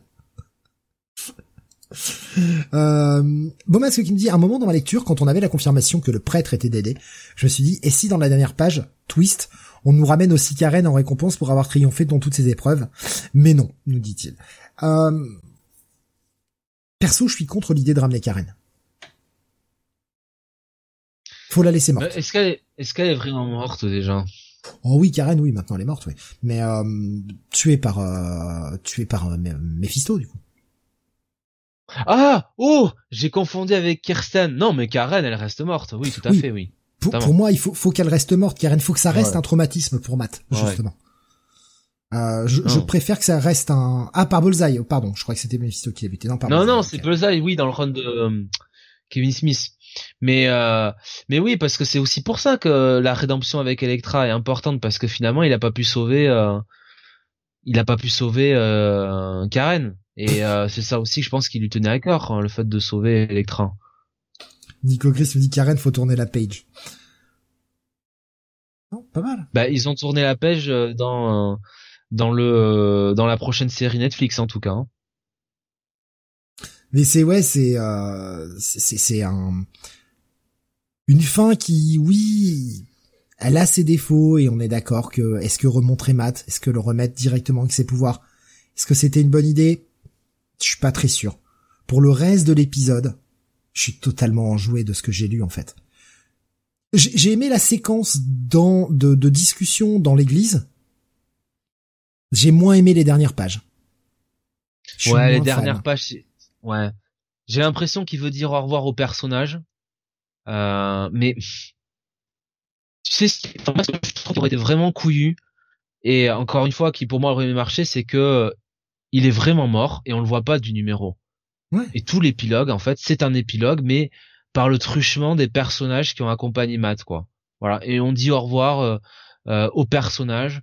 Euh, on dit au revoir euh, à Matt. Tu peux avoir ces personnages qui ressemblent à Matt Murdock, ils ont l'impression de voir Matt, Murdock, mais on considère qu'il est mort et, euh, et on passe à autre chose et euh, on voit l'évolution de tous ces personnages qui ont vraiment tous évolué. Alors il le fait, il, fait largement le boulot, il le fait très bien. Franchement, cette discussion entre Butch et et, euh, et Electra, avec Electra quand même qui, qui se veut un peu Matt Murdock là-dessus, en, en donnant une chance à Butch de, enfin lui faire comprendre que euh, il n'est pas trop tard pour lui, qu'il peut encore euh, encore revenir du bon côté, qu'il n'est pas encore euh, le Kingpin. Euh, voilà, il y a plein de trucs qui marchent, mais c'est vrai, t'as raison, Steve. Euh, Est-ce qu'on avait vraiment besoin de euh, bon, euh, bah non, en fait, il est pas mort, quoi. Il est juste un peu amnésique. euh, Ouais. Et en même temps, éditorial Mar- Marvel, tout ça, tout ça, quoi. C'est chaud, quoi. Alexandre nous disait garder le kayfabe pour les fans de catch sur la mort en comics. Ouais. Ouais. Oui, voilà. Goldie, aurait pu être Mysterio, comme j'ai pensé au début, euh, car il est lié à Mephisto depuis sa, ré- sa, sa résurrection. Euh, on peut imaginer un scénario où Mephisto envoie Mysterio influencer Matt de manière à ce qu'il détruise la sœur de la bête pour lui, euh, dans une sorte de guerre des démons où Mephisto aurait eu besoin d'un champion pour cette tâche. Après, est-ce que Mysterio était exploitable après le run de Spencer? J'ai pas lu la fin, donc c'est vraiment une question euh, pure là, une vraie question. Bah, il était, euh, oui, il aurait été exploitable, mais bon, après, euh, après, faut, faut toujours se dire, euh, est-ce que t'as envie que Mysterio soit celui qui manipule Matt Murdock, quoi? Tu vois? Ça Grave. aussi, quoi. qui disait justement non mais Mysterio DD faut pas surjouer le lien entre eux non plus à part Guardian Angel. Ouais. Ouais. Ouais. euh, Puis malgré tout, alors c'est mal expliqué, mais si ça avait été mieux expliqué, que Goldie se soit fait comme ça euh, baiser par par The Wild, euh, tu vois, euh, ça aurait été un chouette retournement de situation, quoi. Parce qu'il a directement influencé sur Matt et sur aussi Electra, quoi. Donc euh, ça aurait été vraiment le moyen de The Wild de jusqu'au bout euh, euh, se mettre euh, dans son camp. euh, bah, les deux héros parfaits pour euh, pour mettre fin à la bête quoi. Bon, mais il a pas il a pas assez bien c'est bien expliqué quoi malheureusement quoi. Voilà, tu vois, au sortir de, de cette série, ce que j'aimerais vraiment. J'avais déjà cette envie-là avant, avant de lire ce numéro. J'aimerais une nouvelle série Defenders. Mais Defenders Street, tu vois, comme on a eu déjà, avec une Electra, euh, à la, toujours sous le costume de Daredevil, hein, à la place de Daredevil, un Luke Cage qui ne participe pas activement à l'équipe, bah, parce que son rôle de mère, mais qui euh, les envoie un peu, euh, tu vois, en mission, etc intégrer Cole North à l'équipe pour euh, la, la, valeur un peu morale, pas forcément aller sur le terrain, ça reste un mec qui est pas un super-héros, même s'il est quand même balèze et il sait se battre, mais... mais c'est un garde-fou. Ça a été un garde-fou pendant tout le run, hein, de toute façon. Tu peux mettre un Danny Rand, qui certes n'a plus ses pouvoirs d'Iron Fist, mais qui est quand même un putain de balèze en karaté. Donc euh, tu peux le mettre dans l'équipe, et tu mets une Jessica Jones, enfin... J'aimerais bien une Colin série... Wing. Euh, ouais, ou une Colin Wing, enfin... Tu, tu peux rajouter, euh, repartir à cet esprit Street Defenders, qui euh, veille sur Hell's Kitchen euh, en l'absence de quoi. Typhoïde Marie. Euh... Non, ça c'est moi qui. Bah.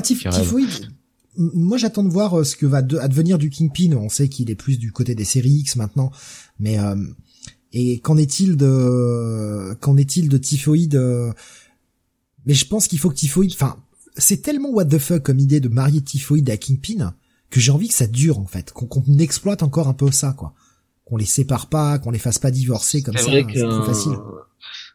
C'est vrai que c'est un peu étonnant parce que c'est un peu euh, la relation euh, dominant-dominé qui va jusqu'au bout du truc. Euh. Moi, je les aurais pas remis ensemble hein, parce que pour moi, ça aurait été bien de voir Typhoïde qui, qui prenne, tu vois, qui prenne sa liberté quand même. bon. Écoute, ils ont ici la grande voile. Hein. le vrai twist de cette fin, ce serait de revoir Matt avec la barbe, etc., revenir à New York, croiser ce Matt prêtre et dire mais c'est qui ce bolos? Enfin. Mais peut-être, hein. Ça se trouve, euh, justement, hein, c'est Darsky qui nous troll jusqu'au bout. Et en fait, euh, bon bah ouais, Matt s'est réincarné, mais il s'est réincarné dans son corps, hein, sans les yeux. Hein. Nico Chris qui dit le Kingpin il peut se retrouver dans Dead Romance depuis le Hellfire Gala. Dans Dead Romance depuis Hellfire... Ouais, bah oui, t'as raison. Euh, Voilà, bah je crois qu'on. C'est au nord. je crois qu'on a fait un peu le tour. Il y a, peut-être des choses que tu veux rajouter et surtout n'hésite pas. C'est que là, je, je, je commence à sécher au niveau idée, mais peut-être que tu vas lancer un truc qui va me faire repartir. Non, mais c'est vrai que euh, ce qui a quand même, ce qui a quand même d'intéressant, mais ça c'est d'une manière générale avec le personnage de euh, de Daredevil, c'est que ce run moi, ça confirme un peu ce que je pense du personnage. C'est que c'est quand même au bout d'un moment le meilleur euh, personnage de super pyjama, quoi. Voilà. Euh, parce que finalement, c'est le super héros le plus humain, quoi, de tous. Il est, euh, il est hypocrite dans sa dualité avocat, avocat vigilante, justicier. il est jusqu'au boutiste. Enfin voilà quoi. Il est, il est un peu moralisateur, donneur de leçons. Euh, c'est un personnage qui euh, voilà qui est euh, qui est terriblement humain et qui est terriblement attachant et et ça et ça rejaillit sur tous les personnages qui l'accompagnent quoi. Le détective North encore une fois qui démarre un peu ce run un peu je vais pas dire en, mode manichéen c'est c'est ou tout noir ou tout blanc. Il a plus une conception des vigilantes qui qui, qui se défend largement quoi. C'est-à-dire bon, euh, ok, tu tu défends euh, tu défends la veuve et l'orphelin, mais euh, au bout d'un moment, t'es aussi en hors la loi, quoi. Et il faut que tu répondes, tu répondes de tes actes, parce que quelque part, tu tu vaux pas mieux que les autres, quoi. tu vois que Matt arrive quand même à le faire évoluer. Enfin, le, en tout cas, le fait que Colnor s'évolue à ses côtés le fait évoluer. Euh, bien beau pléonasme. Et, et voilà, Matt est, vraiment un personnage, un personnage fascinant que tous les auteurs qui, qui se succèdent finalement arrivent à euh, arrivent à écrire d'une manière différente et, euh, et à chaque fois le rendre euh, tout autant euh, passionnant quoi qu'il soit là en train de mettre à genoux les Stromwin en en, en, se enfin en s'enlevant les yeux que ou alors dans le run de Chivzarsky sur un cheval cheval noir tornado avec une épée dans Shadowland enfin bref c'est vrai que tu parles des Stromwind, mais les Stromwind n'ont pas disparu, hein. Ils sont toujours non, on là. Comprendre, hein, on me fait comprendre qu'ils sont toujours là, et ça peut être aussi l'un des éléments du run de sa euh, Saladin parce que bon, Electra, en, tant que tenancière de d'Ice Kitchen, euh, bon, à un moment donné. Euh... Ben oui, mais c'est c'est ça sur quoi euh, sur quoi enquête North et et Foggy en fait. Euh, la boîte là qui euh, pollue et qui euh, file le cancer à, au mari de la, de, la dame qui vient leur qui vient leur demander de l'aide et tout, c'est la boîte des Stromwind. Ah, Romanoï qui disait chez Charles Soul. Il y avait grave qui disait Charles Soul, Jonathan Charles Soul. Ça a été euh, l'écho, si je l'ai vu en stéréo visuel, on va dire, parce que j'ai un écran, euh, enfin j'ai un chat sur chaque écran, et je, je l'ai vu en stéréo visuel au même moment, quoi. Mais oui, non, mais euh... il, Oui, il a quand même fait, euh, il a fait un chouette run quoi sur Daredevil. Voilà, c'était un, un bon run quoi. Il y, a, il y a des gros défauts sur le run de Charles Soule, principalement l'exécution euh, de, de pas mal de ses arcs. Mais les idées, il y avait pas mal d'idées qui étaient très cool chez Charles Soule. Mais souvent, euh, bonne idée de départ et exécution, et, pas toujours, euh, pas toujours on top. Et après, on verra, encore une fois, c'est intéressant parce qu'il nous... il- Chizarski a écrit un numéro qui laisse tellement de portes ouvertes que tu sais pas vraiment finalement vers euh, quoi va aller euh, Saladin Ahmed quoi. Hmm. En théorie, ça serait plutôt Electra euh, dans un premier temps et comment elle va gérer son nouveau rôle de, de Daredevil. Mais voilà, encore une fois, on t'introduit ce nouveau Matt qui, comme tu dis, va être muté assez vite. Bah, qui nous dit qu'on va pas le suivre en fait et ça peut être le propre de ce run quoi. Matt en prête le jour et puis euh, la nuit euh, Daredevil quoi. Alors là par contre faudra vraiment euh, suspendre l'in- l'incrédulité hein, parce que le mec qui est prêtre et qui fait euh, ce qu'il fait euh, bon euh, Oui, mais il, a, Très il bien, hein, abandonnerait la prêtrise. Ah, le mec doit partir dans un mois dans un dans, dans- dans une autre église. Il n'ira jamais. Point barre. le mec a le mec a déserté, c'est tout. ouais. Oh, le mec va devenir protestant juste pour ça quoi. Puis aussi pour baiser Kirsten McDuffie quoi parce qu'il va se- va se faire muter à San Francisco. Quel est le statut d'Electra? Est-elle toujours mariée à Matt ou est-elle veuve? Bah surtout, mais c'est c'est con à dire, mais comment tu fais maintenant en fait euh, dans leur histoire d'amour là? Parce que c'est un peu définitif hein, la manière dont il a écrit un Chibzarsky, la manière dont il lui parle Matt Murdock, euh, dont il, enfin dont il parle du numéro 12, il dit clairement euh, c'est celle qui, euh, enfin c'est sa promise quoi, enfin c'est celle Mhm. qui lui fait, euh, euh, enfin bouillir le sang quoi. Il y, en a- il y en a pas d'autres, il y en a pas d'autres comme elle quoi. Euh, limite, il est en train de te dire c'est la seule pour qui je pourrais me sacrifier quoi. Voilà. Ce qu'il a fait d'ailleurs. Parce que finalement, fait, il est quoi. resté, il est resté sur cette prophétie que bah, pour battre la bête, un des deux doit mourir. Et normal, il faut aller dans le repère de la bête en enfer. Un des deux doit mourir et il veut pas que ce soit Electra qui sacrifie, donc c'est lui qui se sacrifie.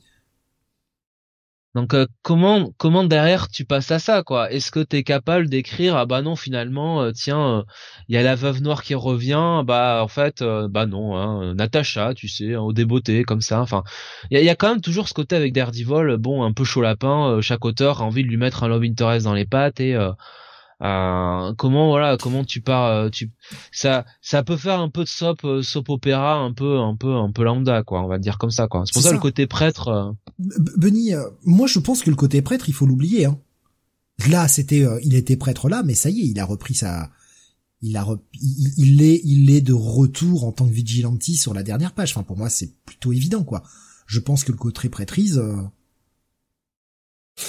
ou alors, ou alors il reste prêtre et euh...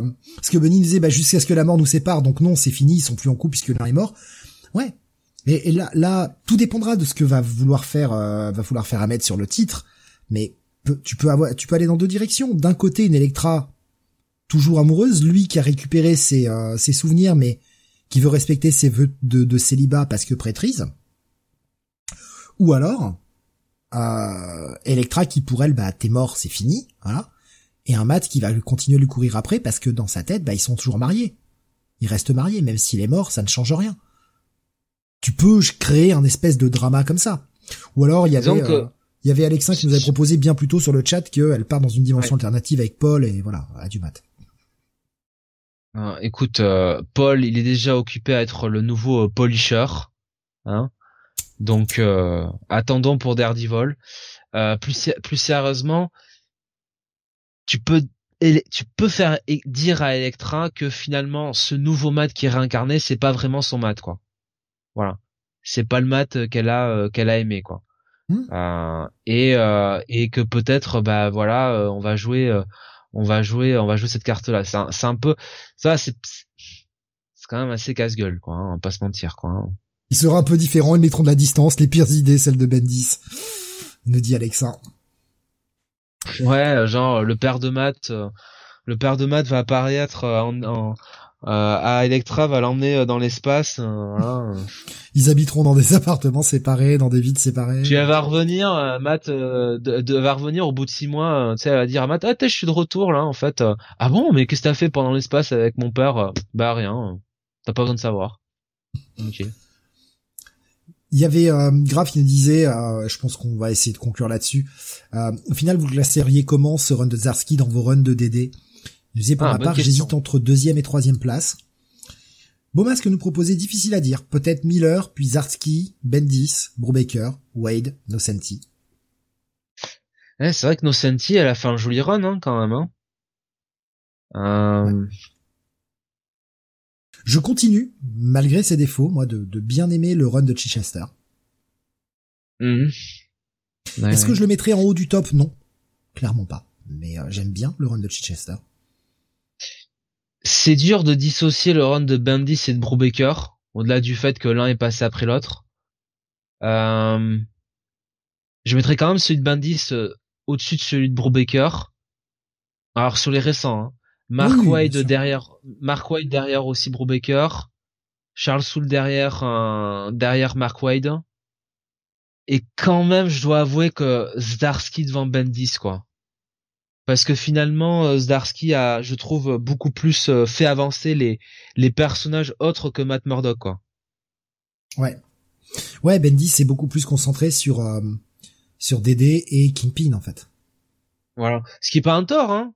Au contraire, hein, c'est un super run, Mais je trouve que Zarski, euh, et puis Zarski, il y a le côté un peu euh, hommage à, à tous les runs un petit peu sur euh, euh sur Daredevil. Après, bah c'est dur de pas mettre en tête le, le run quand même de, de Frank Miller, hein, parce que bon, on peut tourner le problème dans tous les sens possibles imaginables. C'est lui qui amène tout ce qui fait le bah ouais. le charme de Dédé, parce que pour avoir relu les premiers, Dédé, c'est bien, mais c'est bien. Mais même à la période même la période Black Widow, hein, qui, qui, qui est déjà plus sympathique, mais bon, ça s'y pas le cul par terre non plus. Hein. Euh, c'est vraiment Miller qui fait le le, le, le, le, run définitif et, et en grande partie aussi quand même parce qu'il y a Born Again quoi. Alors euh, sans vous dire que c'est l'alpha et l'oméga, euh, Born Again c'est quand même euh, une maîtrise de ce qu'est une déconstruction reconstruction de personnages quoi, de super héros de comics quoi. Donc euh, c'est dur de voilà Nocenti après fait un bon truc mais franchement Zdarsky il est quand même eh, moi je le mettrais pas si loin que ça derrière Miller quoi tu vois un petit peu devant quand même euh, euh Bandis et compagnie quoi. Mais bon encore une fois euh, bon c'est des runs euh, c'est des runs super quoi donc c'est c'est difficile hein. Nous et selon... le, souci, le souci du run de Bendy c'est qu'il n'a fait que faire couler le perso. Il a jamais essayé de le faire grandir, de développer le reste du cast. Ce qui fait que, bah voilà, Rasmus est d'accord avec ça, il disait du coup Miller, Zartsky, Brubaker avant Bendis. Et Brubaker, en fait, le problème, bah, c'est Brubaker qui, qui, qui écrit Shadowland. Non, c'est Andy Deagle, non, c'est Deagle, ouais. C'est Deagle qui a ouais, c'est Deagle. Mais Brubaker, il relève pas euh, pas tellement le personnage hein, non plus, hein, parce qu'il me semble. C'est, attends, c'est, sur la fin de son run qu'il décide de rejoindre la main ou c'est déjà Andy Deagle Non, c'est Deagle. J'arrive plus à ça. C'est Deagle déjà Je crois que c'est Deagle, ouais, ouais, ah. c'est Deagle qui l'amène vers là. Euh, bah, c'est le personnage de, hein. de Mila, euh, Brubaker aussi. Donc quand même de l'espoir qui ramenait pour euh, pour Dédé. Bon après il l'a fait finir en Asie psychiatrique tout ça, mais euh, ah ouais, pendant non, un temps, pendant un temps, Dédé, hein. pendant un temps, Dédé était mieux, quoi.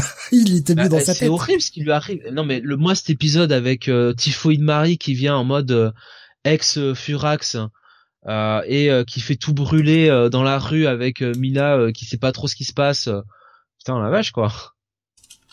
Ouais, et puis quel look cette une Marie. Alex Malif. Oh là là. C'est ouais, c'est tu vois un, autre élément aussi qu'il faut pas oublier, c'est que va qu'est-ce qui va rester de la main maintenant qu'il y a plus la bête? Parce que la main c'est quand même le culte qui vénère la bête, certes, mais on a bien vu sur la fin du run qu'il restait notamment Aka qui est quand même un personnage extrêmement dangereux. Et que va faire la main maintenant qu'il n'y a plus la bête, que la bête est détruite? Bah, Ça, ça me fait poser question, tu vois. Je, je me demande ce qui va en être de ce culte.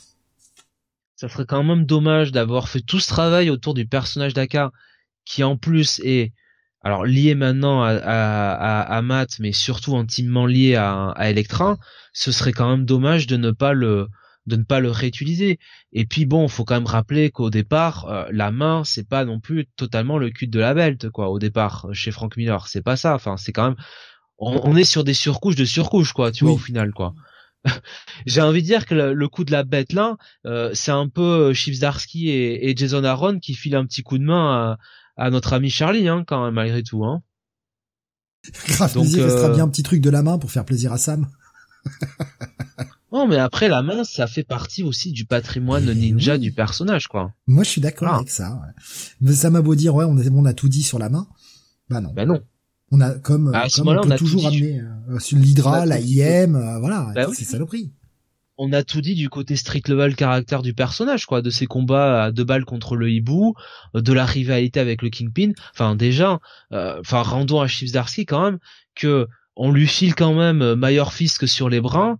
Euh, il a réussi à en tirer un bon truc et surtout à nous ramener euh, un antagoniste avec un antagonisme avec Matt Murdock qui qui était qui avait qui avait de l'importance, qui avait de l'intérêt quoi. Enfin toutes les révélations de tu sais quand il récupérait la mémoire là le truc avec euh, Bucky là, tout ça, je crois, je sais plus. Euh, à la fin, non, c'était à la fin de. Bah, ah, je sais plus. Euh, ouais, voilà. Hmm. Enfin, bref, tout ça pour dire que euh, Shizarski a montré qu'on était quand même toujours capable d'écrire une histoire avec avec le Kingpin et. Donc, ouais, je pense pas que je, je, pense pas que tout est fini avec la main. Il peut y avoir des vacances du pouvoir. Euh, peut y avoir Electra qui euh, qui peut être tiraillée entre euh, son nouveau rôle de euh, de, de, de Daredevil et euh, la légende qu'elle a à la main ou en tout cas à un nouveau comment dire un nouveau pas culte de la main mais tu vois une nouvelle comment on appelle ça un nouveau mouvement de la main quoi enfin comment comment expliquer un aller-retour de la main une main qui serait, tu sais, euh, un, nouveau courant de la main, qui serait plus, euh, euh, justement, qui se rapprocherait plus de ce que c'était le The Shast, quoi. Voilà, donc The Fist. tu sais pas, enfin, faut voir. je, je, vois déjà le symbole de la main, tu sais, un peu, un peu arrondi qui tient quelque chose avec des petites lignes de mouvement de haut en bas. Oh putain, j'imagine, euh, j'imagine déjà le truc. Benny qui propose les phalanges. Après, alors Après, franchement, tu développes bien ton truc. Oui, ça fait très shonen, mais tu développes bien ton truc. Les phalanges avec, tu vois, chaque doigt ou un truc comme ça, qui sont des espèces de, de clans différents, des branches différentes. Ça peut te faire un bon truc. Après, il faut que ce soit bien développé. Il faut que ce soit bien pensé en amont. Mais et derrière, c'est la phalanx, tu sais. mais il y, a, y, a y aurait de quoi faire en fait. Non, mais tu peux effectivement faire, euh, euh, comment dire, un clan euh, féodé à la main, un peu, un peu vassal de la main, qui serait, euh, alors tu dis, tu dis les phalanges, mais un autre nom, quoi. Mais un, un, comment dire, moi je vois, je le vois dans Warrior, voilà, la, série Warrior dont je vous ai parlé il y a quelques semaines. Il y a donc chez Londi, il y a dans la saison, donc c'est la saison 3, euh, tiens, d'ailleurs, il faudra que je regarde le dernier épisode demain matin, demain, demain.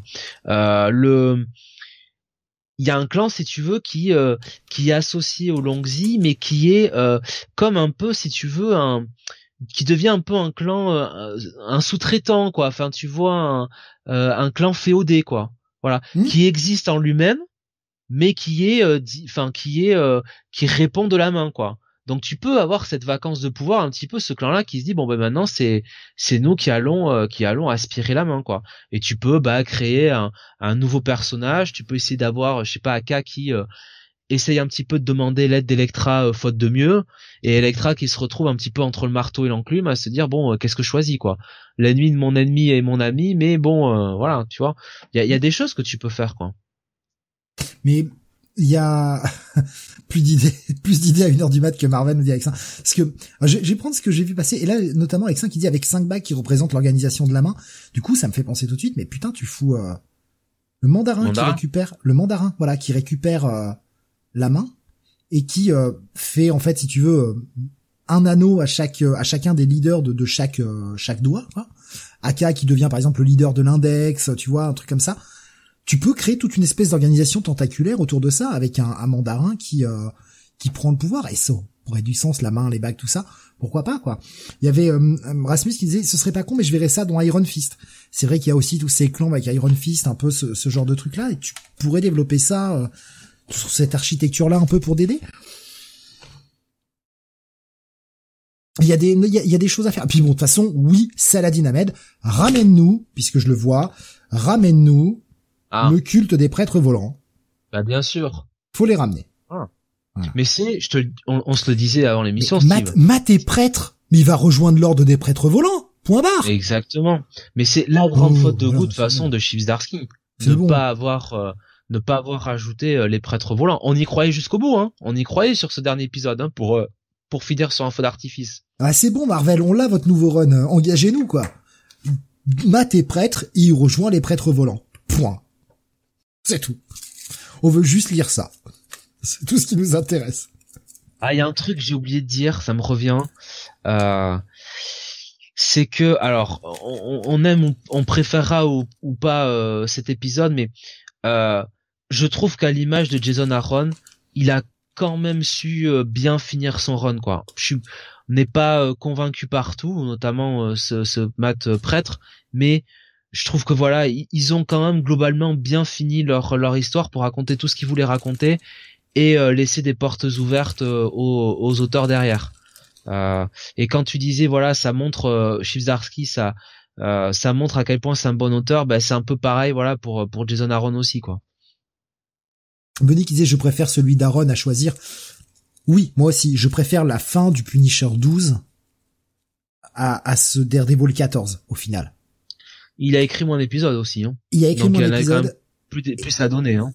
et c'est euh, oui voilà c'est c'est pas c'est pas non plus le même sentiment mais faut dire que son run était quand même proche de la perfection à, à Aaron Et en plus, il avait la chance, je pense, d'être euh, sur un personnage où Marvel, euh, parce que Chips Darsky disait dans son interview que finalement, Daredevil, c'est un personnage qui est euh, dans son univers et Marvel s'en occupe pas tellement. Bon, il nous dit aussi que la fin de la série Netflix, qu'il adorait, lui a quand même bien arrangé les choses. Voilà. C'est vrai que Jason Aaron, le fait qu'il écrive le Punisher, qui est vraiment euh, bon un personnage toujours un peu qui fait sa sa maxi série de temps en temps, ça lui a quand même permis de bien renverser la table, quoi. Tu vois? Notamment avec euh, le personnage de... C'est Maria, non, le nom de sa femme? Ouais. Euh, tu sais, ça aussi, ça lui facilite bien la tâche, parce que du coup, bon, euh, j'ai envie de te dire, euh, bon, bah, ce qui arrive derrière, en même temps, bon, l'auteur, quand est-ce que va revenir le, le Punisher, quoi? Ça peut être dans deux, dans trois ans, on n'en sait rien, quoi. Alors que là, Daredevil, on sait déjà qui va l'écrire, qui va le dessiner, euh, et ça va arriver assez vite, quoi. Donc, euh, en fait Benny nous dit mais euh, il va au bout Aaron Zarsky pas vraiment alors je je je comp- enfin je pense que je comprends ce que veut dire Benny le le truc c'est que voilà les enjeux tu l'as très bien dit Jonathan les enjeux sont pas les mêmes d'une Daredevil avait déjà été annoncé avec un nouvel auteur avant même la fin du run de Zarsky, on Voilà. savait qu'il a été remplacé par Saladin Ahmed, que ça allait repartir au numéro 1. Pour le Punisher, quand la série s'est terminée, bah, on n'avait pas d'annonce. Les annonces concernant la nouvelle série Punisher sont tombées euh, il y a pas longtemps. Et on va dans une toute autre direction sur un autre personnage. Il faut rappeler aussi que Marvel veut se séparer du logo traditionnel du Punisher parce que récupéré par euh, par des par des par des fascistes aux États-Unis qui qui utilisent ce symbole. Donc Marvel a voulu le faire changer. Ça a bien fonctionné. Jason Aaron a donné une bonne explication au changement de ce logo, de ce symbole, etc. Regardez les images du nouveau Punisher. Il est sur une armure qui a un peu une forme de crâne, mais on n'est pas revenu au logo. En fait, le truc, c'est que Marvel voulait faire disparaître le Punisher tel qu'on le connaissait. C'est pas le cas de Daredevil. Les, enjeux sont pas exactement les mêmes non plus pour les enjeux de la finalité. Donc, d'un côté, il y a un personnage qu'on peut dégager et qu'on peut euh, limite, il faut le faire mourir pour le changer en profondeur. Daredevil, faut le ramener tel quel. On a une série qui arrive derrière, on a tout ça. et donc, c'est euh, ça. Une série maintenant affiliée au MCU sur Disney+, sur lequel euh, il y a un gros battage. euh, bon, il y a une série même qui va faire, je sais plus, une vingtaine de 19 épisodes ou quelque chose comme ça. Donc il compte beaucoup dessus. Bon, je pense que Chivzarsky, euh, à mon avis, si on lui demandait son avis, on finissait l'épisode, euh, boum, la tombe de Matt Murdock et puis voilà. Hein. Euh, mais bon, euh, Je, je vois ce que dit euh, ce que je disais, ce que disait Alexin, pardon. Il nous disait mais Marvel tellement con, justement, faut pas le laisser aux extrémistes le logo. Oui, je suis d'accord, mais le problème c'est que. Marvel, Marvel est tellement proche des réseaux sociaux et qu'on sait très bien que il y a quand même une bonne majorité de connards qui s'expriment sans savoir de quoi ils parlent, qui vont dire ah ouais Marvel. Le, le problème c'est que pour eux, c'est Marvel qui est d'accord avec ça. Marvel les encourage parce que ces gens ont des esprits malades et comprennent les choses de travers et ne comprennent pas le monde dans lequel ils vivent. Et ça, c'est de la mauvaise pub pour Marvel. Et Marvel est tellement à l'écoute de ses réseaux sociaux qu'il faut tellement, et puis parce que ça reste Disney derrière, et que je pense que Marvel n'a pas non plus toujours la possibilité de choisir ce qu'ils veulent faire, Disney veut pas être associé à ça. On voit bien comment réagit Disney. Voilà. Et plutôt que conserver ce logo en disant bah attendez c'est le nôtre et si les si les cons l'utilisent bah non nous on l'utilise euh, c'était notre logo avant les autres ouais Disney euh, Disney joue les petits bras et recule c'est Ouais. ouais. si si ça avait été le logo de Spider-Man il l'aurait pas laissé euh, nous dit Alexin ouais après est-ce que le logo lui-même du Punisher est protégé? Je sais pas je sais pas si le logo en lui-même est protégé autant le logo de Spider-Man j'imagine qu'il l'est le logo du Punisher je sais pas c'est peut-être ça aussi le problème que tout le monde peut s'en servir parce qu'il est peut-être pas, il est peut-être pas très marqué. Mais bon, c'est, enfin, voilà, je, mais je, suis d'accord sur le principe. Il faudrait pas euh, laisser des extrémistes se servir de ça et changer parce que euh, oh, des extrémistes l'utilisent. Bah non, non, euh, des mecs veulent l'utiliser certes, mais c'est pas leur logo et c'est pas, c'est pas forcément les valeurs que veulent défendre Marvel. Marvel et DC. Euh, et Ah, Disney, tiens, pardon. je- Marvel et Disney, excusez-moi. Tiens, je me rappelais quand je te parlais du purgatoire dans lequel était éternellement euh, Daredevil. Mhm. Mais euh, bon, dans la discussion Electra Butch, on a encore un peu cette notion de purgatoire, hein, dans le côté, euh, bon, le mec, euh, il sait pas, euh, il sait pas totalement encore en- où se positionner. Hein. Oui, ouais. Bref. Euh, oui, et Erasmus ils lisent même pas les comics, c'est ça le pire. Mais bien sûr, bien sûr qu'ils lisent pas les comics, hein, euh, évidemment. ça se saurait sinon. Ouais. Euh, mais voilà, je pense qu'on a fait plus que largement le tour. J'avais dit une heure pour la partie spoiler, je crois qu'on est à plus en fait. Euh, mais c'est pas grave. Euh, en même temps, c'est le dernier Daredevil de Chips Zdarsky. Ouais, voilà. Un run qui nous a Ça le valait bien. oui, voilà, c'est un run qui nous a accompagnés pendant ces quatre dernières années. Qu'on, je crois pas qu'on ait raté un seul numéro en chronique depuis quatre ans. Ça nous a fait théoriser, ça nous a fait, euh, bah, ça nous a accompagnés toutes ces années. Est-ce que le prochain run aura euh, cette même aura? Je suis pas certain. Je suis pas certain, mais on n'est pas à l'abri d'une bonne surprise. C'est ça le truc. Mais c'est vrai que pour nous, c'est un peu, il y a un peu ce côté page qui se tourne, quoi. Parce que c'était un, c'était un run qui nous a vraiment plu. Euh, combien de nombre de fois où après les émissions, on en a parlé entre nous, euh, Mhm. à, Ouais. à théoriser des trucs comme ça. Bon, ce qui me dit, je suis trop triste. Et ouais, ouais, c'est vrai que il y a ce petit côté, euh, ce petit côté, c'est la fin de Ben, quelque chose, mais Surtout, c'est qu'en en quelques mois, on perd un Punisher et Daredevil, quoi. Donc, euh... Ouais. Ouais, donc, euh... ça fait, tu- euh, ça fait pas mal d'un coup. Hein. et en plus, enfin, tu, tu vas aussi malheureusement euh, perdre Moon Knight dans pas longtemps. Il y a pas mal de titres comme ça là qui s'arrêtent. C'est vrai. même si c'était pas forcément la série qu'on suivait tous, mais euh, c'était celle-là aussi. Moon Knight, c'était quand même une série relativement constante que tu lisais. Et, euh, euh, je crois pas que t'aies raté un numéro d'ailleurs en chronique non plus. Non, non. Et, et, euh, ouais, enfin voilà, c'est des, des titres comme ça qu'on a chroniqué du numéro 1 à- au dernier du run. C'est toujours bizarre quand euh, quand ça s'arrête. À un moment, il faut bien que ça s'arrête et qu'on passe sur autre chose. Que je disais, c'était tellement cool de parler, théoriser tous ensemble. C'est pas Nightwing qui nous fera cet effet, hein, chien de Taylor. si Tom Taylor était, si Tom Taylor était sur notre Discord là, au, au moment où on se parle, il, euh, il te dirait des trucs, hein, beau masque, hein. Et pas très catholique. Actuellement, c'est du X-Men qu'il faut lire chez Marvel, nous dit Nico Chris. Mais, et euh, Graf qui nous dit les séries X remontent, donc ça compense. Et je suis pas totalement en désaccord. C'est, c'est ce que je me disais quand j'ai lu le Uncanny X-Men, le Uncanny Avengers tout à l'heure, ou le, le Alpha Flight. Moi, la prémisse de Follow Fix, ah, je trouve ça pas mal, en fait. Ouais, j'ai pas suivi les dernières années, mais j'aime bien le, j'ai- j'aime bien ce qui m'est présenté. Faudra voir combien de temps ça va durer, est-ce qu'il y aura pas un certain essoufflement au bout de, de quelques semaines, quelques mois, mais pour le moment, j'aime bien, euh, cette idée de Follow Fix. Euh, Moi, je continue de penser que oui, euh, le, le, le nouveau nouveau statu quo est intéressant, mais euh, je pense qu'ils ont euh, trop expédié trop vite euh, tout ça dans la Hellfire Saga. Il y avait quand même le moyen de rendre ça un peu plus dramatique. Chivzarski n'aurait pas expédié ça en 20 pages. Hein. La fin de Krakoa quand même. Hein. Ouais, après on est sur une, euh, une une grosse destruction au départ, mais une destruction où ça continue de s'effilocher, de se détruire, avant clairement de remonter à un moment ou un autre. Mais je sais pas, je je- j'ai un peu envie de suivre quand même. Peut-être pas tout, mais j'ai un peu envie de suivre ce qui se passe dans Fall of X. Ça me redonne un petit attrait euh, pour euh, pour les titres X, et ça fait longtemps que j'avais pas eu ça. Ce qui est euh, pour moi une bonne nouvelle en fait. Je suis content. Ça me plaît. Euh, ben voilà, et on va conclure là, parce qu'on est à 4 heures d'émission, ça y est, on a dépassé les 4 heures. oh putain, on avait pourtant pas beaucoup de titres, mais en même temps, ça le valait. Euh, merci de nous avoir suivis euh, très tard, il est une heure et quart du mat. Euh, on vous fait d'énormes bisous, passez un excellent week-end. Je rappelle que la prochaine émission, ce sera le Comics Weekly la semaine prochaine. Voilà, petite euh, petite semaine, si moi j'ai d'autres d'autres engagements, mais euh, voilà, petite semaine. Et euh... Steve qui essaye de noyer son chagrin dans Fall of X. Non, même pas, même pas. C'est juste la prémisse m'intéressait et après avoir lu euh, deux titres, même si j'ai pas été séduit par Uncanny Avengers, ah, je sais pas, il y a, y, a, y a un potentiel. Bon, je dis ça, puis dans deux mois, je dirais c'est de la grosse merde. Plus jamais je vais entendre parler de ça.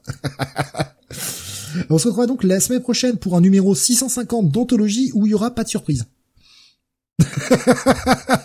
je sais pas. en fait. non mais euh, Mais à chaque fois qu'on tombe sur un gros numéro euh, qui- qui pourrait être potentiel numéro anniversaire façon comics, j'ai zéro putain d'idée.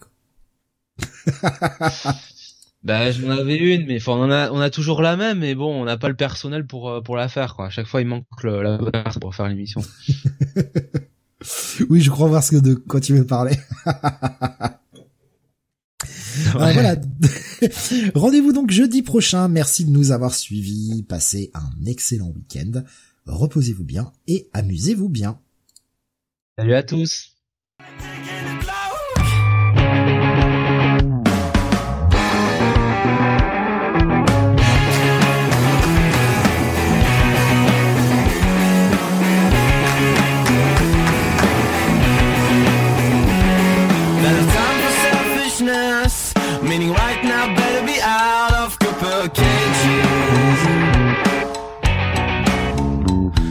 You